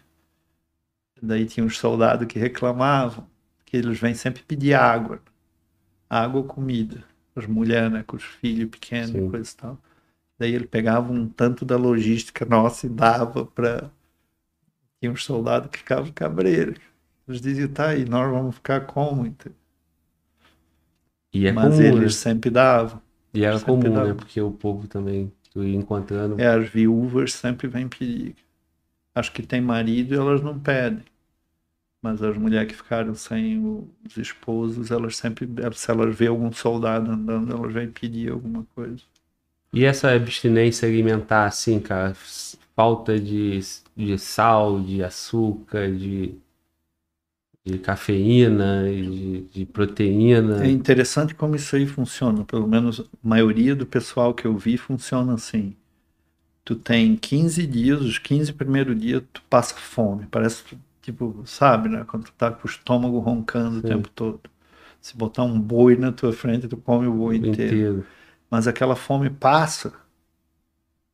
Parece que teu corpo reage àquilo. Daí tu não sente mais a fome. E tu não perde mais peso. Tu parece que o teu corpo mantém aquilo que tu tem ali, né? E o pouquinho que tu come é o suficiente. Parece que tu tá comendo normal, que nem uma pessoa normal mas tu não tá notando, mas tu tá perdendo peso. Ele só tá, ele só diminuiu a velocidade de tu perder peso e sentir fome, mas lá no fundo tu tá sentindo aquilo tudo também.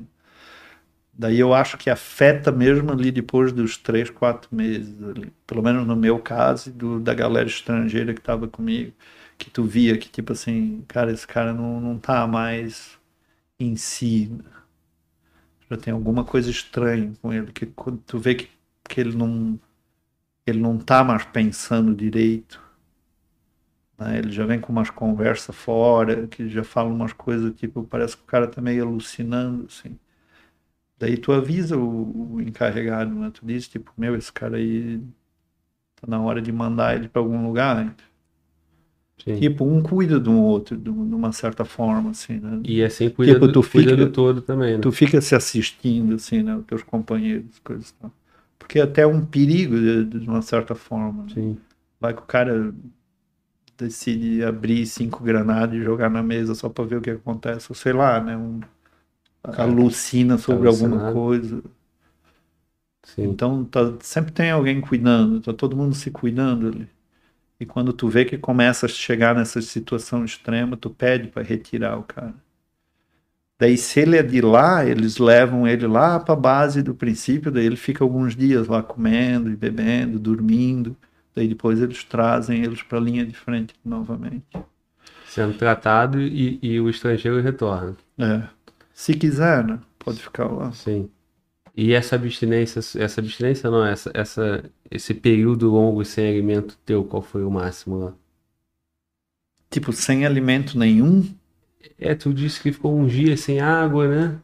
É, E- o e eu- máximo que eu fiquei sem comida e sem água foi dois dias e meio. Dois dias e meio. Mas assim, com pouca comida, é. houve às vezes tipo duas semanas de passar, tipo, com bem pouca coisa, bem, bem pouco mesmo. Bem pouco mesmo. Tipo, o que eu como aqui numa refeição daria tipo para três, quatro dias lá. Sim. E pepino, tomate e, e É, a maioria dos- A azeitonas. maioria dos tomates vem podre, né? Os pepinos também. Ah, sei lá, não sei como é que a galera não morre lá também disso aí, de comer isso aí, porque tipo assim, para eles plantar tomate e pepino requer uma quantidade de fertilizante de produto químico enorme, né? Que é deserto, Sim. mas é o que eles mais têm para oferecer. Imagina quanto químico não tem naqueles negócios. Sim. Ainda podre, né? E, e chegou e apo- a- apodreceu ainda porque tava ruim mesmo, né? Porque já tinha um tá- tempão lá. É, exato. é. Porque- É, é intenso. Em vez em quando nós achava latas de Coca-Cola, de Pepsi, eles têm aquelas Pepsi, né? Coca eles não têm, mas Pepsi eles têm. Pensa na alegria. Pensa como é doce se tu ficar tipo um mês sem- só bebendo água, quando tu abre aquela latinha de Pepsi, parece estar comendo um pote de açúcar. Sim. É a coisa melhor do mundo. E é parece, Pepsi. parece que tu tem o sentimento que tu ganhou na loteria. Tu nunca bebeu uma Pepsi tão boa, né? É verdade. Mas tem lá, em vez em quando tu encontra isso. Ou quando tu encontra, tipo, uma cidade que tá funcional, assim, né? Tem uma cidade que, tipo, depois de um tempo eles começam a abrir, que eles veem que, tipo, o IEPG já tomou conta, já fez barricadas na entrada e cidade, saída da cidade, daí eles abrem, tipo, um, uns restaurantes, assim, pequenininhos, né? E tu senta lá e tu come, tipo, um pão com, tipo, uma salada e coisa e tal. Meu, parece que tu tá num hotel cinco estrelas, cara. Tu se sente humano de novo. É. E aí retorna depois. É, daí tu vai pra linha de frente novamente. Bom, muito bom. É, essa pergunta, nós começamos aqui, veio de uma pergunta daí, foi? Sobre essa parte aí, eu já até já nem me lembro mais, né? É, a, a Luana, Luana, você tem uma pergunta para fazer? Tem alguma pergunta ou você tá tímida? Eu tenho. Fala no microfone aí, por favor. É, é, eu gostaria de saber com relação ao Luiz, que foi o paulistano que você encontrou lá. Quando a gente está viajando ou muito tempo longe de casa, qualquer sinal de que, que nos lembre o lugar de onde a gente veio e tudo mais, nos dá muita emoção. Eu quero saber se você mantém esse relacionamento com o Luiz ainda, se vocês têm contato, ou se não, se só foram aqueles dois dias e aí não se viram mais.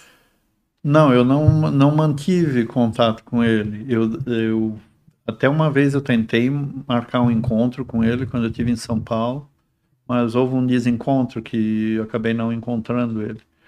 Mas apesar disso, não, eu acho que ele criou uma amizade muito mais profunda com os caras que ele que ele conviveu lá, porque eu sei que ele tem contato com eles até hoje, porque nós temos alguns amigos assim em comum né, do que comigo, né? Foi tão breve, né? O nosso Mas apesar de, de ser breve, né, eu fiquei super contente quando eu vi um brasileiro lá. Eu já fui logo, eles disseram, "Ei, tem outro brasileiro, e eu fui logo falar com ele, né. Eu fui lá, eu corri lá para falar com ele, perguntei de onde ele era, eu, como é que ele foi parar lá e coisa e tal. Mas ele é um cara que ele foi por intenções religiosas mesmo, né? Que ele queria tipo algo dele mesmo, que ele Entendi. queria tipo fazer por ah, com intenções assim boas religiosas dele, né? E ele não, não fala sobre o assunto. Tipo, se tu convidar ele para uma entrevista ou alguma coisa assim, ele provavelmente não vai participar, né? E eu sei que ele que ele vive com a namorada. A única coisa que eu sei assim dele é que ele, eu acho que ele tem uma namorada, que ele que ele vive com a namorada, ele trabalha e eu sei que ele é super super intelectual, assim, inteligente. E e é isso que eu sei dele, basicamente. E eu sei que esses laços aí, que eu não criei com ele, né, por não ter tido a oportunidade, ele criou com os caras lá, que ele, que ele, que ele lutou lá, porque eu sei que eles são super amigos, assim, e eles conversam o tempo todo. No primeiro momento, você sentiu essa sensação, pô, um brasileiro aqui. Mas você não conviveu, né? Não, eu não convivi com ele e lá é aquela coisa, né? Não é tu que decide onde tu vai, eles Sim. mandam as pessoas para lugares diferentes, né? Sim.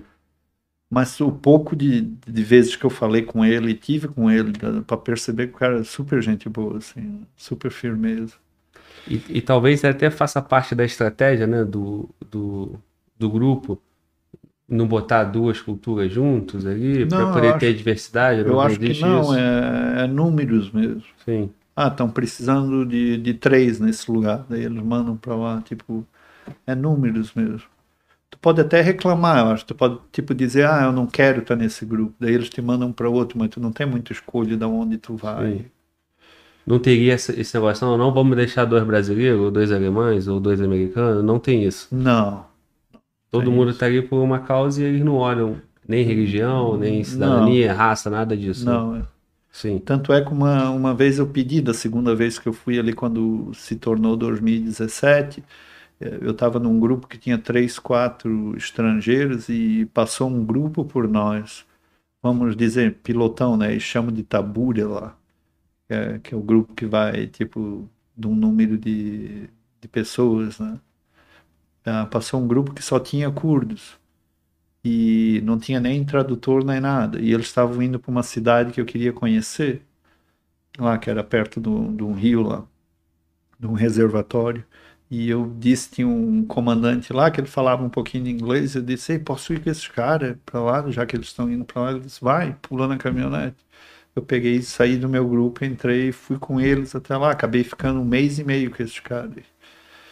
E não tinha nenhum estrangeiro no grupo. E que é bom para poder trocar uma ideia, né? que aí você consegue desenvolver mais, mais raciocínio quando tiver oportunidade, né? Aham. O cara falar, a, a, a comunicação faz, faz a diferença também. Sim. É, ô, ô, Luana, qual é aquela situação que tu passou para mim da pesquisa que nós fizemos? A Luana me passou uma situação de uns cartazes amarelos, os posts amarelos. O que, o estrangeiro morre. o que Não é só com isso? os estrangeiros, eles fazem com todos os soldados. Por exemplo, se tu faleceu naquela cidade, eles fazem um pôster com a tua imagem e colam pela cidade toda. Mas qual que é o objetivo disso? É só comunicar? Não, não, é tipo para te transformar num tipo num mártir, assim, entendeu? Alguém que deu a vida pelaquela causa, mas eles querem não só botar o nome, eles querem botar uma imagem da pessoa. Entendi. Daí, tipo, todo, todo lugar que morreu pessoas do IEPG, que eles conquistaram a área, eles fazem esses pôster e mostram para a população, tipo, ei, esse cara aqui morreu para te liberar, entendeu? Aham, Para te, para te libertar, né? E- entendi. mas eles não botam só o nome, eles gostam de botar a imagem, a foto da pessoa. Aham. Jefferson, eu tenho uma outra pergunta, se o Glauber me permite. Claro, É que quando você tá numa situação como essa, eu, eu realmente não, não faço nem ideia de como seja, mas eu imagino que por estar tanto tempo já ali naquela situação de combate, vive, vivenciando aquela realidade, talvez chegue um momento em que você começa a entender como funciona um pouco, um pouco o raciocínio do, do Estado Islâmico, no caso, né? Isso. E aí vocês, em algum momento, conseguiam identificar, por exemplo, onde eles poderiam ter colocado bombas, esse tipo de, de cenário, assim ou não? Não. É impossível isso. Não, é totalmente aleatório, assim, não tem como tu imaginar.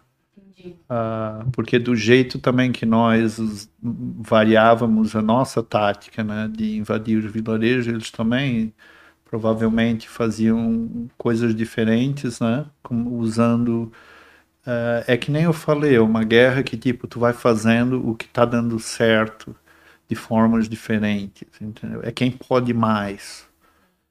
Não tinha nem a- não é que nem um exército comum que vai ter todo um protocolo, uma estratégia, um general ditando como aquilo vai ser e um, um capitão e toda essa estrutura, entendeu? É impossível se antecipar de alguma É forma, né? totalmente impossível. Eles faziam umas coisas muito, muito loucas, assim. Entendi. Ah, tipo, tem várias, ah, várias coisas assim de que eu poderia contar, mas, mas tipo assim, deles. Tu vê às vezes, não sei se tu conhece o que é uma 50 cal, Não. que é 0.50, né? Eles botavam três daquela, é um, uma arma de calibre super, super grande, assim, dá pra, dá pra tipo furar um tanque, assim, né? Eles botavam três daquela em cima de uma caminhonete, eles atiravam na tua direção. Aquilo é super potente. Tem uma força, tem um vácuo também gigante. Uhum. E, os, e eles iam correndo por debaixo, tipo a arma atirando aqui e eles correndo na tua direção por debaixo. Avançando. Isso, é um- isso aí ninguém. Qual é o maluco que usa uma tática tática dessa? Sim. Mas eles fazem esse tipo de coisa. Se eles veem que é conveniente, ou eles sobem numa caminhonete, que nem nós fazíamos, e vêm direto na tua direção, assim. E não é uma coisa suicida, eles acham, nós vamos direto e atirar nesses caras, então não vamos chegar o mais próximo possível e pular da caminhonete e tentar pegar esses caras. Então é. Não sei, né? Depende de quem está no comando lá deles, ou o que eles estão decidindo fazer. E é impossível tu deduzir o que, que vai vir na tua direção, assim. Sim. E Entendi. quando é explosivos improvisados, pior ainda, né? Pode botar em luzes, pode botar em geladeira, pode botar em caixas d'água, pode botar em linhas, né? Que tu vai tropeçar, pode ser minas terrestres, que eles, eles adoram isso, né? Uhum. E tu pisar nelas e explodir, tipo, é impossível, é impossível. Entendi. Respondi. E essa cortina de fogo, então, eles faziam com ponto 50, né? E, e- e caminhando junto. É doido. Não sei nem como é que eles não ficam totalmente surdos, né? A- a- é muita energia, potência, né? Absurda. Não faço nem ideia do que seria isso. É uma loucura total. Que tu fica falando, porra, esses, esses caras são realmente. Não, não tem É, solução. quando tu vê essas coisas, tu pensa assim. Não tem solução. É, é insano, né? Sim.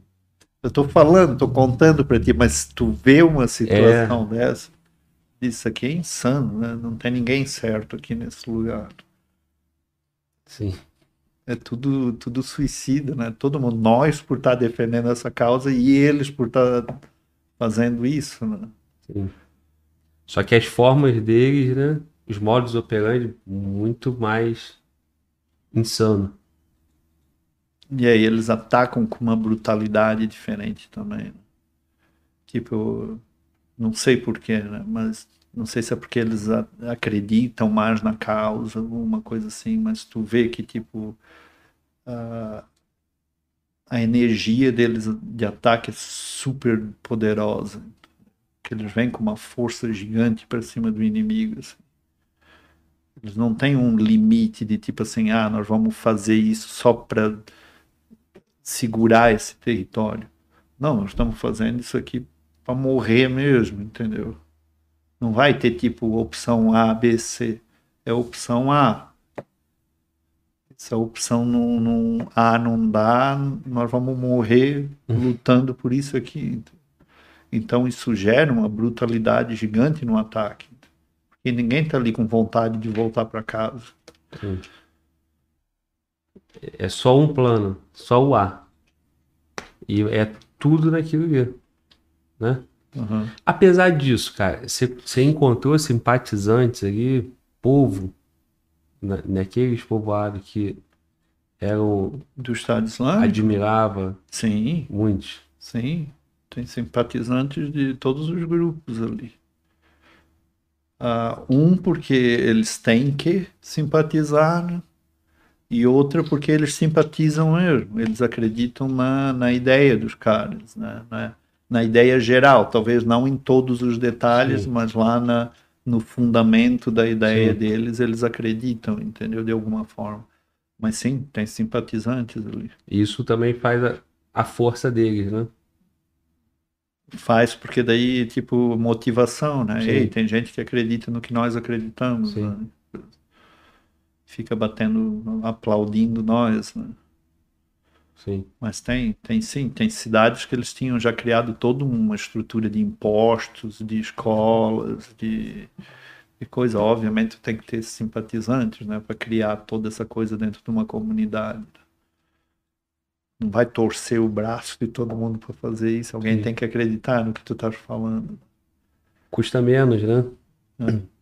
Mais fácil de sim. avançar. Sim, tem simpatizantes tanto no Iraque como na Síria tinha simpatizantes do Estado Islâmico que acreditavam naquela. Estou falando assim da população, né? Sim.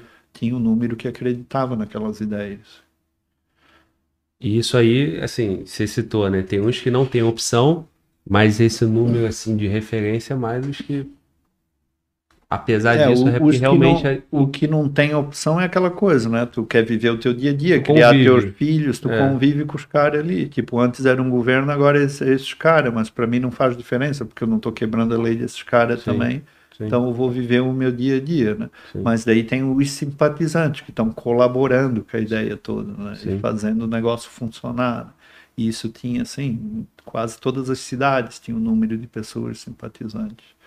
Mas nós não fazíamos nada contra essas pessoas, né?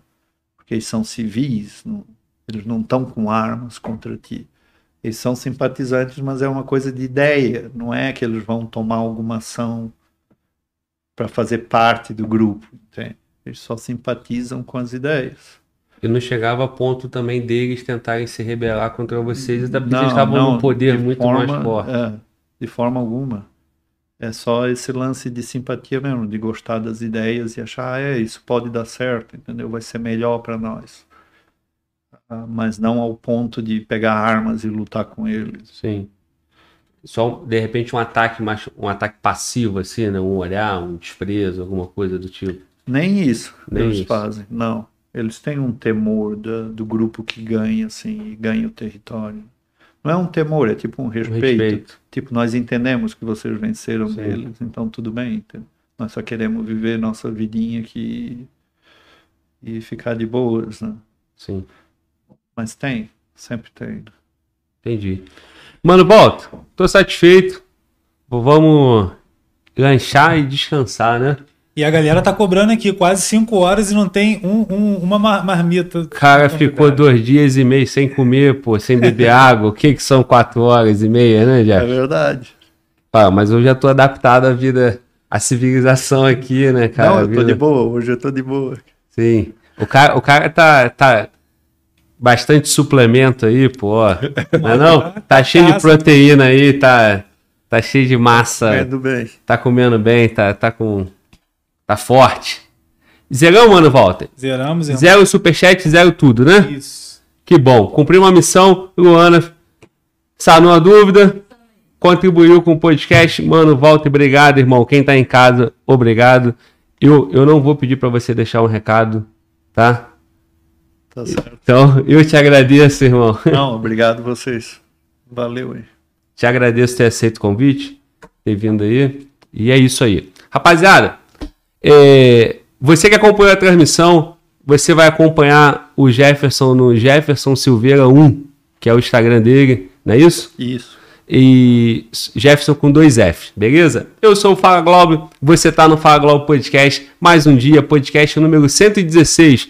Foi colocado um tijolo aqui assinado pelo Jefferson, contribuiu com o nosso podcast, contribuiu com quem está em casa, trazer conhecimento histórico, cultural, a, as vivências deles, o relato. Foi muito bom. Vibramos mais um dia. Te espero domingão para mais um Fala Podcast. É isso aí. Tamo junto e fala, Glauber!